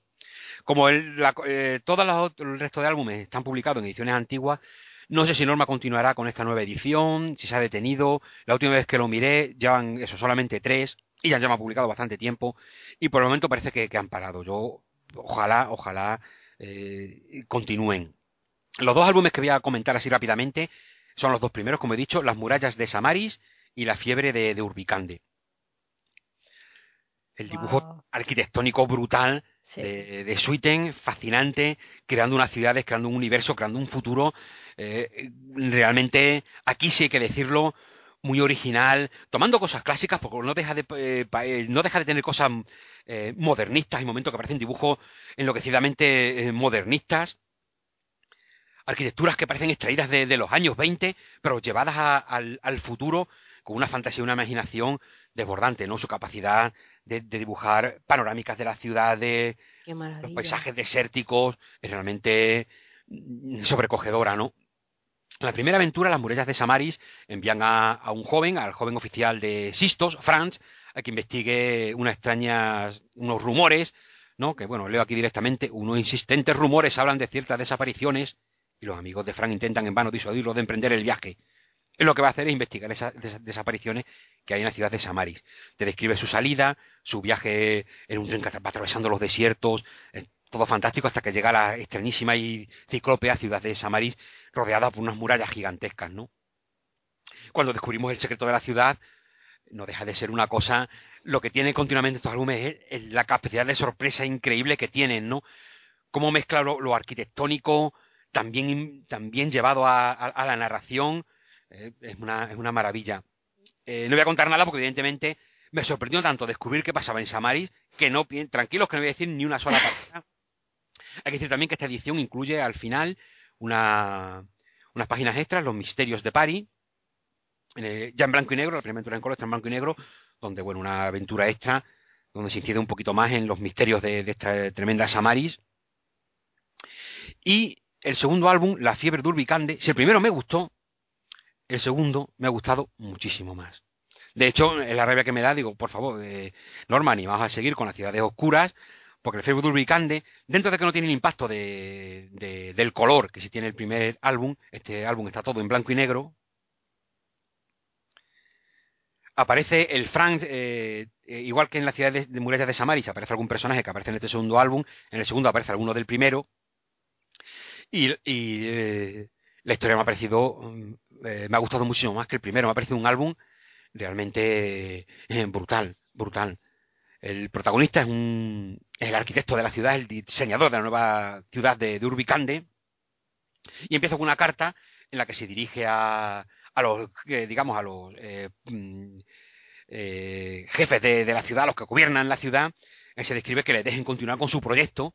la ciudad de, de Urbicán está dividida por un río que divide la ciudad en dos partes que no se comunican, están incomunicadas. En una viven, pues, los, digamos, lo, por decirlo de una manera eh, rápida, los ricos y en la otra, pues, lumpen, los pobres, ¿no?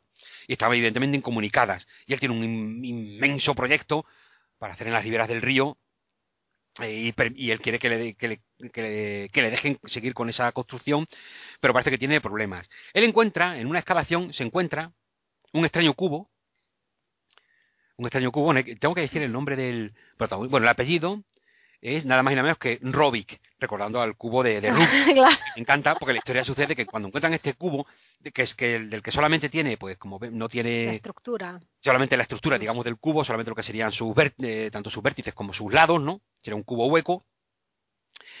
Este cubo extraño que encuentra en una excavación, él empieza a estudiarlo porque no es capaz de concebir de, de qué está hecho. El cubo va creciendo. Va creciendo va creciendo, creciendo, atravesándolo todo, no hay forma de romperlo, no hay forma de pararlo. al principio de una forma muy, muy pequeñita, ¿no? Sí. El cubo de repente son ya una estructura formada por varios cubos hasta que crece de tal manera que domina toda la ciudad. Pero la domina de tal manera que termina pasando de una ciudad a otra y se hace tan grande que lo que son las la, la, la construcción del mismo cubo sirve de puente para pasar de un lado a otro de la ciudad empieza a las ciudades comienzan a, a, comunicarse y los miedos que tienen los gobernantes de que eso va a provocar una guerra, un enfrentamiento, sucede al revés. Los habitantes, tanto los de uno del otro lado, parece casi el muro de, de Berlín, están deseando sí, pasar sí, más, claro.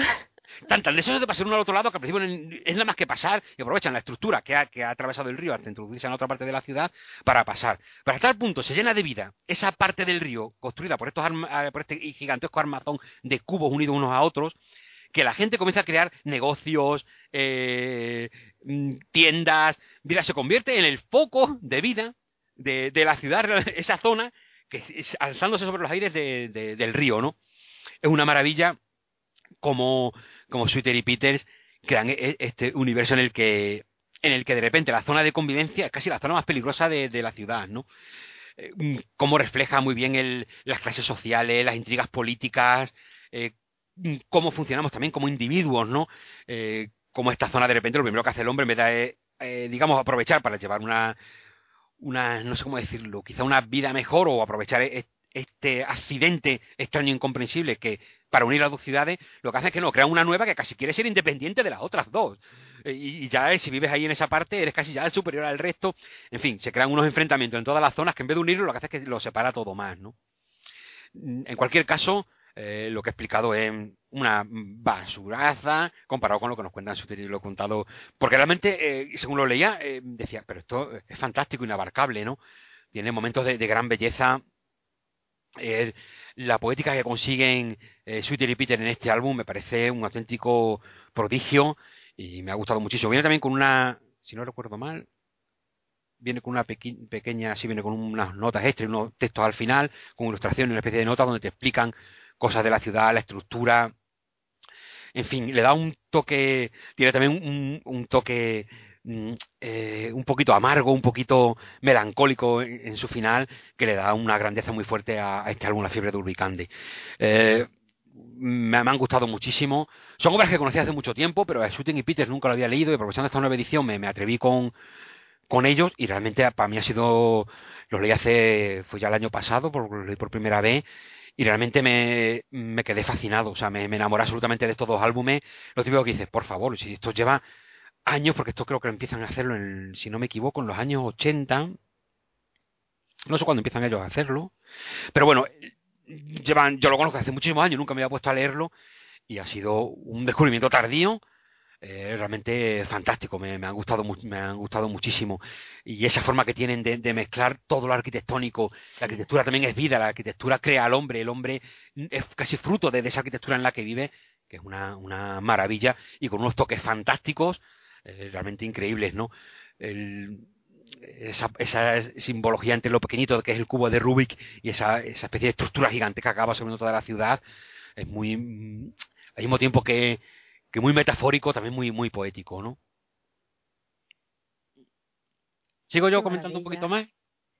Eh, si quieres, sí. Si, si te apetece. Bueno, pues rápidamente voy a comentar dos cositas más. Después de estas obras más. más. Eh, no sé cómo decirlo, no sé si decir la palabra clásica, ahora estoy un poco machen, ¿no? Sí, porque... Vamos con cómics de superhéroes. Es alta literatura, alto, alto, sí, alto, ¿cómo sería? Alto, alta literatura, ahora pasamos a la literatura secas. No, a ver, yo lo disfruto por igual, o sea que para mí es todo lo mismo, ¿no? Pero es verdad que ahora, eh, siempre que se habla de cómic, casi todo está centrado en el mundo de los superhéroes. Se hace alguna referencia a todo tipo de cómic, pero realmente los superhéroes, digamos, lo arrasan todo. A mí me da igual porque también me gustan, pero bueno, me da pena que eso, que series como La Ciudad de Oscura o Storm se mueran y hombre, pues me da, me da un poquito de rabia, ¿no? Porque hay sitio para todo realmente. Aunque parece que a la hora de vender, pues no, no hay sitio para todo. Sí, desgraciadamente sí. Formas, voy a comentar, eh, quiero comentar algunos, algún, quiero comentar algunas cositas de superhéroes que me han parecido muy, muy interesantes. Algunas que ya he leído hace tiempo, he aprovechado ahora para leerlas. Una ha sido Los Nuevos Mutantes. Los Nuevos Mutantes es una serie de superhéroes que nace, evidentemente, al, al éxito de, de la Patrulla X, Y estos son como los jóvenes de los jóvenes imberbes, los, los, jovencitos más jovencitos que están en ese instituto de para jóvenes mutantes de Charles Xavier, que parece que nada más que había cinco, que eran los cinco eh, original. Después, cuando llegan los nuevos, pues no, es que hay más. Y aquí vamos a conocer la vida de, de los que son nuevos, ¿no? Esto se editó en cinco álbumes en Panini Comics, en la, en la colección Marvel, Marvel Gold, editó cinco álbumes, pero yo iba a comentar los dos que se editaron en primer lugar, que son los dos últimos de, de, de los cinco, ¿no? Que es cuando entra a dibujar mm, Bill Sienkiewicz. El fantástico Bill Sienkiewicz, con guion de Chris Claremont, el que, digamos, realizó la época clásica y más famosa de, de la Patrulla X, hay que decir que son los dos tomos, el primero se llama Hijos de las Sombras, el segundo El origen de Legión. Ahora veré por qué he elegido Legión, porque bueno, ha habido ahora una serie de televisión que utiliza precisamente a este personaje, Legión. En Hijos de las Sombras, que cuando Bill Sienkiewicz comienza a trabajar con, con Chris Claremont, el unista mítico de la, de la Patrulla X, es muy curioso porque eh, comienza a hacerse un nombre muy fuerte a base de portada algunos cómics que ha hecho y enseguida le quieren encargar la patrulla X, pero él ve que eso quizás sea demasiado. Él dice, todo demasiado tomate para mí, a lo mejor me siento demasiado cohibido. Bueno, pues mira, pues encárgate de los nuevos mutantes que también lo está organizando Claremont. Y él se siente libre y dice, sí, sí, prefiero Nuevo Mutante, esto es una serie así más menor, puede hacer lo que me da la gana. Y efectivamente, Sienkiewicz hace literalmente lo que le, lo da, que le da la gana. Y es una barbaridad.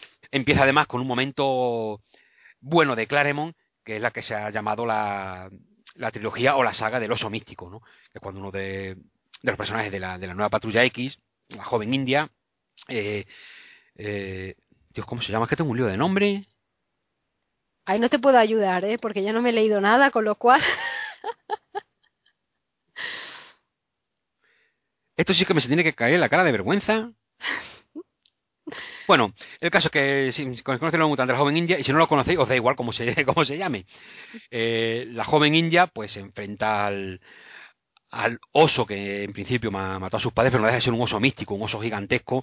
Juega mucho con las tradiciones indias de los nativos americanos, eh, norteamericanos, para enfrentar a los jóvenes, a los jóvenes héroes, a los jóvenes nuevos mutantes, contra esta criatura mística que supone realmente una de las sagas más, bonitas y más interesantes de estos nuevos, de estos nuevos mutantes. ¿Qué le ocurre a Claremont eh, en, estos cómics? Que es que a veces se le va muchísimo la olla. Y es de un aburrido. O sea, igual que esta, la, termina la saga del oso místico, estás totalmente fascinado por lo buena que es y por cómo Sienkiewicz lo lleva en, en, la imagen con un dibujo roto, un dibujo experimental, haciendo con las viñetas lo que le da la gana, diseños de páginas rompedores, y sin al mismo tiempo los personajes mantienen una expresividad increíble. Sin embargo, hay momentos que Claremont, eh, una vez terminada esta, historia, bueno, mete un personaje nuevo, un, ser que viene de, del espacio exterior, que una criatura que apenas tiene, que pueda adoptar la forma que quiere, lo cual es perfecto para, para, para Sienkiewicz hacer su, sus locuras, ¿no? Se llama Warlock el personaje, y sin embargo, cuando continuamos leyendo el álbum, Claremont a veces le da unas idas de olla súper aburrida, una cantidad de texto. A mí me hace mucha gracia porque muchos de los amantes de los, de los superhéroes, entre los que se me encuentro evidentemente, critican, por ejemplo, las aventuras de Blake y Mortimer, cuando el bueno de Carpellaco hacía esas páginas con cabecitas y un montón de texto. Digo, bueno, y Claremont cuando hace sus guiones de cómic, tiene que una página fantástica en la que Sienkiewicz, el pobre, dice, ¿cómo hago esto? ¿Dónde meto el dibujo? ¿Dónde meto el dibujo aquí? Entonces lo que hace es que divide la página en dos, y es como dos mitades, es el rostro del profesor Xavier, el líder de la patrulla X, y es su, su cabezón, ocupando toda la página, y a los extremos, o sea, en dos bandas a los lados, o sea, él pone bocadillos para que parezca que está hablando, pero mira, son dos parrafadas interminables en las que Claremont se dedica a escribir sobre la nada absoluta. Se hace un discurso que se resume en una línea y él utiliza toda la página plagada de texto para contar. Claremont el problema que tiene es que cuando no quiere ser profundo ni ir muy allá, consigue ser muy interesante y contarte cosas muy chulas, pero cuando se quiere poner místico y oh, voy a contar algo importante, apaga y vámonos, echa a correr porque es que no hay quien lo soporte. Es lo que le sucede con los nuevos mutantes. ¿Qué le ocurre en el siguiente tomo, El origen de Legión? Que llega otra nueva saga en tres, en tres números, que es la saga de Legión, del superhéroe Legión. Legión es un personaje que está literalmente loco y en su interior habitan eh, varios personajes que, digamos, de, toman son los que van tomando conciencia exterior de lo que él va, haciendo. Una cosa que ya también aparece posteriormente en el, eh, Grant Morrison lo, utilizaría por uno de sus personajes de la patrulla condenada, la Doom Patrol. Pero aquí está, eso, pues este personaje Legión que sus aventuras son, vamos, los tres números en los que él aparece por primera vez son fascinantes, ¿no? Ese mundo de locura, prácticamente todos tienen que irse a vivir dentro del cerebro, de, de, donde viven los personajes estos que habitan dentro de la cabeza de, Legión, para intentar acabar, o sea, realmente lo que están luchando es dentro de la cabeza de, este, entre comillas, superhéroe, que no sabemos ni cómo llamarlo, que es el origen, este es el origen, el origen de Legión es el origen de la serie televisiva Legión, que bueno, parece que tanto éxito ha tenido Debo decir que a mí me ha encantado la serie, me ha gustado muchísimo. Eh, ocho episodios de la primera temporada. Una serie que empezó con un boom increíble, todo el mundo con uno o dos episodios diciendo que era lo mejor que habían visto en su vida, lo mejor que se había hecho. Yo cuando empecé a verla digo, mm, qué raro que sea lo mejor que porque una serie de un continuidad absoluto, continuidad absoluto, que con uno o dos episodios era incapaz de apreciar. O sea, aprecias cosas, es muy sorprendente, es muy rompedora, pero mm, es que no tiene desarrollo todavía. O sea, estamos sí, con unas cosas que prometen mucho, pero todavía no han, dado, no han terminado de dar nada, ¿no? Ya la gente se, oh, lo mejor que hemos visto, no sé qué. Y cuando terminó, parece que hubo ahí como un silencio, yo no sé. Yo lo que puedo decir es que me ha encantado, eso sí, solamente se le ha recomendado a dos personas y las dos personas no consiguieron pasar el primer episodio. Por lo tanto, me encanta la serie Legión, pero no la recomiendo bajo ningún concepto. El que la quiera ver, que la vea. Y el que no. A mí me encanta por muchas cosas, muchas referencias a, a muchas referencias musicales, eh, hay un personaje de una chica que se llama Sidney Barrett, haciendo referencia al Chip Barrett de Pink Floyd. El músico de, la serie se inspira mucho en algunos discos de, Pink Floyd para hacer la música. Pero más que esta influencia eh, básica, el tipo de canciones que utilizan, con letras siempre, a veces refiriéndose pues a la locura, eh, etcétera, ¿no? Quizá lo que tiene es que visualmente, ¿cómo lo puedo explicar? La sensación que tenía viendo la serie es que estaba viendo temas musicales yo creo que es la primera vez en, en, fin, tengo mil cosas por ver, evidentemente, pero una de las pocas veces que tengo la sensación fuerte de lo que estaba viendo era música. Era como una estructura musical, lo que me estaban contando ahí en, el, en, la serie, ¿no? La serie es muy loca, hasta el cuarto quinto episodio te empiezas a enterar un poco, vamos, no te empiezas a enterar, sabe un poco lo que pasa, pero no empiezan a romperse, digamos, a saber un poco lo que, lo que ocurre, ¿no? Tiene adopta un montón de, tiene cosas bastante experimentales. Bueno, hay un episodio en el que de repente en la narración pues, hay dos, dos personajes, dos chicas, están acosadas por la malvada, de, una de las malvadas de, la serie, ¿no? Y de repente la, eh, la, eh, la, imagen se vuelve en blanco y negro y los personajes hablan con, con intertítulos. O sea, una película muda. Eso me encantó. De meto en blanco y negro, con los movimientos así hasta rapidito de, la película de blanco y negro, digo, pero ¿esto qué es? O sea, si ya era loco, eh, o sea, no solamente es loco la, trama, sino todo lo que estás viendo cómo, y cómo te lo cuenta visualmente, donde hay momentos, hay puntos muertos increíbles en los que parece que no está pasando nada, y esto nada más que atmósfera pura para imbuirte de la locura en la que están viviendo todos dentro de, en parte, de la cabeza de este personaje de Legión, ¿no? Porque igual que en el cómic, aquí también todos tienen unos viajecitos que ni te quiero contar, Por un momento fascinó mucho al parece que, fue muy bien recibida por ese aspecto rompedor y único. El creador de la serie, el creador de la serie Fargo, no me acuerdo ahora del nombre, no lo he mirado. Y, la gente estaba fascinada. Pero a mí lo que me ha gustado, tiene esta parte rompedora que parece que estás viendo una película experimental, pero lo que me encanta es que tiene esa parte, pero por otro lado, no deja de ser una maldita serie de superhéroes. Y quien se espere algo distinto, lo lleva crudo. Se equivoca. Porque esto no es David Lynch, por mucho que dijeran, esto es como David. No, no. Es una serie de superhéroes solo que he contado con la puñetera locura que, que, responde al personaje. Es una, visualmente me ha parecido muy, muy interesante, me ha gustado muchísimo, pero lo que más me ha gustado es que en ningún momento, y esto es muy importante, deja de ser una serie de superhéroes. Y claro, viendo los primeros episodios yo creo que hay que esperar otra cosa y no, no, es una serie de superhéroes que al final acaban dando sus puños, teniendo su batalla, teniendo las típicas cosas que tiene un superhéroe, solo que en el universo que crean aquí, tan fascinante y tan raro, donde lo mental es tan real como, lo, como la realidad, digamos, ¿no? De todas formas, mucho de, eh, muchos de, los puntos fuertes de, la serie, de, lo que son las ideas de la serie, están ya en el cómic de, de Claremont y Sienkiewicz, pero yo creo que en la serie, conociendo este, eh, teniendo esta base buena, han, han conseguido ir más lejos, han ido más lejos, ¿no? y ya está, bueno, son mis no recomendaciones Nuevos Mutantes de Sienkiewicz y Claremont y la serie Legión. Repito, no recomendaciones. A mí me encanta quiera leer, que lo lea, pero igual...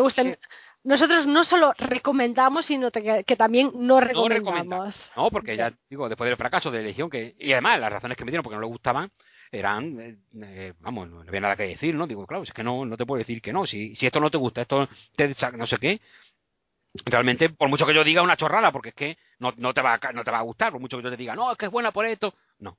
Hay cosas por las que no, no te gustan o no va a pasar o te sacan completamente y es una tontería, ¿no? Entonces por eso digo, Legión, además, como son estas series que tienen tanto boom, eh, de repente, eh, cuando sale todo el mundo, la mejor serie del mundo, y cuando han terminado y ya todo el mundo la ha visto, de repente se convierte en la peor serie del mundo. Que, que es una cosa muy, muy habitual, ¿no? Pasa también, Sí. yo que sé, un libro que lo han editado, este libro es el más interesante, este libro en español, te lo publican y ya, oh, este libro es muy malo. Con los libros quizás no pasa tanto, pero con las series, las películas, con otras cosas, siempre lo que está... eh, Legión, los cuatro primeros que la han visto, obra maestra, cuando ya lo ha visto todo el mundo, esto es una basuraza de serie. Bueno, pues yo, ya que lo he visto todo el mundo, ya que lo he visto yo, yo digo que a mí me ha encantado y me da igual lo que digas, ¿no? Y ya para cerrar rápidamente, porque llevo aquí ya mm, eh, de charla yo solo un montón de tiempo, Los que yo no me he leído TVOs y lo- entonces claro, no puedo no puedo opinar. Sí. Pero me lo estoy pasando bien, ¿eh? el último número de Dylan Dog, yo quería que, que comentara ahí el último numerito. Pues es, fe- es que es que no me he pasado por el kiosco tampoco. He visto las portadas de lo que está a punto de salir y tal, pero No se puede con muy todo. mal. Bueno, voy a Eh, terminar rápido con una debilidad. Ojo, cuando digo una debilidad, no quiero decir eso que dicen, ojo, parecer culpable. No, para nada, de culpable nada, a mí me encanta. Digo debilidad, Placer a secas. que es más difícil que no me, es difícil que encuentre algo que no me guste de este personaje, de este super, de, este- de esta superheroína en concreto, aunque digo que últimamente me he leído unas aventuras dibujadas por Terry Dobson que me han parecido una basura de campeonato, me una auténtica cacafuti. Sin embargo, eh, voy a comentar una antigua, porque al leer, eh, eh, voy a comentar un álbum que ha salido recientemente, me dio por recuperar unos antiguos que tenía, y entre los antiguos que tenía he recuperado este, Wonder Woman, porque estoy hablando de Wonder Woman, claro, una de mis superheroínas favoritas, cariño le tengo, además, con todos mis sobrinos, mis hermanas, hemos hecho una especie de, de grupo fan de, de Wonder Woman, todo haciendo de la serie de los 70, con eh, Qué Linda bueno. Carter, haciendo de, de- Era Linda Carter el nombre, ¿no? Ahora, Eh, eso sí que no se me va a pasar, eso lo voy a mirar en un momento. Wonder Woman, Linda Carter. La, la, Busca, la, porque igual te digo sí y Wonder Woman, la, la, la. Linda Carter, la, eh, que, que interpretó en esas, en esas tres temporadas de la serie de, de los 70 de Wonder Woman, que yo le ponía a mis sobrinos cuando eran súper pequeños, cuando eran súper pequeñitos, que no, los, los pobres no podían ni seguir los subtítulos, y lo que hacía es que le ponía los episodios y yo me inventaba las tramas de, de los Cuando yo me Qué inventaba, bueno. porque claro, estamos hablando de una serie antigua que cada episodio duraba unos 50 minutos. Y los momentos en que Wonder Woman aparecía o salían las partes de acción, pues claro, el presupuesto era lo que era y aparecían en momentos concretos, pero el resto de, de las, de las aventuras eran los personajes hablando. Claro, eso contárselo a mi sobrino, eh, los proyectos tan pequeños se morían de aburrimiento. Claro. Así intenté hacer uno, leyéndole yo los, los subtítulos, y los pobres se me dormían. Dijo yo, no, esto no puede ser. Pero claro, cuando llegaban las partes de Wonder Woman en acción, se lo pasaban de escándalo. Digo, ¿qué tengo que hacer? Lo que tengo que hacer es quitarle las partes de hablar. Y poner solamente las partes de acción, con, cuando eh, eh, la chica se transforma en Wonder Woman y ya se pone a repartir palo. Digo, pero claro, ¿qué hago con lo del medio? Digo, muy fácil, me lo invento. Entonces, o sea, lo que hacía era, iba, eh, tomaba un episodio, a ver que en este episodio hay acción aquí, aquí, aquí. Entonces, venga, vamos a ver un episodio de Wonder Woman. Sí, Wonder Woman, sí. Y lo que hacía era que le contaba el episodio inventándome totalmente las tramas y poniendo las partes de las peleas. Recuerdo una que salía un gorila, un tío me metió dentro de un gorila, ¿eh? Que yo no sé qué inventé, salían también nazis. Y me inventé una... Claro, me tuve que saltar toda la parte que te explicaban las cosas, por no solo las peleas con los gorilas y los nazis. Y yo no sé qué cosa alucinante me inventé. ¿Qué, saldría? Porque claro, yo era todo el rato improvisando, pues yo no me preparaba nada, yo salía las cosas y ahora dice no sé qué. Y claro, yo me preguntaban, ahí han salido, porque yo veía que salían las letras, a veces yo no decía nada, y ahora qué han dicho, qué han dicho ahora. Y yo, sí, ahora dice que no sé qué, y ahora le quieren matar porque el mono lo que quiere es conquistar el y ahora lo- se está huyendo. Ah, tonterías, ¿no? ¿Qué ocurre? Que los que les gustaba mucho, recuerdo este del mono porque les encantó, claro, lo querían ver otra vez. Ni te cuento Claro, ¿quién se acuerda, no? cómo demonios se veía eso otra vez cuando yo ni me acordaba de las tonterías, porque yo ahora estoy improvisando las tonterías más, más absurdas que se me van ocurriendo. Pues claro, las imágenes ayudaban, ¿no? Porque veías ahí pegando golpes y yo, sí, ahora el superpoder, sácala. Bueno, fíjate, se me ocurre ahora las tonterías que voy a llegar a decir, ¿no? Y claro, yo a las motos hacían una pregunta, yo aprovechaba la pregunta para meter en la trama, que yo también era de la trama, todo lo que me preguntaban valía, ¿no? Entonces, Wonder Woman es, es muy mítico en... De hecho, yo recuerdo que la, mi- la mayor de mis sobrinas, cuando, cuando ya empecé a ir a clase con gente más, bueno, pues ya eran ya más un poquito más mayorcitas, ¿no? Recuerdo que llegaban y decían, Tito, Tito, que pregunto en clase, que, que, que si saben quién es Wonder Woman y nadie lo sabe, pero ¿qué ocurre? Porque nadie lo sabe. Digo, no sé, no sé, pero ¿qué clase va? ¿Qué, gente es esa? ¿Cómo no, que no saben quién es Wonder Woman? Vaya vergüenza de clase que tienes. Eso era lo que le enseñaba su gran Tito. Muy bien, ¿no? y me acuerdo que, que, venía la pobre Tito, que nadie sabe quién es Wonder Woman, pero ¿cómo puede ser? Pues claro, en nuestro universo, Wonder Woman es un auténtico mito. Entonces, pues, evidentemente, pues los cómics hay que amarlos, ¿no? La primera historieta que, que, traigo es un pequeño álbum. Yo tengo una edición eh, que se le hace ya bastante tiempo. No sé si está reeditado, creo que sí. Con guion de Greg Ruca, que es el típico guionista eh, que no tiene así un gran nombre, pero que si le dan una serie, él va a sacarla adelante y lo va a hacer bien. Y el ejemplo de esta, aventura, esta aventura corta, dibujada por J.G. Jones, con un estilo muy, muy, muy elegante, muy, muy clásico. Y una aventura fantástica. Eh, se llama que te es como una especie de cuando un esclavo eh, se acercaba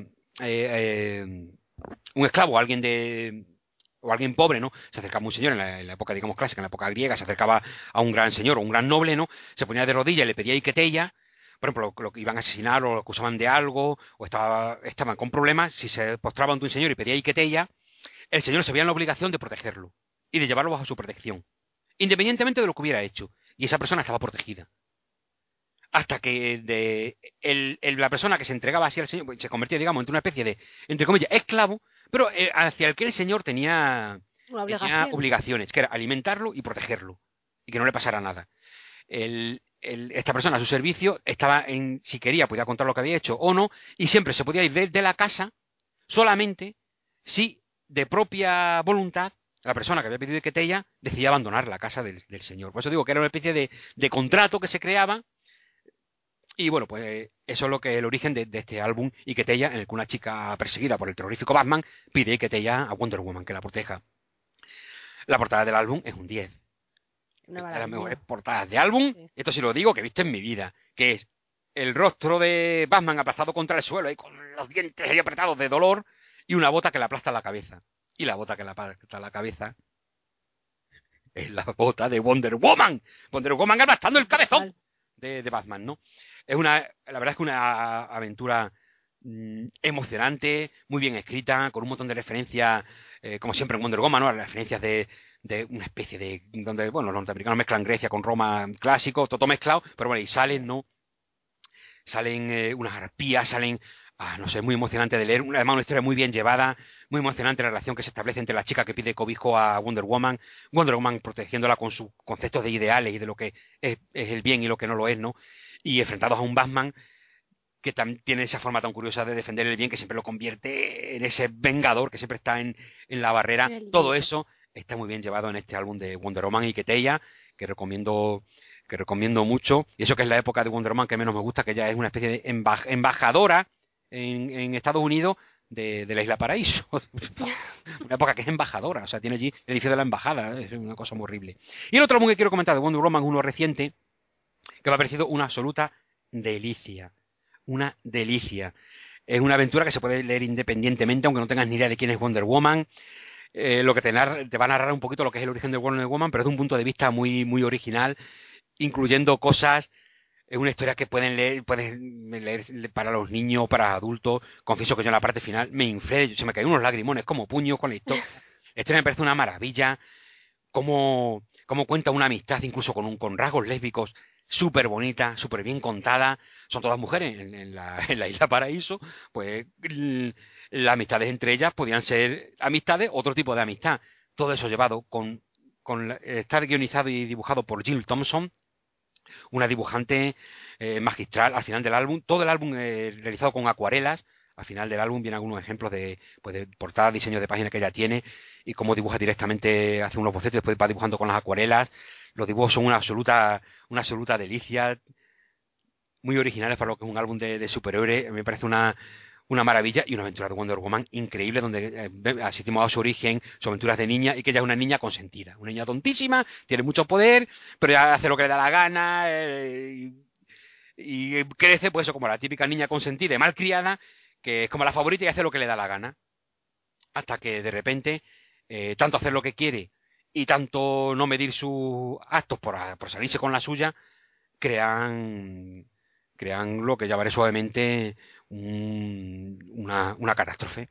una catástrofe tremenda que, es lo que mm, la llevará a que se convierta en Wonder Woman. Esto básicamente no cuento nada porque, en fin, no pasa nada por esto. Lo bonito es cómo desarrolla esta historia con ideas muy sencillas, eh, lo de la niña malcriada que encuentra el arma de su zapato, eh, las historias de aprendizaje, todo su... O sea, la trama es súper sencilla, pero está contada con una elegancia, con un estilo, eh, una emoción que te, te infunden todos los personajes, ¿no?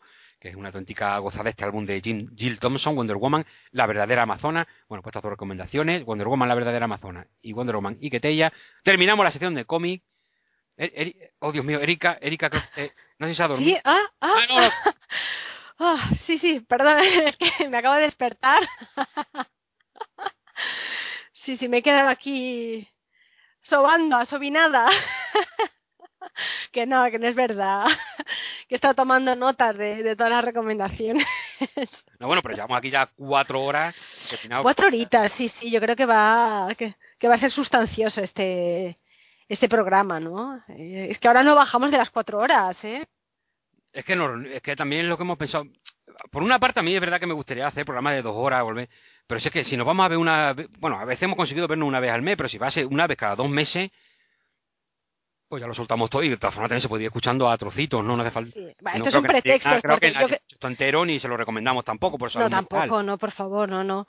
Eh, no, pero bueno, esto también es un pretexto que. una excusa que nos contamos, porque yo estoy segura que si, si hiciésemos un, podcast cada, cada semana, yo creo que está. A ver. Porque no, a lo mejor no tenemos tiempo material para leer todo lo que queremos leer, que si no, la verdad es que, bueno, nos enrollaríamos.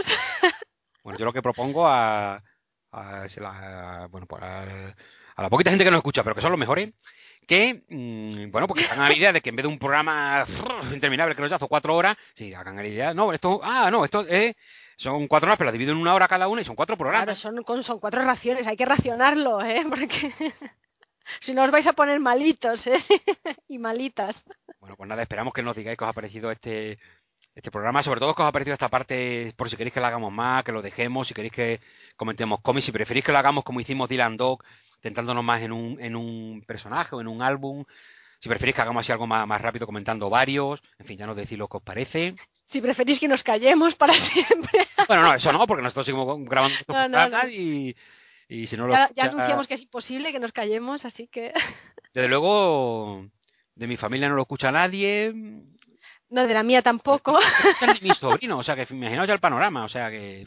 Pero bueno, sé que tenemos por ahí gente de buen corazón. Sí. Y amantes del horror. Sí, sí, sí. Muy cierto. Bueno, ¿qué hacemos? Recordamos, eh, como siempre, nuestro Facebook, Twitter y demás, ¿no? Bueno, como sabéis, bueno, podéis contactarnos eh, a través de Facebook, todo tranquilo en Dunwich, de Twitter, arroba Dunwich Quiet. Tenemos también eh, nuestro blog en WordPress, donde vamos eh, subiendo toda la información bibliográfica de cada uno de los programas.